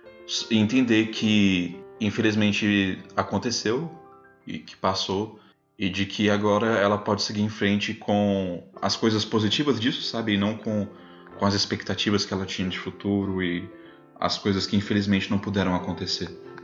E o que eu gosto bastante é que durante essa jornada ela começa a ter trocentas experiências e ela pensa muito sobre as experiências que ela tá tendo, ela pensa muito sobre a relação que ela tem com o resto do, da equipe que teve um outro tipo de convívio e às vezes até um convívio maior com a mãe do que ela mesma. E ver a Jill é uma coisa maravilhosa. Sora Yori é maravilhoso. Sim, e. É, cara, é bem complicado, cara, porque a jornada dela é realmente muito foda. São, são várias coisas, sabe? Você vê que, que ela realmente cresce em diversos aspectos. Não só, tipo, em consideração por outras pessoas e, tipo, aprender a se relacionar um pouco mais com os outros, mas até nas, nas próprias ambições dela pro futuro e no quanto, tipo, essa garota, no final das contas, é, é absolutamente incrível, sabe? Porque enquanto ela tem um fardo muito grande pra para se livrar, um peso muito grande, ela também é uma personagem, assim, que é absolutamente inspiradora. Que é meio que, acredito que todos nós gostaríamos de ser, sabe? Nós, todos nós gostaríamos de ser a Shirazi que encara os nossos próprios problemas e enfrenta todos os obstáculos e sabe correr atrás das coisas. Então, eu acho que ela é certamente um. Não só uma, uma grande personagem, mas um, um modelo a ser seguido de certa forma. É, uma coisa que eu gosto muito dela é bem parecida com coisas que eu gosto do Nambamuta do Space Brothers, que ambos têm pequenas coisas que são muito relacionáveis e muito humanas e você acaba se apegando muito aos personagens. Sim. E apesar dela ser tão incrível também, é, ela é uma personagem cheia de defeitos e cheia de problemas. Sim, é uma personagem cheia de defeitos e uma cena que é muito vívida, muito relacionável e, meu Deus, eu achei genial. In your face? Não, não. É, é mais simples que isso. Passaporte. Ah, passaporte. É realmente muito bom, todo, todo, todo o desespero. A, a cena do passaporte. Eu achei genial aquilo, porque isso todo mundo já passou por alguma situação parecida com aquela. E eu adoro quando séries e animes fazem alguma coisa com situações completamente comuns na vida e desenvolvem de uma forma maravilhosa. E ela é cheia dessas coisinhas, ela tem vários pequenos momentos que me fazem gostar bastante dela e me fazem sentir que ela é muito relacionável. Ela e as outras três. Próximo! José. A Grande Banana, de Shoujo Kageki Review Starlight. É uma personagem que ronda durante grande parte do anime como uma coadjuvante legal, que dá uns apoio moral aqui e ali. E intencionalmente é mostrada fugindo dos holofotes em alguns pontos aqui e ali. Até que tem o episódio da Dai Banana do anime. E aí tudo muda. E aí, então somos surpreendidos novamente. E eu achei muito maravilhoso aquele episódio, provavelmente o meu episódio favorito do anime. E é muito interessante que dá um panorama bastante relacionável também, porque acho que todo mundo já teve algum momento que gostaria que ficasse se repetindo em looping ou alguma coisa assim. Uma viagem de férias, algum momento específico da vida que foi muito legal e tu gostaria de ficar eh, revivendo aquilo outras vezes. E é isso que acontece basicamente no anime. E a gente descobre que, na verdade, ela tá fugindo dos holofotes e tal, mas ela é absurdamente talentosa em todos os quesitos possíveis. Sim, tem as características necessárias para ser uma top star, basicamente. É, não só ela tem as características necessárias. Ela é a melhor da sala. É, em todos os quesitos ela é top. né? Sim, ela é a mais alta, ela tem a voz mais forte e quando ela quer, ela consegue atuar melhor que ninguém. E ela ficava se escondendo, escondendo o jogo, digamos assim, pra se mostrar só no momento das audições, que era quando importava pra ela, pra ela ganhar o prêmio que ela queria. E daí, spoilers, era reviver o momento todo, o ano todo de novo. Eu queria complementar porque eu, eu acho que algo que vai ma- mais além, porque, tipo assim, todas as personagens de Revo Starlight representam alguma coisa dentro do contexto, e a Nana não é diferente. E algo que as pessoas repararam, algumas repararam quando passou nos episódios iniciais, outras repararam depois. É que muitas das cenas da, da Nana, ela tá meio que tratando diretamente com o espectador. E não era, sabe, só brinks, não era só brinks. Ah, de certa forma, a Nana, ela é um ela é um suplente do espectador em si. O, você vê isso pelo próprio design dela, que é- foi feita para lembrar a girafa. E a girafa por si só somos nós. Só que o, o que o personagem dela trata, todo esse conflito dela, é não só tipo que ela quer rever aquele momento que foi tão precioso para ela, mas que ela também tem uma grande ansiedade em relação ao futuro. E eu acho que algo que às vezes pode passar um pouco despercebido, mas é que o, o próprio cenário, o conflito das personagens em si, as audiências, eles são os conflitos que ela teme, porque Audições, Pedro. é, audições. Desculpa. O problema é que ela entende que inevitavelmente no futuro vão haver conflitos e que ninguém vai estar satisfeito com o status quo. Dentro do sistema no qual elas estão, dentro do lugar onde elas estão, elas vão ser regidas através da competitividade. Elas vão querer crescer em cima uma da outra e inevitavelmente pessoas vão se machucar e amizades vão ser quebradas. E isso é extremamente importante para Nana porque antes dela entrar na escola, tudo dá a entender que ela era uma garota muito solitária, de que ali ela realmente conseguiu se encontrar como pessoa, se identificar com com outros, né? Com outros e conviver, sabe? E por isso que aquele ano realmente é tão especial para ela. É talvez uma das primeiras experiências assim positivas na vida dela, ou pelo menos uma das primeiras sociais. Então, tudo isso marca muito ela e essa ansiedade que ela tem de saber desse inevitável, dessa inevitável tragédia do futuro é algo que pesa muito para ela e é por isso que ela faz o que ela faz. E quando ela tem a vontade de impedir que isso aconteça, ela é melhor do que ninguém. E a maneira como ela se relaciona com a audiência no caso é porque você no seu papel de audiência, você sendo o ser empático que você é, você também vai querer o melhor para aquelas personagens e você consegue entender por que, que a situação dela é tão relacionável e por que, que ela quer o que ela quer. Então ela é facilmente a personagem mais hum, mais familiar e mais de certa forma aprofundada de Revue Starlight, sabe? E ela traz muito da mensagem, mas como isso vai conversar com o resto do plot, eu vou falar na minha defesa do anime do ano. Acabei. Próximo! Fala- vai lá, guerreiro. Certo. É, a Crente Índio é o, o pilar sobre o qual se sustenta Gridman. Basicamente, todo Gridman é uma sessão de terapia para ela deixar de ser uma hikikomori e voltar a ter atividades sociais. Basicamente, alguma coisa aconteceu no passado da, da Akane que ela decidiu que ela precisava se isolar do mundo. Spoiler. Então ela cria um mundo perfeito onde ela pode ser o centro das atenções de criaturas que são 100% obedientes, mais ou menos, para as vontades dela. Então ela não vai se desafiar, ela não vai se decepcionar, porque eles são exatamente o que ela precisa, só que não. Porque é pra isso que no final ela acaba criando o Ente, que é pra ser. É pra proteger ela, e aí depois meio que ela percebe que, na verdade, o que ela quer é sair daquele mundo, que é, é aí que tá o, o arco do, do Ante, pra virar o, o Grid Knight. E aí ela vai sendo trabalhada e ela mata pessoas, mas não são realmente pessoas, mesmo assim ela se culpa muito. E aí ela começa a achar que ela não merece a felicidade de ter aquelas pessoas que ela mesma criou, porque aquelas relações são verdadeiras. E aí vem a Rika pra dar o, o apoio do lado do espectador, que de qualquer jeito também tá meio que presa àquela visão de angelical da, da, da Akane. E, mas basicamente, no final, ela se melhora, olha aí. Ela volta a ser um ser humano feliz, mais ou menos.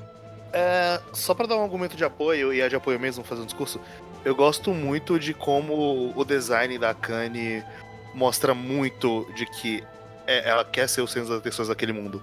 Ela tem um design de mais destaque, ela tem tudo ao redor dela, o jeito que aquela personagem é, o design das roupas, do cabelo roxo, dos peitos grandes, tudo aquilo são coisas que são feitas pra dar destaque. E quando você sabe qual é da personagem, você fala, ah tá, faz todo sentido ela ser assim. E eu gosto disso.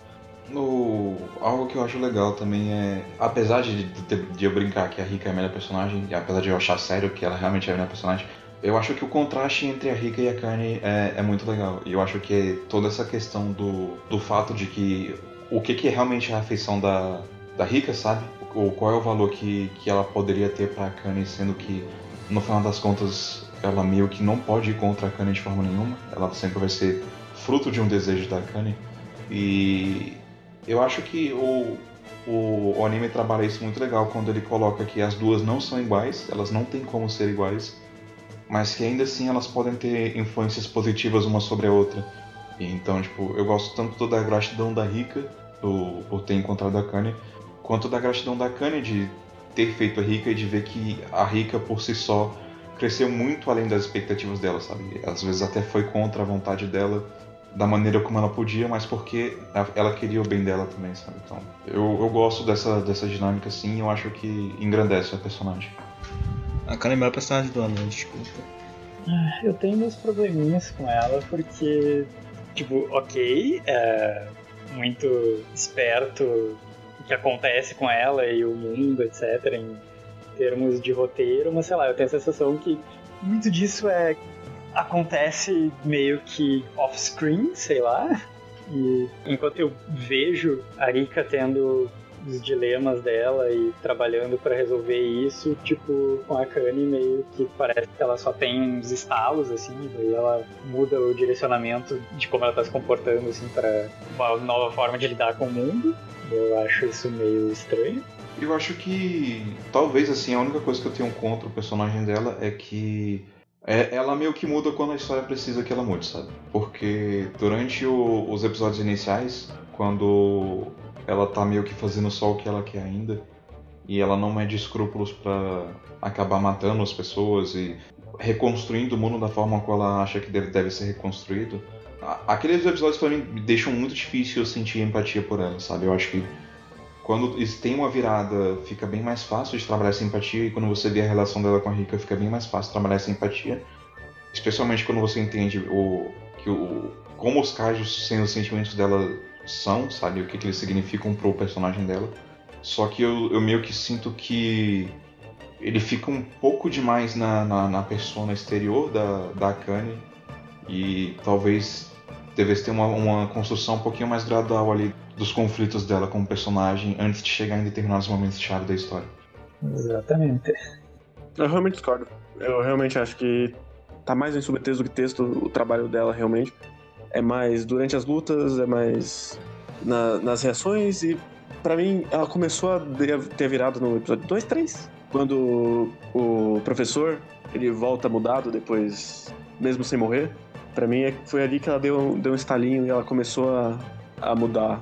Não, sim, eu concordo que ela começou a mudar por ali, só que mais ou menos, não tanto assim também, sabe? É, a partir dali a gente começa a ver mais sobre ela cada vez mais, tanto em texto quanto subtexto. Fica mais claro depois do, do episódio 5.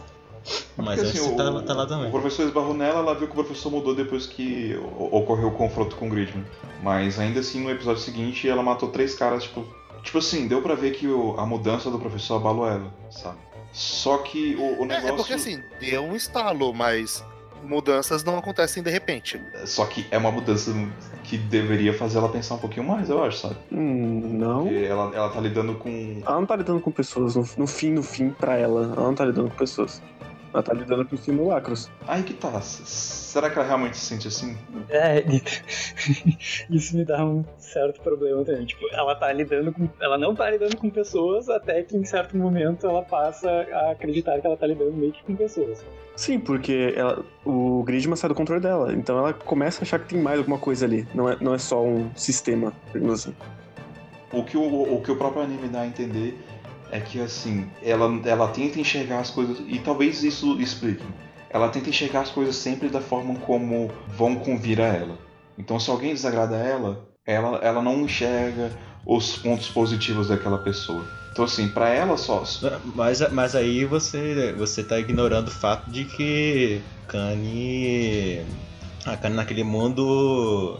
Ela criou todos os personagens pra ser pra gostarem dela e tudo mais. Aí se alguém sai do caminho, ela faz coisa em cima, né? Não, mas não, não é sair do caminho, é só desagradar. O- Os caras gostavam dela ou queriam interagir com ela, ela não gostou da personalidade deles, então foda-se. Ah, nesse caso sim. E da mesma forma a outra menina também, que jogou a bola sem querer na mão dela.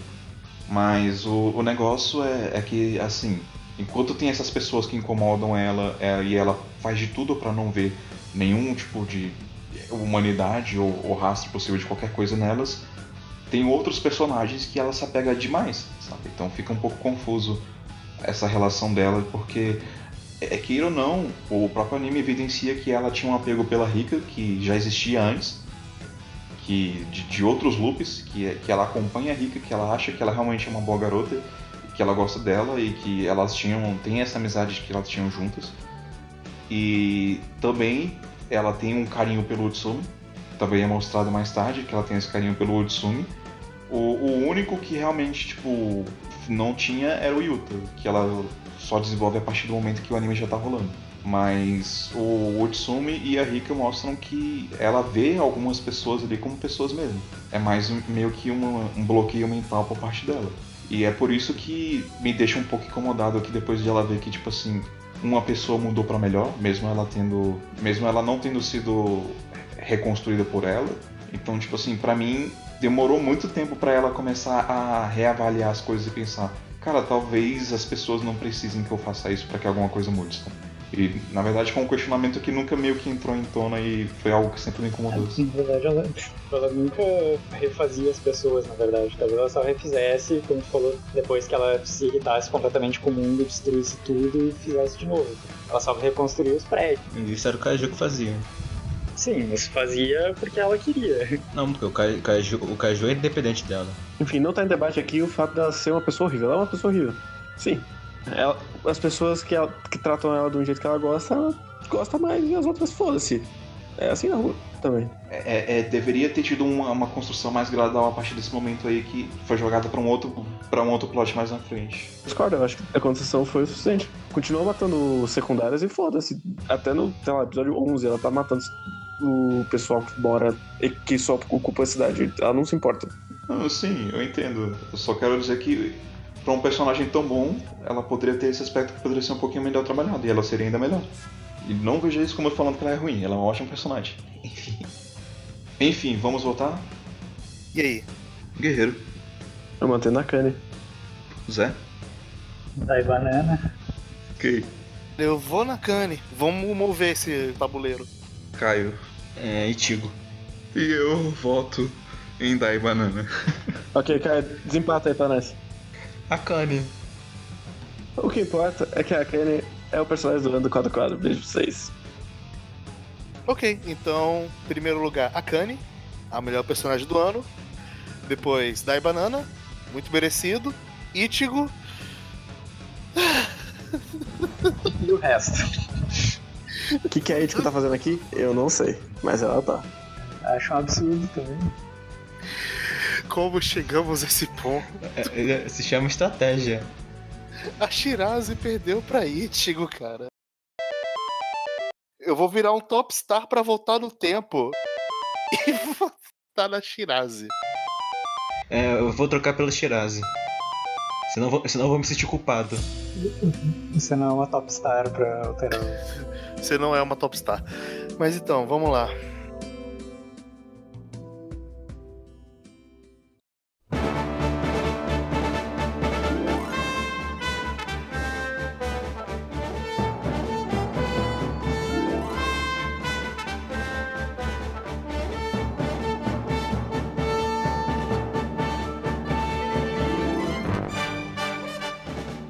Anime do ano. Agora, os concorrentes a animes do ano. É um anime só. E é um anime só. Os concorrentes para anime do ano são Zombieland Saga, Sora Yori, Lupin Parte 5, SSSS Gridman, Yuru Camp, Revu Starlight, Yama no Susume, Pop Team Epic e Devilman Crybaby. a eleição para anime do ano vai acontecer nos mesmos moldes que a eleição de melhor personagem. A gente tenta entrar num consenso para cortar alguns animes que não são tão favoritos assim. Depois, cada um vai ter direito a um voto passando para a próxima fase. Em caso de empates, a gente vai fazendo novas etapas de votação até nós termos definido o nosso pódio.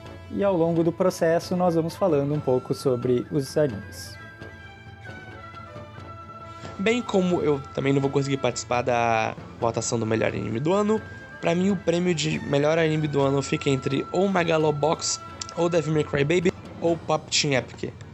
Megalobox porque ele é, pra mim, fascinante, como ele tenta emular a estética de um anime antigo, emular a estética de algo que você descobriu em um DVD, um VHS, e tá numa qualidade baixa, e você vê aquilo e acha magnífico. Devil May Cry Baby foi um soco no estômago que eu levei no começo do ano. Eu não tava esperando por ele e ele me encantou em todos os jeitos possíveis. A mesma coisa que um pouco parecido com Megalobox, só que ele não tenta ser esse anime antigo, ele pega a obra do Gonagai e adapta pra nossa realidade atual e funciona muito bem. E Devil May que nem Megalobox tem inserções de rap e hip hop que combinam muito bem com a série.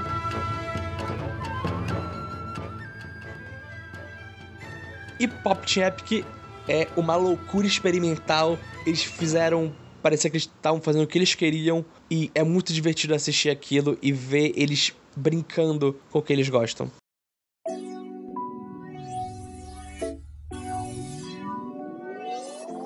É, tira Pop Ok, Team então gente- tira Yuru Camp e tira Lupin parte 5.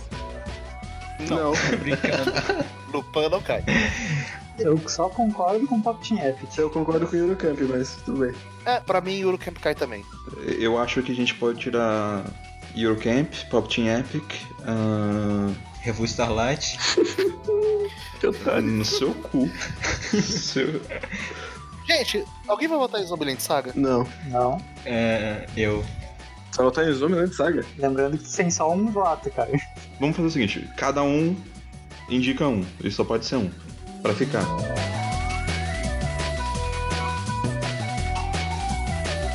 Eu, óbvio, então, deixa eu jogar aqui que Revista Starlight. Tá. Você podia falar só revista Starlight. Eu gosto de falar o nome todo. Agora é o Caio. Um só, cara. É, Gridman. É Guerreiro. claro que é Lupin. Você pode falar, tá? É Lupin. Certo. Peço perdão pra Crybaby que vai morrer. Agora é o Kay, vai Kay. Sora Yori. E o Zé. Pelo menos alguém vota em Devil May. Rapaz, do que sobrou. Nossa, do que sobrou. É que pra mim, desses outros, nenhum chega perto do título, na verdade. Tá. Apesar de eu particularmente gostar mais de Eurocamp, eu vou botar em Devil May Cry Baby, vai. É, eu vou começar falando do Yuri Camp, que ele caiu. Yuri Camp, ele foi um anime muito confortável pro meu coração. Ele é muito bonito, eu gosto muito daquelas personagens, eu achei cada episódio extremamente gostosinho. Eu não consegui maratonar ele porque sabe aquele anime que você assiste um episódio, você se sente extremamente feliz e tá de boa? É, é aquilo. Ele foi uma coisa que me agradou muito. Em momentos que eu estava tenso pra caralho, por coisas que aconteceram em 2018, ele me ajudou muito a aliviar a tensão. Sim, o Eurocamp ele é basicamente um slice of life, né? Mas ele é também um yashikei, né? Que é justamente do gênero healing, né? Então ele é um anime bem quisto pra pra situações assim. E eu acho que é a primeira vez em um bom tempo assim que um anime desse tipo acaba se popularizando tanto. Expli- explica o que, que, o que, que é Yashikei, pra quem não sabe, né? E acho que traduzindo seria o termo seria meio que healing, né? Ou curar. Revigorante. E trabalhos tipo, e acho que eles são geralmente animes slice of life bem contemplativos e que tratam de coisas que vão que vão aquecer seu coração, que vão fazer você se sentir bem e ter um pouquinho mais de, de esperança na humanidade depois que você termina. Algo que e acho que eles gostam muito de trabalhar o, o cotidiano e o, o efêmero, então existe uma determinada estética que é muito valorizada, a natureza é hipervalorizada nesses trabalhos e ele trata muito da ligação do do ser, né, com, com a natureza em si e também com as pessoas ao seu redor e como isso meio que reflete um ao outro. Dito isso, o Eurocamp faz isso muito bem com suas aventuras de acampamento. Ele até me faz querer acampar. Exatamente. É, é, pois é, né? Ele faz você querer sair de casa, né? é algo bem, bem forte, sim. E tem personagens muito carismáticas e ao mesmo tempo que valorizam aspectos que não são geralmente não são tão bem trabalhados assim em outros animes, sabe? Tipo, por exemplo, a, a, a Rin ser uma garota solitária e não tão extrovertida, é, é retratada de uma forma muito positiva, sabe? Tipo, Acho maravilhoso que a Shimarin é um pouco fria, é levemente distante no início, mas ela não é um estereótipo de kudere da vida ou algo assim. Ela é realmente uma personagem muito crível, é, inclusive me identifico muito. Ela não entra fácil na empolgação da Nadeshiko, ela estabelece laços com as outras meninas, especialmente com a Nadeshiko, mas não é de uma hora pra outra. Demora semanas, até meses pra isso acontecer. É, é que o negócio é que ela é uma pessoa introvertida, mas ela não é, tipo. Ela não é o excluído da sala, ela não é um, um alien misterioso que tá sentado ali do lado, sabe? Tipo. Ela é só uma garota normal e é- ela é sociável. Ela não é tão sociável quanto uma pessoa extrovertida é, mas ela é sociável dentro da sua introversão. O que no caso basicamente quer dizer, tipo, ela valoriza as, as relações que ela tem, os laços que ela cria, mas ela também precisa do espaço dela, sabe? Dos momentos dela e, e eu acho que o anime trabalha isso de uma forma muito legal. Sim, eu gosto muito de que nos primeiros episódios tem a Nadeshiko forçando a barra e tudo mais. E chega um momento logo cedo que ela fala: tá bom, eu não vou forçar a barra e tá tudo bem assim? Isso é outra parada que é legal, sabe? Tipo, é- elas entendem essa questão do espaço, sabe? Tipo, elas não querem quebrar esse espaço. Então, a maneira como as personagens se relacionam também é, uma- é algo muito bem explorado em Eurocamp. E se fosse outro ano, ele estaria facilmente no top 5, mas é porque realmente esse ano tá, tá foda. Sim. será?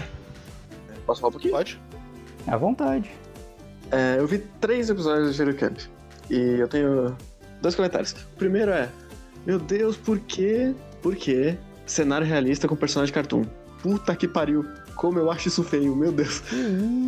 Aí você tá errado, mas tudo bem. É, justamente. Não, é, parece que eu tô vendo os cenários de um anime e os personagens de outro.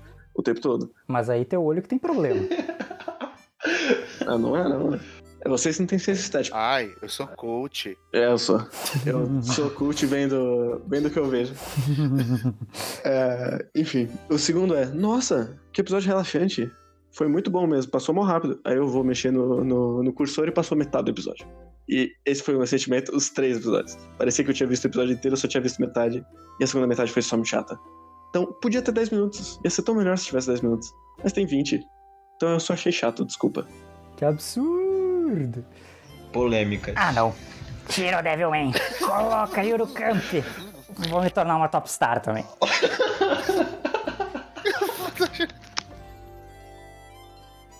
Cara, eu, eu acho que tá tudo bem você assistir dessa forma, porque Slice of Life é algo que. É, é algo que é difícil bater com algumas pessoas e às vezes é só o momento que você tá, sabe? Às vezes em um outro momento você vai conseguir apreciar isso de uma outra forma. Depende muito do seu humor. E... É. Slice Slice of Life funciona comigo. Em mangá. Anime não funciona. Aí que tá, né? Depende do, do, do anime. Tem muitos Slice of Life ainda pra você assistir aí, mas esses experimentos ficam pra outros quadros por Tudo bem, tudo bem não gostar. É de boa. Não, não, não levei pro lado pessoal. Isso. E aproveitando a, a, sua, a deixa do Slice of Life, eu vou falar de Yama no Susume. Yama no Susume, tal qual Eurocamp, é um Slice of Life. Ah, também segue um pouco. Tem acampamento? Hum, tem acampamento. Tem meninas. É, é mais sobre escalar montanhas, mas também tem acampamentos de vez em quando. Tem meninas bonitinhas fazendo coisas bonitinhas. Ah, o negócio é que Yama no Susume, ele é talvez um pouco menos. E, e acho que um pouco mais focado em drama e desenvolvimento de personagens. E eu acho que ele faz isso muito bem, sabe? Eu acho que ele se aproveita muito do que a Aoi e a Renata estão passando, de- da- das experiências que elas estão tendo. E ele cria alguns dos personagens mais verossímeis e das relações mais incríveis e profundas que eu já vi em qualquer anime. Pra mim, é, a relação da Nadeshiko com a, a Rin, que eu já acho maravilhosa e o Eurocamp trouxe esse ano, vendo Yama no Susume eu vi isso amplificado através da relação da Hinata com a Oi e na maneira como elas lidam uma com a outra. E eu, eu fico feliz de ver que tanto, tantos trabalhos que se foquem no cotidiano consigam desenvolver esse tipo de narrativa, esse tipo de profundidade. E Yama no Susume é o melhor do ano pra mim nesse sentido e o melhor do ano pra- e um dos melhores de seu gênero aí. Ficando atrás pra mim apenas de Hidamara Sketch e Arya e Keion e Hibiki. ok. De- depois desses 15, é o melhor. Momento Caio de tenho favoritos demais. Mas é muita coisa, pô, gente. Tem muita coisa boa. Esse é meu 17 anime favorito. Enfim. Ok, então. Pop Team Epic, vai. Pop Team Epic aí. do Victor, né? Mas enfim. É, Pop Team Epic gostoso. Boas piadas. Eu dou risada de quase todas. Porque é o meu tipo de humor idiota. E gosto muito. Espero que tenha segunda temporada. Acho que tem já anunciada. Não lembro. Ah, enfim. Sabe o que, que tem segunda temporada anunciada? Yuru Camp. Claro que tem. Vendeu rios de dinheiro. Ah, mas foda-se. Eu não terminei a primeira. Mas aí é problema seu. É, né? Quer dizer que ele vai voltar aqui pra eu reclamar dele de novo. Em algum awards futuro. Mas enfim, Pop Team Epic, a gente já falou bastante da estética visual dele, o que, que ela faz de tão legal.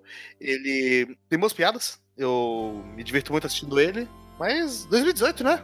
Que coisa, né? Muito anime top. Cara, ah, eu não sei se eu já falei isso, porque a gente falou por seis horas da última vez, mas a minha sketch favorita de todos os animes de comédia tá em Pop Team Epic, que é a sketch do, do cobertor, que é maravilhosa. Eu vejo quase toda semana e eu dou risada de novo. É, é, é uma boa sketch. Maravilhosa. Eu acho que Team Epic, como o Pedro diria, é a melhor comédia que eu já vi. Ele só perde pra. Morte. Só perde pra Doshiko Kosei no Chijo, só perde pra Chijo e. Ah, é, acho que isso aí. Skull Rumble. Porra, que lista enorme. Literal. Não, não, é porque eu não pensei em tantas comédias que curti pra caralho. Próximo! É, sou eu, né? Sim. Então, Zombieland Saga foi um anime que eu não esperava nada, porque não tinha absolutamente nada sobre ele, fora os personagens. Eu inicialmente pensei que era um, um anime de terror, e. Tá bom. Ué, mas, mas era, ué. Não tinha absolutamente nada sobre. Eu sobre... esperava que ia ser um Battle Royale, Porra. assim, por causa do pôster. As expectativas. Pois é, eu esperava que ia ser uma merda. Eu fui assistir esperando que ia ser uma merda. Porque eu sou esse tipo de pessoa. Vocês podem ver, a gente, de repente a gente não é tão bom de chute, né? Eu não sabia que, inicialmente o que que era, porque não teve, não teve nada, seja vídeo, seja material promocional falando sobre o que era, fora é, os personagens, não tinha sinopse, não tinha porra nenhuma. E eu achei que seria um, um anime mais de, de horror. E aí no início do episódio é basicamente isso, mas depois você, você acaba vendo que na verdade você entrou no Idol Hell. E é um anime de idols. Só que também com uma parte muito mais focada na comédia e ainda um pouco com partes de arcos, de, de performance e tudo mais de, de um anime de idol, mas também como tem esse gimmick do que os personagens são zumbis, tem bastante comédia, bastante bastante coisas que não daria pra fazer em nenhum outro anime desse tipo. E foi um anime que eu gostei muito, porque fora o fato de eu, de eu gostar muito de animes de idols, é, de alguns, né, não de todos, é, é um anime que a comédia, ela funcionou muito bem comigo, eu gostei muito das personagens, os arcos dos personagens foram, foram muito interessantes, na a maior parte deles, Menos o último. com exceção, é, com exceção da, do da Sakura. Elas tiveram um bom desenvolvimento no geral, que deve vir mais depois, e com exceção da Yogiri e da Tai.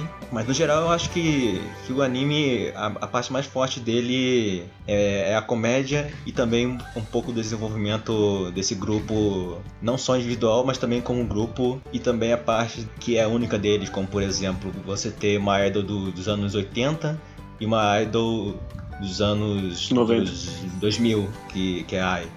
Aí você consegue fazer essas duas personagens ter, ter um conflito com com as outras e normalmente você não poderia ter isso em um outro tipo de anime, que é algo que, que é único de Zombieland Saga. Mas fora isso, tem também as performances, que são, as performances que eu gosto das músicas, mas o 3D é o pior que eu já vi em um anime de É idol. muito feio. Meu Deus. Eu vou manter a teoria que é de propósito.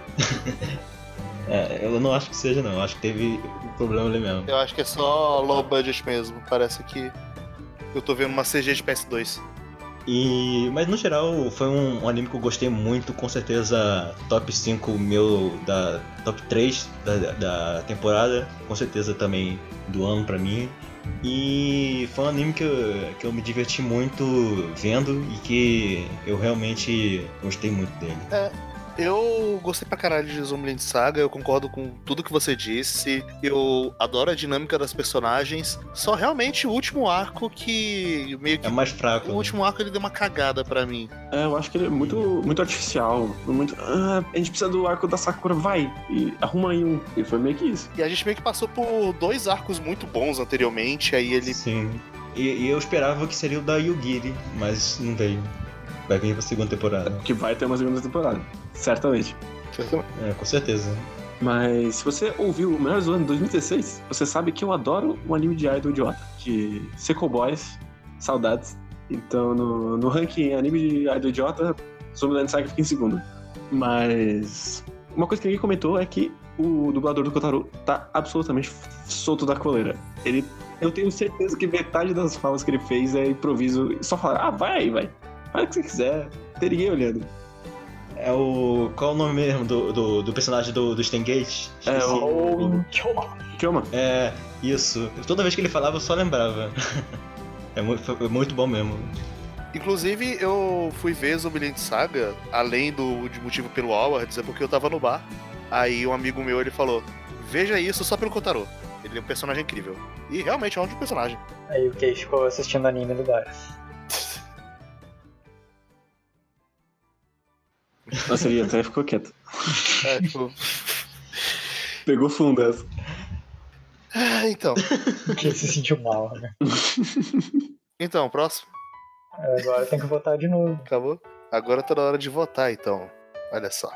Vamos começar as defesas. Pedro, defende o Evo Starlight em 5 minutos. Meu ovo. Se Não, tem que ser 5 minutos mesmo, porque já são 2h40, cara. A culpa é de vocês. Vocês que quiseram gravar essa porra. Olha, lembre-se que você já falou muito de Starlight em outros momentos, não precisa repetir tanto. Relaxa, Ele já cara. sabe da estética visual dele. Relaxa, cara. Relaxa. A gente já sabe do Violeta. Eu não sabia disso. Sabia sim. Tô no que o Pedro falou, pô. Da mesma forma que eu sei que existem coisas que tiveram esse ano que são muito importantes e que carregam legados que são históricos, eu sinto que Revue Starlight faz o mesmo. Esse ano a gente teve Lupin, quinto, que carrega o legado de uma série animada de 50 anos, que ditou muita coisa e influenciou muita coisa nessa indústria que a gente ama tanto. A gente tem Gridman, que também, obviamente, é inspirado por muitas coisas, que também influenciou muitas das coisas que a gente ama e gosta tanto nessa cultura e nessa mídia toda. E a gente tem Revue Starlight. É, Revue Starlight ele tem dois pontos focais, basicamente. Um é basicamente a, a sua crítica ao teatro Takarazuka, e a outra é uma metalinguagem que é feito com narrativas, estrutura narrativas e como o espectador conversa com essas coisas. Então, ele é um anime que não é exatamente simples de entender, ainda mais porque ele necessita uma bagagem cultural muito grande e que geralmente não é fácil pra gente ter acesso.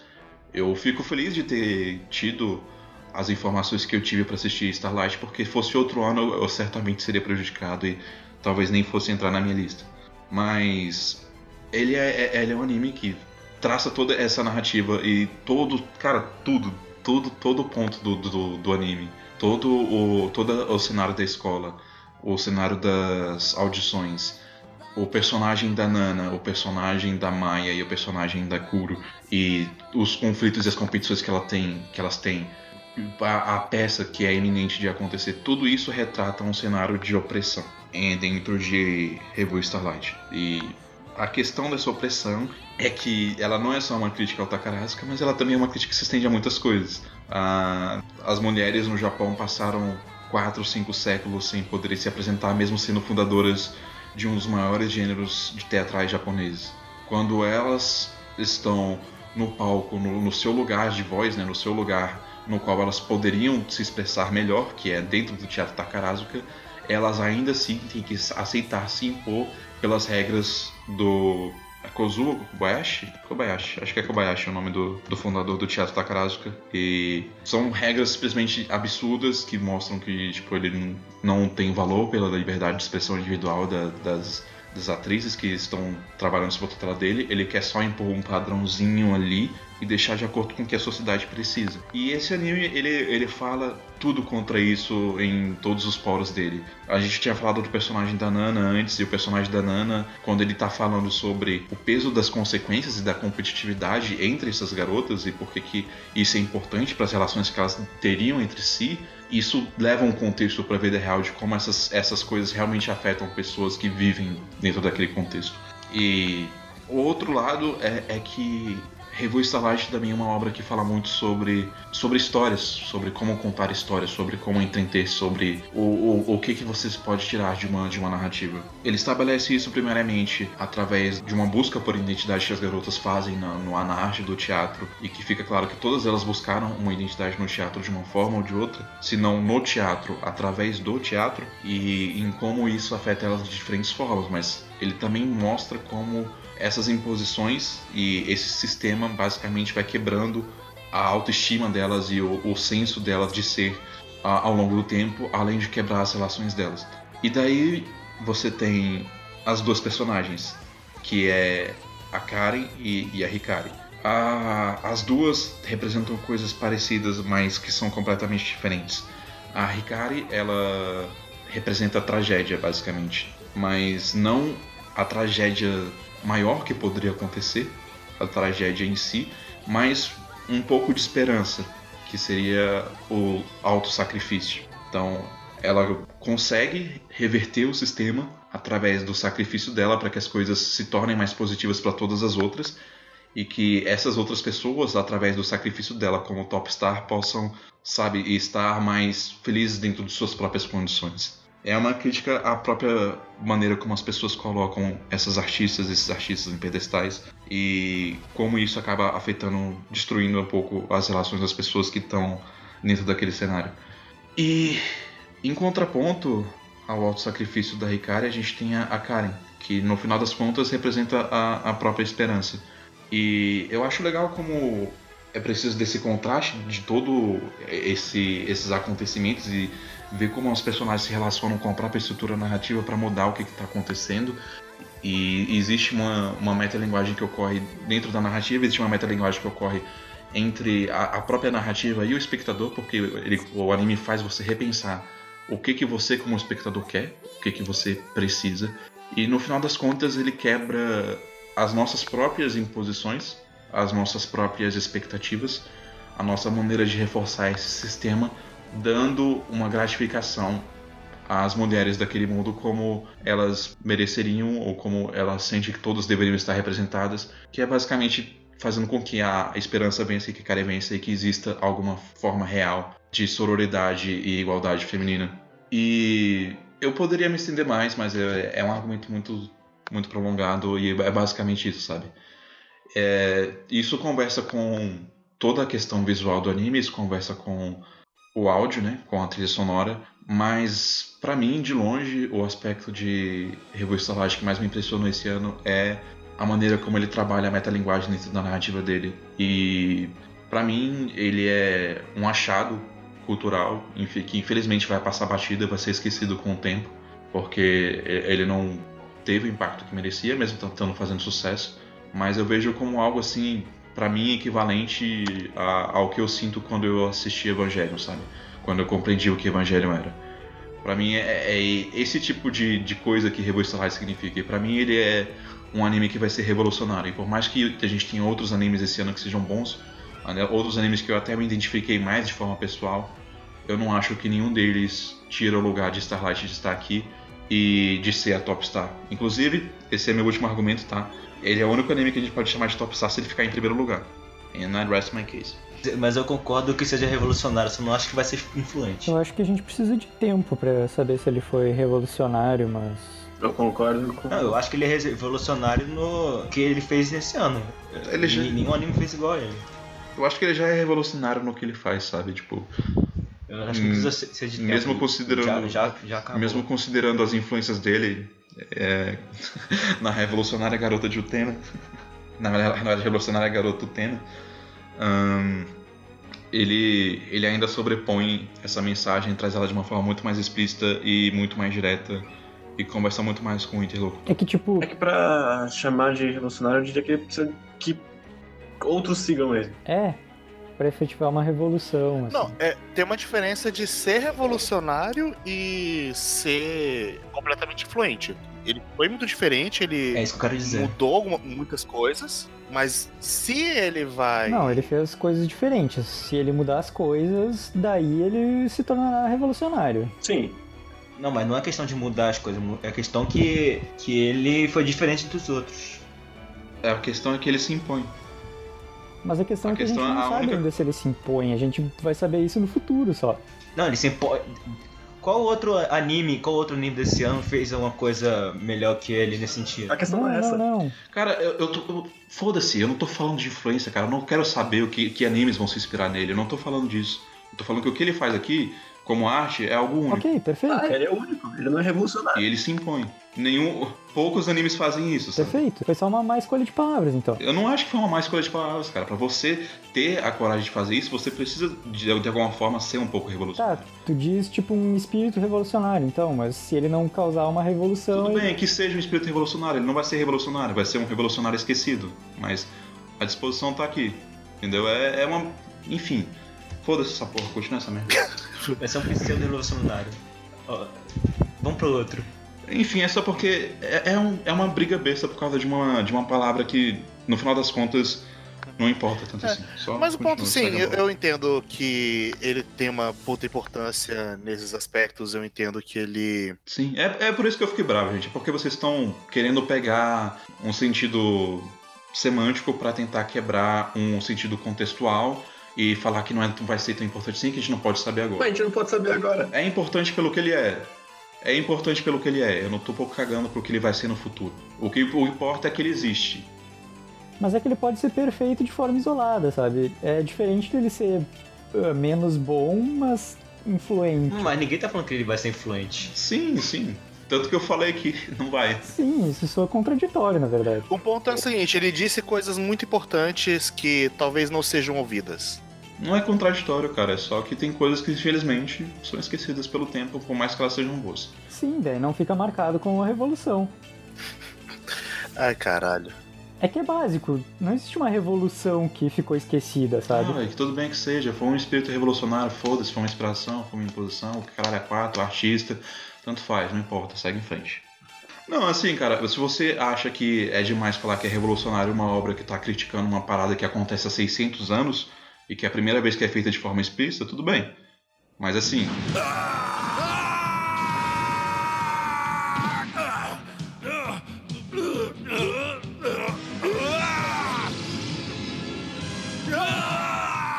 Quando cavaleiros de ouro de mesmo nível de poder se enfrentam, este embate gera uma batalha de mil dias, ou o desaparecimento de ambos.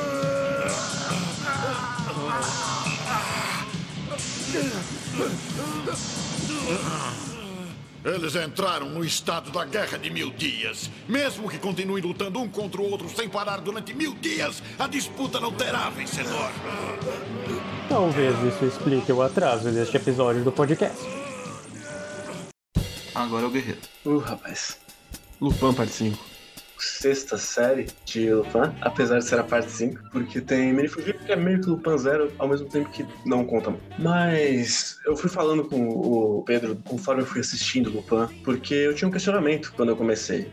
Era, tá, o que essa série quer? Porque toda a série de Lupin, ela meio que tem seu próprio espírito. A parte 4 foi trazer a série de volta, porque não tinha uma série desde os anos 80, com exceção de Menino Fugir, que é separado. E aí, a parte 5, ela parecia que ela tava trabalhando o final do Lupin. Parecia que ela ser, tá, o Lupin tá velho, o Lupin tá acabado, o mundo não precisa mais dele. E eu, eu fui vendo, ela foi passando, e eu me perguntava, tá, por que, que você tá adaptando também episódios da parte 1, da parte 2, da parte 3, meio que fazendo essa repaginada se você vai só fechar a Lupin? E foi então, no final da série, que eu entendi o que, que a série queria. Ela não quer acabar a Lupin, ela quer reafirmar o mito de Lupin. Ela, ela decidiu que ela ia olhar pra Lupin e ia falar: tá, ele tá velho, é verdade, ele é meio brega, ele é cartoon, ele não segue o padrão visual atual, mas ele ainda é muito legal, gente. Foi legal. E ela decide fazer uma escolha que eu não faria, que em 50 anos de franquia você não mexe com o que ela mexe no final, porque vocês fizeram isso, ao mesmo tempo que é muito maravilhoso que vocês fizeram isso, tem que ter uma certa coragem meio forte pra fazer o que eles fazem no final de Lupin, que eu não vou falar o que é. Obrigado. Basicamente, eles optam por fazer avançar um tipo de série que, por padrão, se tenta manter sempre o máximo possível com o status quo inalterado. Sim, basicamente a parte 5 ela trabalha o Lupin, que inclusive é o meu personagem verdadeiramente favorito de, de 2019, mas 2018. Mas não dá pra contar ele aqui porque precisa de uma bagagem muito grande pra entender exatamente o que tá acontecendo aqui. É o caso Araragi, basicamente. Aham. E trabalha a cobiça dele, trabalha o quanto ele não se conecta de verdade com ninguém, pra dar uma virada no final. Enfim, não vou entrar no, assunto porque senão é spoiler.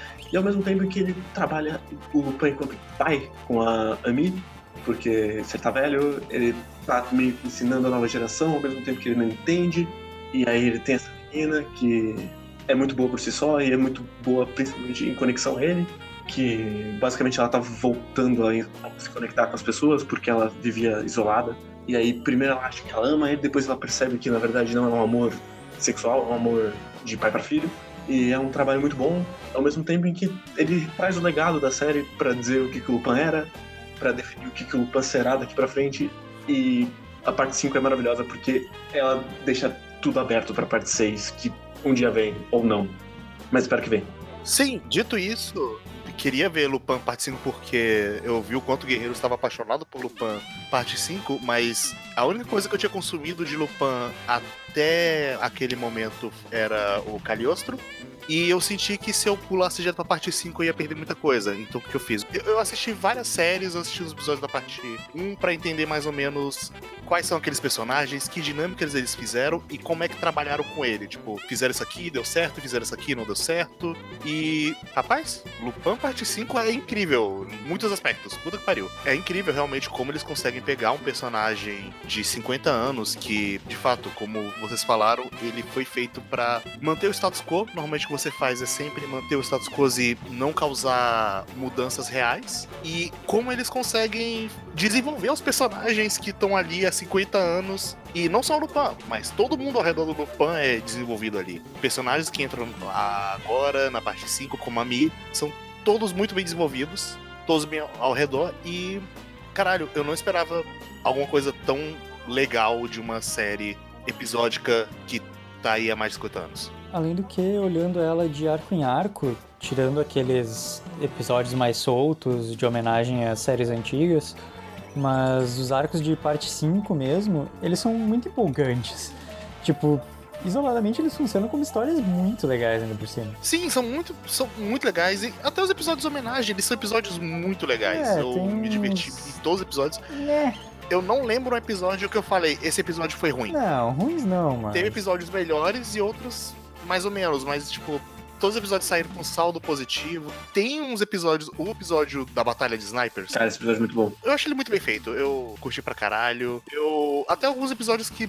Tipo, a- o primeiro episódico depois do primeiro grande arco, que é o do Lupin tem que ficar burro. Ah, eu não, eu não gosto do Jaqueta Rosa, então eu já não gostei daquele episódio também. Ah, eu, eu gostei daquele episódio. Tipo, ele foi uma boa quebra. Aquilo naquele momento. Foi, foi uma quebra interessante e como ele tem esse estilo de ter grandes arcos e esses grandes arcos separados por coisas episódicas e em estilos diferentes, porque ele tá fazendo homenagem a todos os Lupins, basicamente. Você nunca fica cansado, porque você sempre tá vendo uma coisa diferente.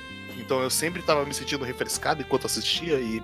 Puta, parabéns por fazer isso funcionar. Eu tava vendo coisas diferentes, mas ao mesmo tempo tava fluindo muito bem. Outro destaque pro, pros episódicos é o do Jaqueta Vermelha, que ele dirige de, de carro na Amazônia. Gosto muito desse episódio também. Ah, não, esse eu não gosto. Ah. Mas é, não deixe Lupin morrer. Eu tô muito empolgado pra ver mais Lupin. Eu queria dizer só que eu não. Eu não assisti Lupin. Eu, eu quero assistir ele no, no tempo certo, sabe? Me respeitar mais e ver as coisas com mais tranquilidade. E esperar que, aquele momento chave, que aí vai chegar o momento que eu vou, de fato, chegar na parte 5. Por enquanto, eu vou vendo devagarinho, devagarinho. Começou na parte 4, vou vendo a primeira de pouquinho em pouquinho também, e alguns filmes aí no meio do caminho. Mas eu sinto que se eu tivesse visto esse ano, ele certamente seria um dos meus favoritos.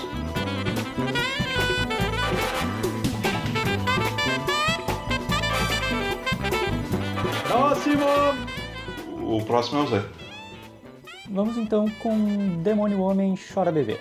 Saiu lá no comecinho do ano, um anime muito impactante, trazendo, como eu falei no começo desse podcast, uma franquia antiga sendo trazida de volta à tona com séries novas. E Devil May Cry Baby é mais um caso desses. Um clássico do Gonagai sendo repaginado e trazido para os dias de hoje. O melhor mangá do Gonagai. É óbvio, né? Não sei, tem uns malucos que acham que são outros. Ele impactou muita gente, é um anime muito pesado, tanto graficamente quanto em termos de drama mesmo, com morte de personagens com os quais nós vamos importando ao longo da trama. E ele tem um trabalho bem bom de, inclusive, de construir expectativas dentro da gente e depois quebrar os nossos corações, tipo com a morte da menina lá. Spoiler! Desnecessário. Da menina lá, pô. Várias meninas no anime. Tem um monte de menina. Leve spoiler. Além disso, traz vários elementos legais, tipo os rappers que ficam travando batalhas de rap sobre a sociedade japonesa e outras coisinhas assim. Tudo isso num ritmo bem frenético e tal. Ah, alguém quer me ajudar com esse? Como eu disse, é o meu menos favorito dos concorrentes aqui. É, o anime também dá uma repaginada em, em vários, vários elementos do, do mangá original, é, moderniza vários aspectos, mu- muda um pouco é, o protagonista, É, Ele muda bastante o Akira. O Akira é bem diferente. é, assim, é, a relação dele com o Ryo, a relação entre os dois ele muda um pouco mais, eles são muito mais ligados do que no, no mangá original. Tem, tem uma- umas alterações pequenas e outras mais de modernização e tal. Também é bom destacar que é a quarta vez que Devil May é adaptado pro anime. Em Tem que verdade. chegar na quarta pra chegar num, num bom. De fato. Não, a primeira é legal como a sua coisa separada e diferente. Que é o, o, o meio tokusatsu lá. A segunda é ruim. A terceira também. Mas a quarta é boa. A quarta é Masterpiece. De fato, melhor que o mangá. Mas, mas e. Mas e Devilman versus Cyborg 009, gente? É legal. Como porradinha. Eu, eu gosto muito também que ele adiciona que os pais da, da Mickey são cristãos. Que é um twistzinho interessante pra dar mais dinâmica, porque basicamente Devilman original não tem realmente personagens. Assim. É verdade. Porque Gonagai não tem personagens. Ele, ele meio que cria o design, ele cria mais ou menos uma personalidade e a partir daquele ponto os personagens vão agir. Porque anos 70 era isso. Não, não existem trabalhos psicológicos em cima dos personagens. O anime realmente trabalha muito bem os personagens com o pouco tempo de telas que, ele tem, que eles têm. Eu, eu gostei bastante de Devil May Cry Baby. Eu acho que, ao mesmo tempo, uma das vantagens dele é um dos problemas dele, pra mim, que é o ritmo, sabe, dele. Que Devil mantém um, um ritmo muito acelerado e para várias coisas isso é muito bom, porém, para alguns aspectos da história, isso acaba se tornando um, um detrimento. Você diria que ele tá sempre correndo? Especialmente no, no final do anime. Mas, dito isso, Na hora ele tá mais voando que correndo. Ah, pois é. Basicamente. Ele ainda assim é muito coeso e ele sabe muito bem quais são os temas dele e como se aproveitar dos seus personagens para aprofundar esses temas e ao mesmo tempo ser visualmente impressionante pra caralho e bem interessante. E o desespero do Ryo no final é maravilhoso. A esperança no subtexto é legal também. É, é, não é esperança. Tem esperança. Não é? Não, não. Mas enfim, é, você, você aí, fala que o traço é feio porque não é fotorrealista, vai tomar no seu cu. Obrigado. Feio é você. Acho que uma, uma coisa que tem muito a salientar, que até o Guerreiro já, já até mencionou, é a parte de arte da, de animação, que é algo bem característico do, do Yuasa, né, que é o diretor do, do projeto Uhum. em si. E é algo que a gente vê desde cedo da, da carreira dele, faz que uns 10 anos, você vê basicamente todos os animes, você bate o olho você consegue ver que é um anime de- dele, porque ele tem todo o anime ou filme que seja, tem um estilo característico dele, seja Kemonozumi, seja é, Alone in the Wall, Ping Pong. Qualquer obra dele é um trabalho bem característico dele, bem, bem interessante e eu acho que combinou esse estilo combinou muito bem com com Devilman, com a obra Devilman e fora isso o Yuasa e toda a equipe fizeram mas mas ele já, já que é o diretor no geral fez um, um trabalho muito bom de, de adaptar aquela história dos anos, dos anos 70, que é uma das histórias mais influentes de todos os tempos, em um anime muito moderno e muito, muito bom pro, pro dias de hoje.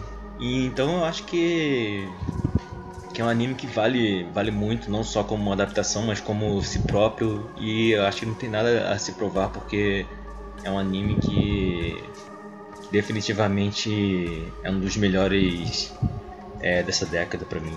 Concordo. E é isso. É isso aí. Dito, dito isso, não tá no meu top 3, mas é maravilhoso. Tá no meu top 3. Desse ano não tá no meu top 3, mas tá no meu top 10. Não tá no top 3 desse ano, mas é um dos melhores da década. Ah, tem, tem, tem vários melhores da década. Não tá no meu top 5, mas é um dos melhores do ano. Vou até mudar minha nota. Empolgou. Próximo! Eu? Vamos lá. Sora Yori, ele foi uma surpresa pra mim. Tive muitas surpresas esse ano, vocês podem ter notado. Ano passado, no caso. Foi engraçado que, tipo, eu ia ver Yamano Susume e deixar o Sora Yori pra bem depois e acabar não falando dele. E o Pedro, ele soltou brincando. Ah, aí ele veio em 2019 e virou um dos top animes da vida. E eu acabei vendo ele mais cedo porque eu falei, vai que, vai que essa piada tem um fundo de verdade. E ela teve um fundo de verdade e Sora Yori tá nos meus top animes da vida. Cara, durante um tempo ele, ele teve no meu top 10 também. E- Ele meio que é um dos meus animes favoritos. Ele fala muito comigo pessoalmente, como eu já falei antes também, então. Sim, sim. Uma coisa que ele toca mais diretamente, talvez, no Pedro, por causa da relação que ele tem com o pai, etc. Mas Sora Yori mexe muito comigo em algumas questões que Space Brothers também tocou. Como o você sair do status quo, como você progredir, fazer uma coisa incrível na sua vida, ter grandes experiências e levar aquilo pra vida. E acabar se envolvendo, por acaso, com muita gente incrível. E a, forma com que aquilo tudo é construído é maravilhosa. A forma com que todas as personagens, todas as quatro, a- a- até a Renata, que a primeira vez ela parece uma personagem um pouco aleatória, mas pouco a pouco ela vai se desenvolvendo e criando uma dinâmica com as outras personagens que virou uma das minhas favoritas ali. É, é incrível como a dinâmica daquelas personagens consegue ser tão fluida e tão bonita. Eu gosto muito das últimas cenas que tem envolvendo a personagem que era antiga amiga da Mari. Eu adorei aquele toque final, a, a- uma das últimas cenas. Tipo, Assim, eu, eu preferia que fosse outra coisa. Cara, eu- Mas eu, eu gosto da mensagem. eu, eu adorei o jeito que foi feito. Eu, eu- Eu não lembro. Como é que foi feito mesmo? Ela viajou pra Tática também. Ela viajou pro Polo Norte, na verdade. Foi o contrário. Ah, sim. Enquanto uma foi pro Polo Sul, a outra foi pro Polo Norte. Uhum. Lembrei agora. Só isso? Ô, louco. Ah, eu, eu vou dizer que é só isso porque eu já tinha falado dele e tinha rasgado elogios e falado que eu chorei, etc. Quando eu tava falando das personagens. Cara, é porque basicamente quando a gente falou da, da Shirazi, era basicamente um argumento para um anime. Eu também achei interessante esse anime porque eu tinha uma certa expectativa, um tanto curiosa sobre, porque ah, o anime das menininhas que vão pra Antártida e tal. E foi uma grata surpresa, porque elas passam tipo um terço ou um quarto do anime, eu acho, na Antártida. Ah, eu tenho anotado aqui, elas chegam lá no episódio 10 de 13. E na verdade é uma grande jornada sobre cada passo para chegar até lá e o grande esforço delas para chegarem lá. Ainda que seja um bom tanto romantizado e tal, mas ainda assim traz essa dificuldade de uma jornada dessas. Sim, eu acho que O que engrandece a jornada é o fato de que os personagens são muito verossimilhantes, então é muito fácil você se, se enxergar na posição deles, você sentir que você já lidou com pessoas parecidas com eles, sabe? E sentir também que a, a relação entre esses personagens é natural. Você, você percebe isso de várias formas, sabe? Desde dos primeiros momentos né, de, de intimidade, quando os personagens ainda não, não de fato bateram tanto assim um com o outro e ainda estão em momentos pequenos momentos constrangedores, né? E aos poucos eles vão meio que se abrindo e se encontrando e eles têm seus conflitos, suas discordâncias. Nenhum deles é, é perfeito, sabe? Todos eles têm seus problemas, têm seus defeitos e tudo isso é muito bem evidenciado e trabalhado em cada um deles. E eles têm problemas e conflitos por causa disso. Sim, sim. E, cara, eu já falei isso, mas eu adoro como, reforçando, eles trabalham muitas coisas, muitas pequenas coisas e desenvolvem a partir de pequenas dinâmicas que são coisas do cotidiano e isso faz tudo ser muito mais relacionável. Então, você olha pra tudo daquelas personagens e você consegue se identificar com todas elas porque muito do que é mostrado ali você já passou de alguma forma ou você já pensou. E sempre quando algum anime faz isso, eu adoro. Eu queria dizer só que, apesar de eu já ter feito vários elogios também, eu particularmente não me apaixonei muito por esse anime. É, eu tive alguns problemas com ele, inclusive, ao longo da série. Tipo, não que tenha soado inverossímil, mas por algum motivo me incomodou, me sou meio forçado, por exemplo, aquele choro da Renata com a Shirase, no caso da perda do passaporte lá e tal. Ah, nossa, eu, eu total me veria fazendo todo esse choro. Tem também o negócio da amizade parcial da menina mais novinha lá, que eu esqueci o nome, onde elas chegam nos níveis bizarros de ter que explicar pra ela como funcionam relacionamentos entre pessoas. Ah, é- é- essa parte é realmente um pouquinho. Tá, vocês- vocês exageraram. Mas aí. eu queria dizer também que eu assisti esse anime um episódio por dia ao longo de umas duas semanas, enquanto tomava café da manhã. Ele nunca me empolgou particularmente, e eu tive alguns problemas, como eu mencionei, mas ele terminou e eu me senti feliz de ter assistido isso. Foi interessante. Deu até aquela.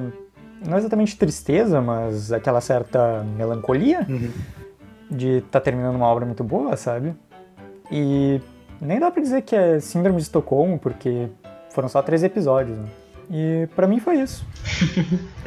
Dito isso, eu acho que no quesito de personagens que me, eu consigo me relacionar, só pede pra Space Brothers. Mas é isso aí. Próximo! Vai lá, Coelho. Defenda Gridman. Gridman é uma série que eu não esperava porra nenhuma. Não, não sei o que, o que eu esperava daquilo. Porque na primeira vez que eu vi, vi a sinopse, vi os detalhes, eu não sabia o que, que eu esperaria daquilo. É, e no final acabou se tornando meu anime do ano, mas que surpresa, né?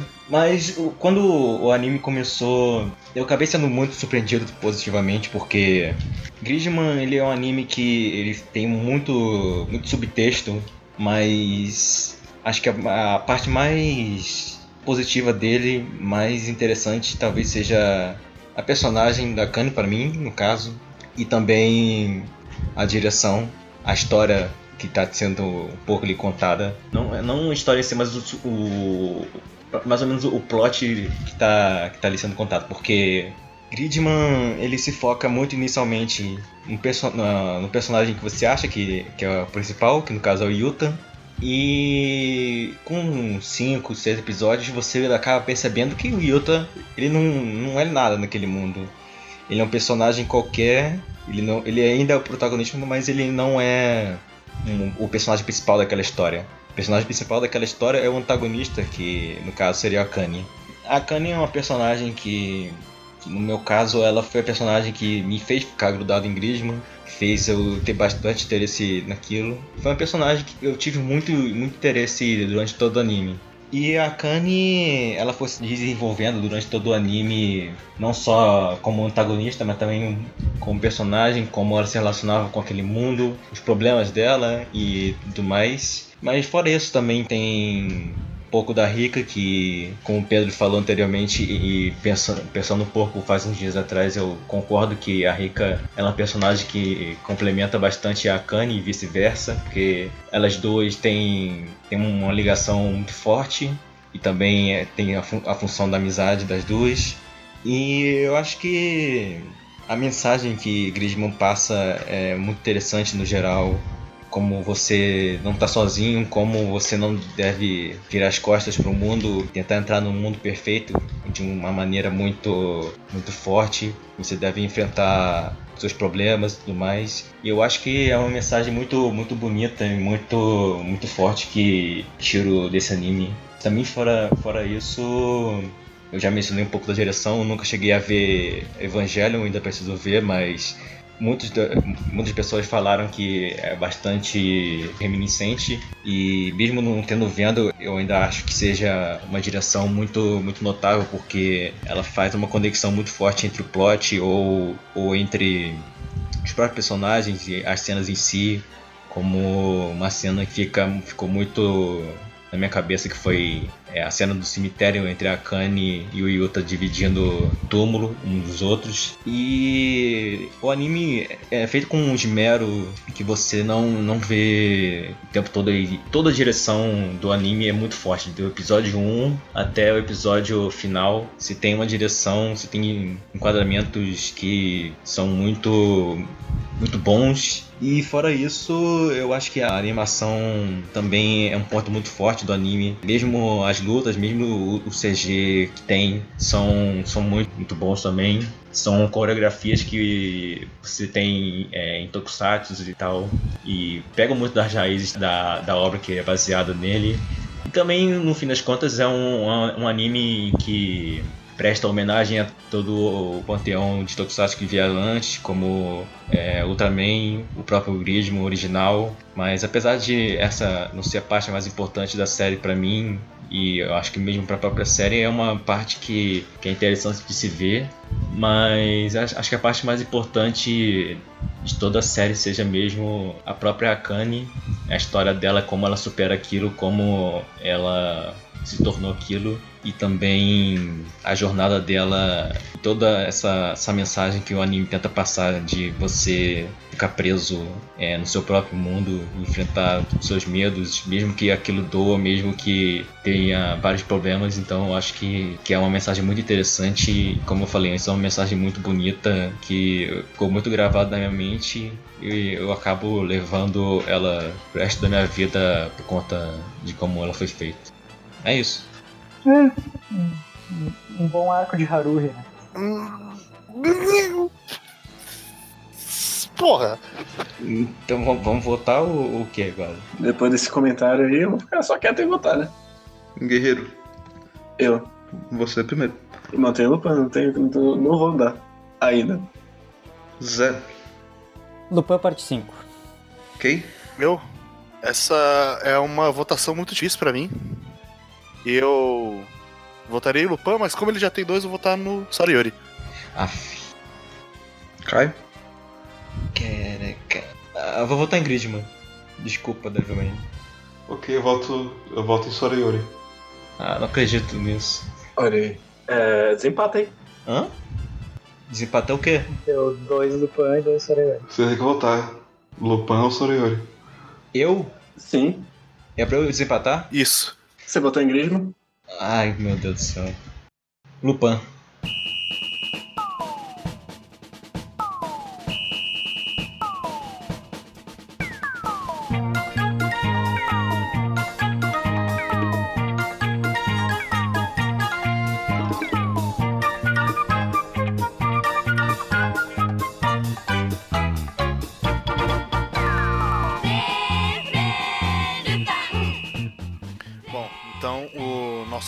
Top 3 ficou Lupin terceiro, parte 5. Em primeiro lugar. Soriori em segundo lugar. E Grisman em terceiro lugar. Eu não esperava um resultado assim. Nem eu. Eu esperava o Eu o vencendo. Vencendo.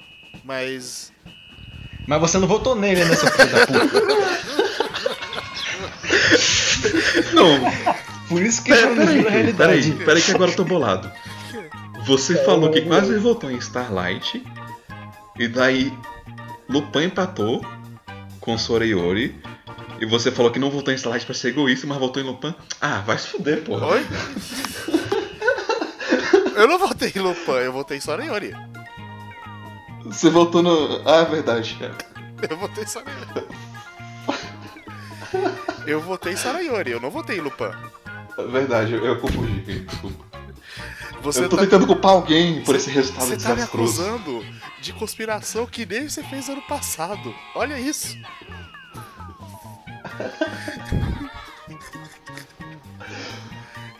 Ah.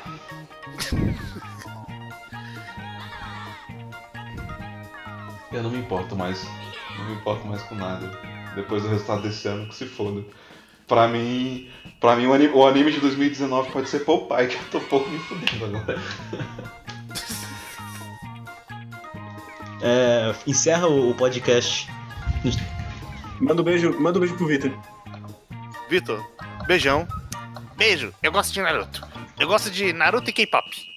Já que agora é a sessão do beijo da Xuxa, eu vou mandar um beijo pro nosso ouvinte, o Maia, que vive reclamando que a gente não fala de nada do que ele assiste. Então, desculpa aí que My Hero Academia não pegou nem menção honrosa, quem sabe na próxima. Não vai. Spoiler.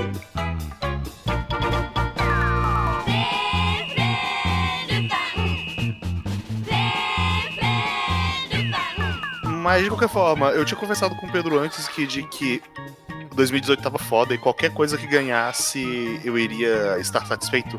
Tá, tá, tá de parabéns todo mundo. É, ótimo ter um bom 2019. Que 2019 seja um ano muito da hora em animes, em mangás e na vida real, né? Pra completar, boa noite, crianças. Não se esqueçam que vocês vão morrer e valorizem suas vidas. Tal qual do Starlight. No meu coração, todos vocês são top stars. Beijo.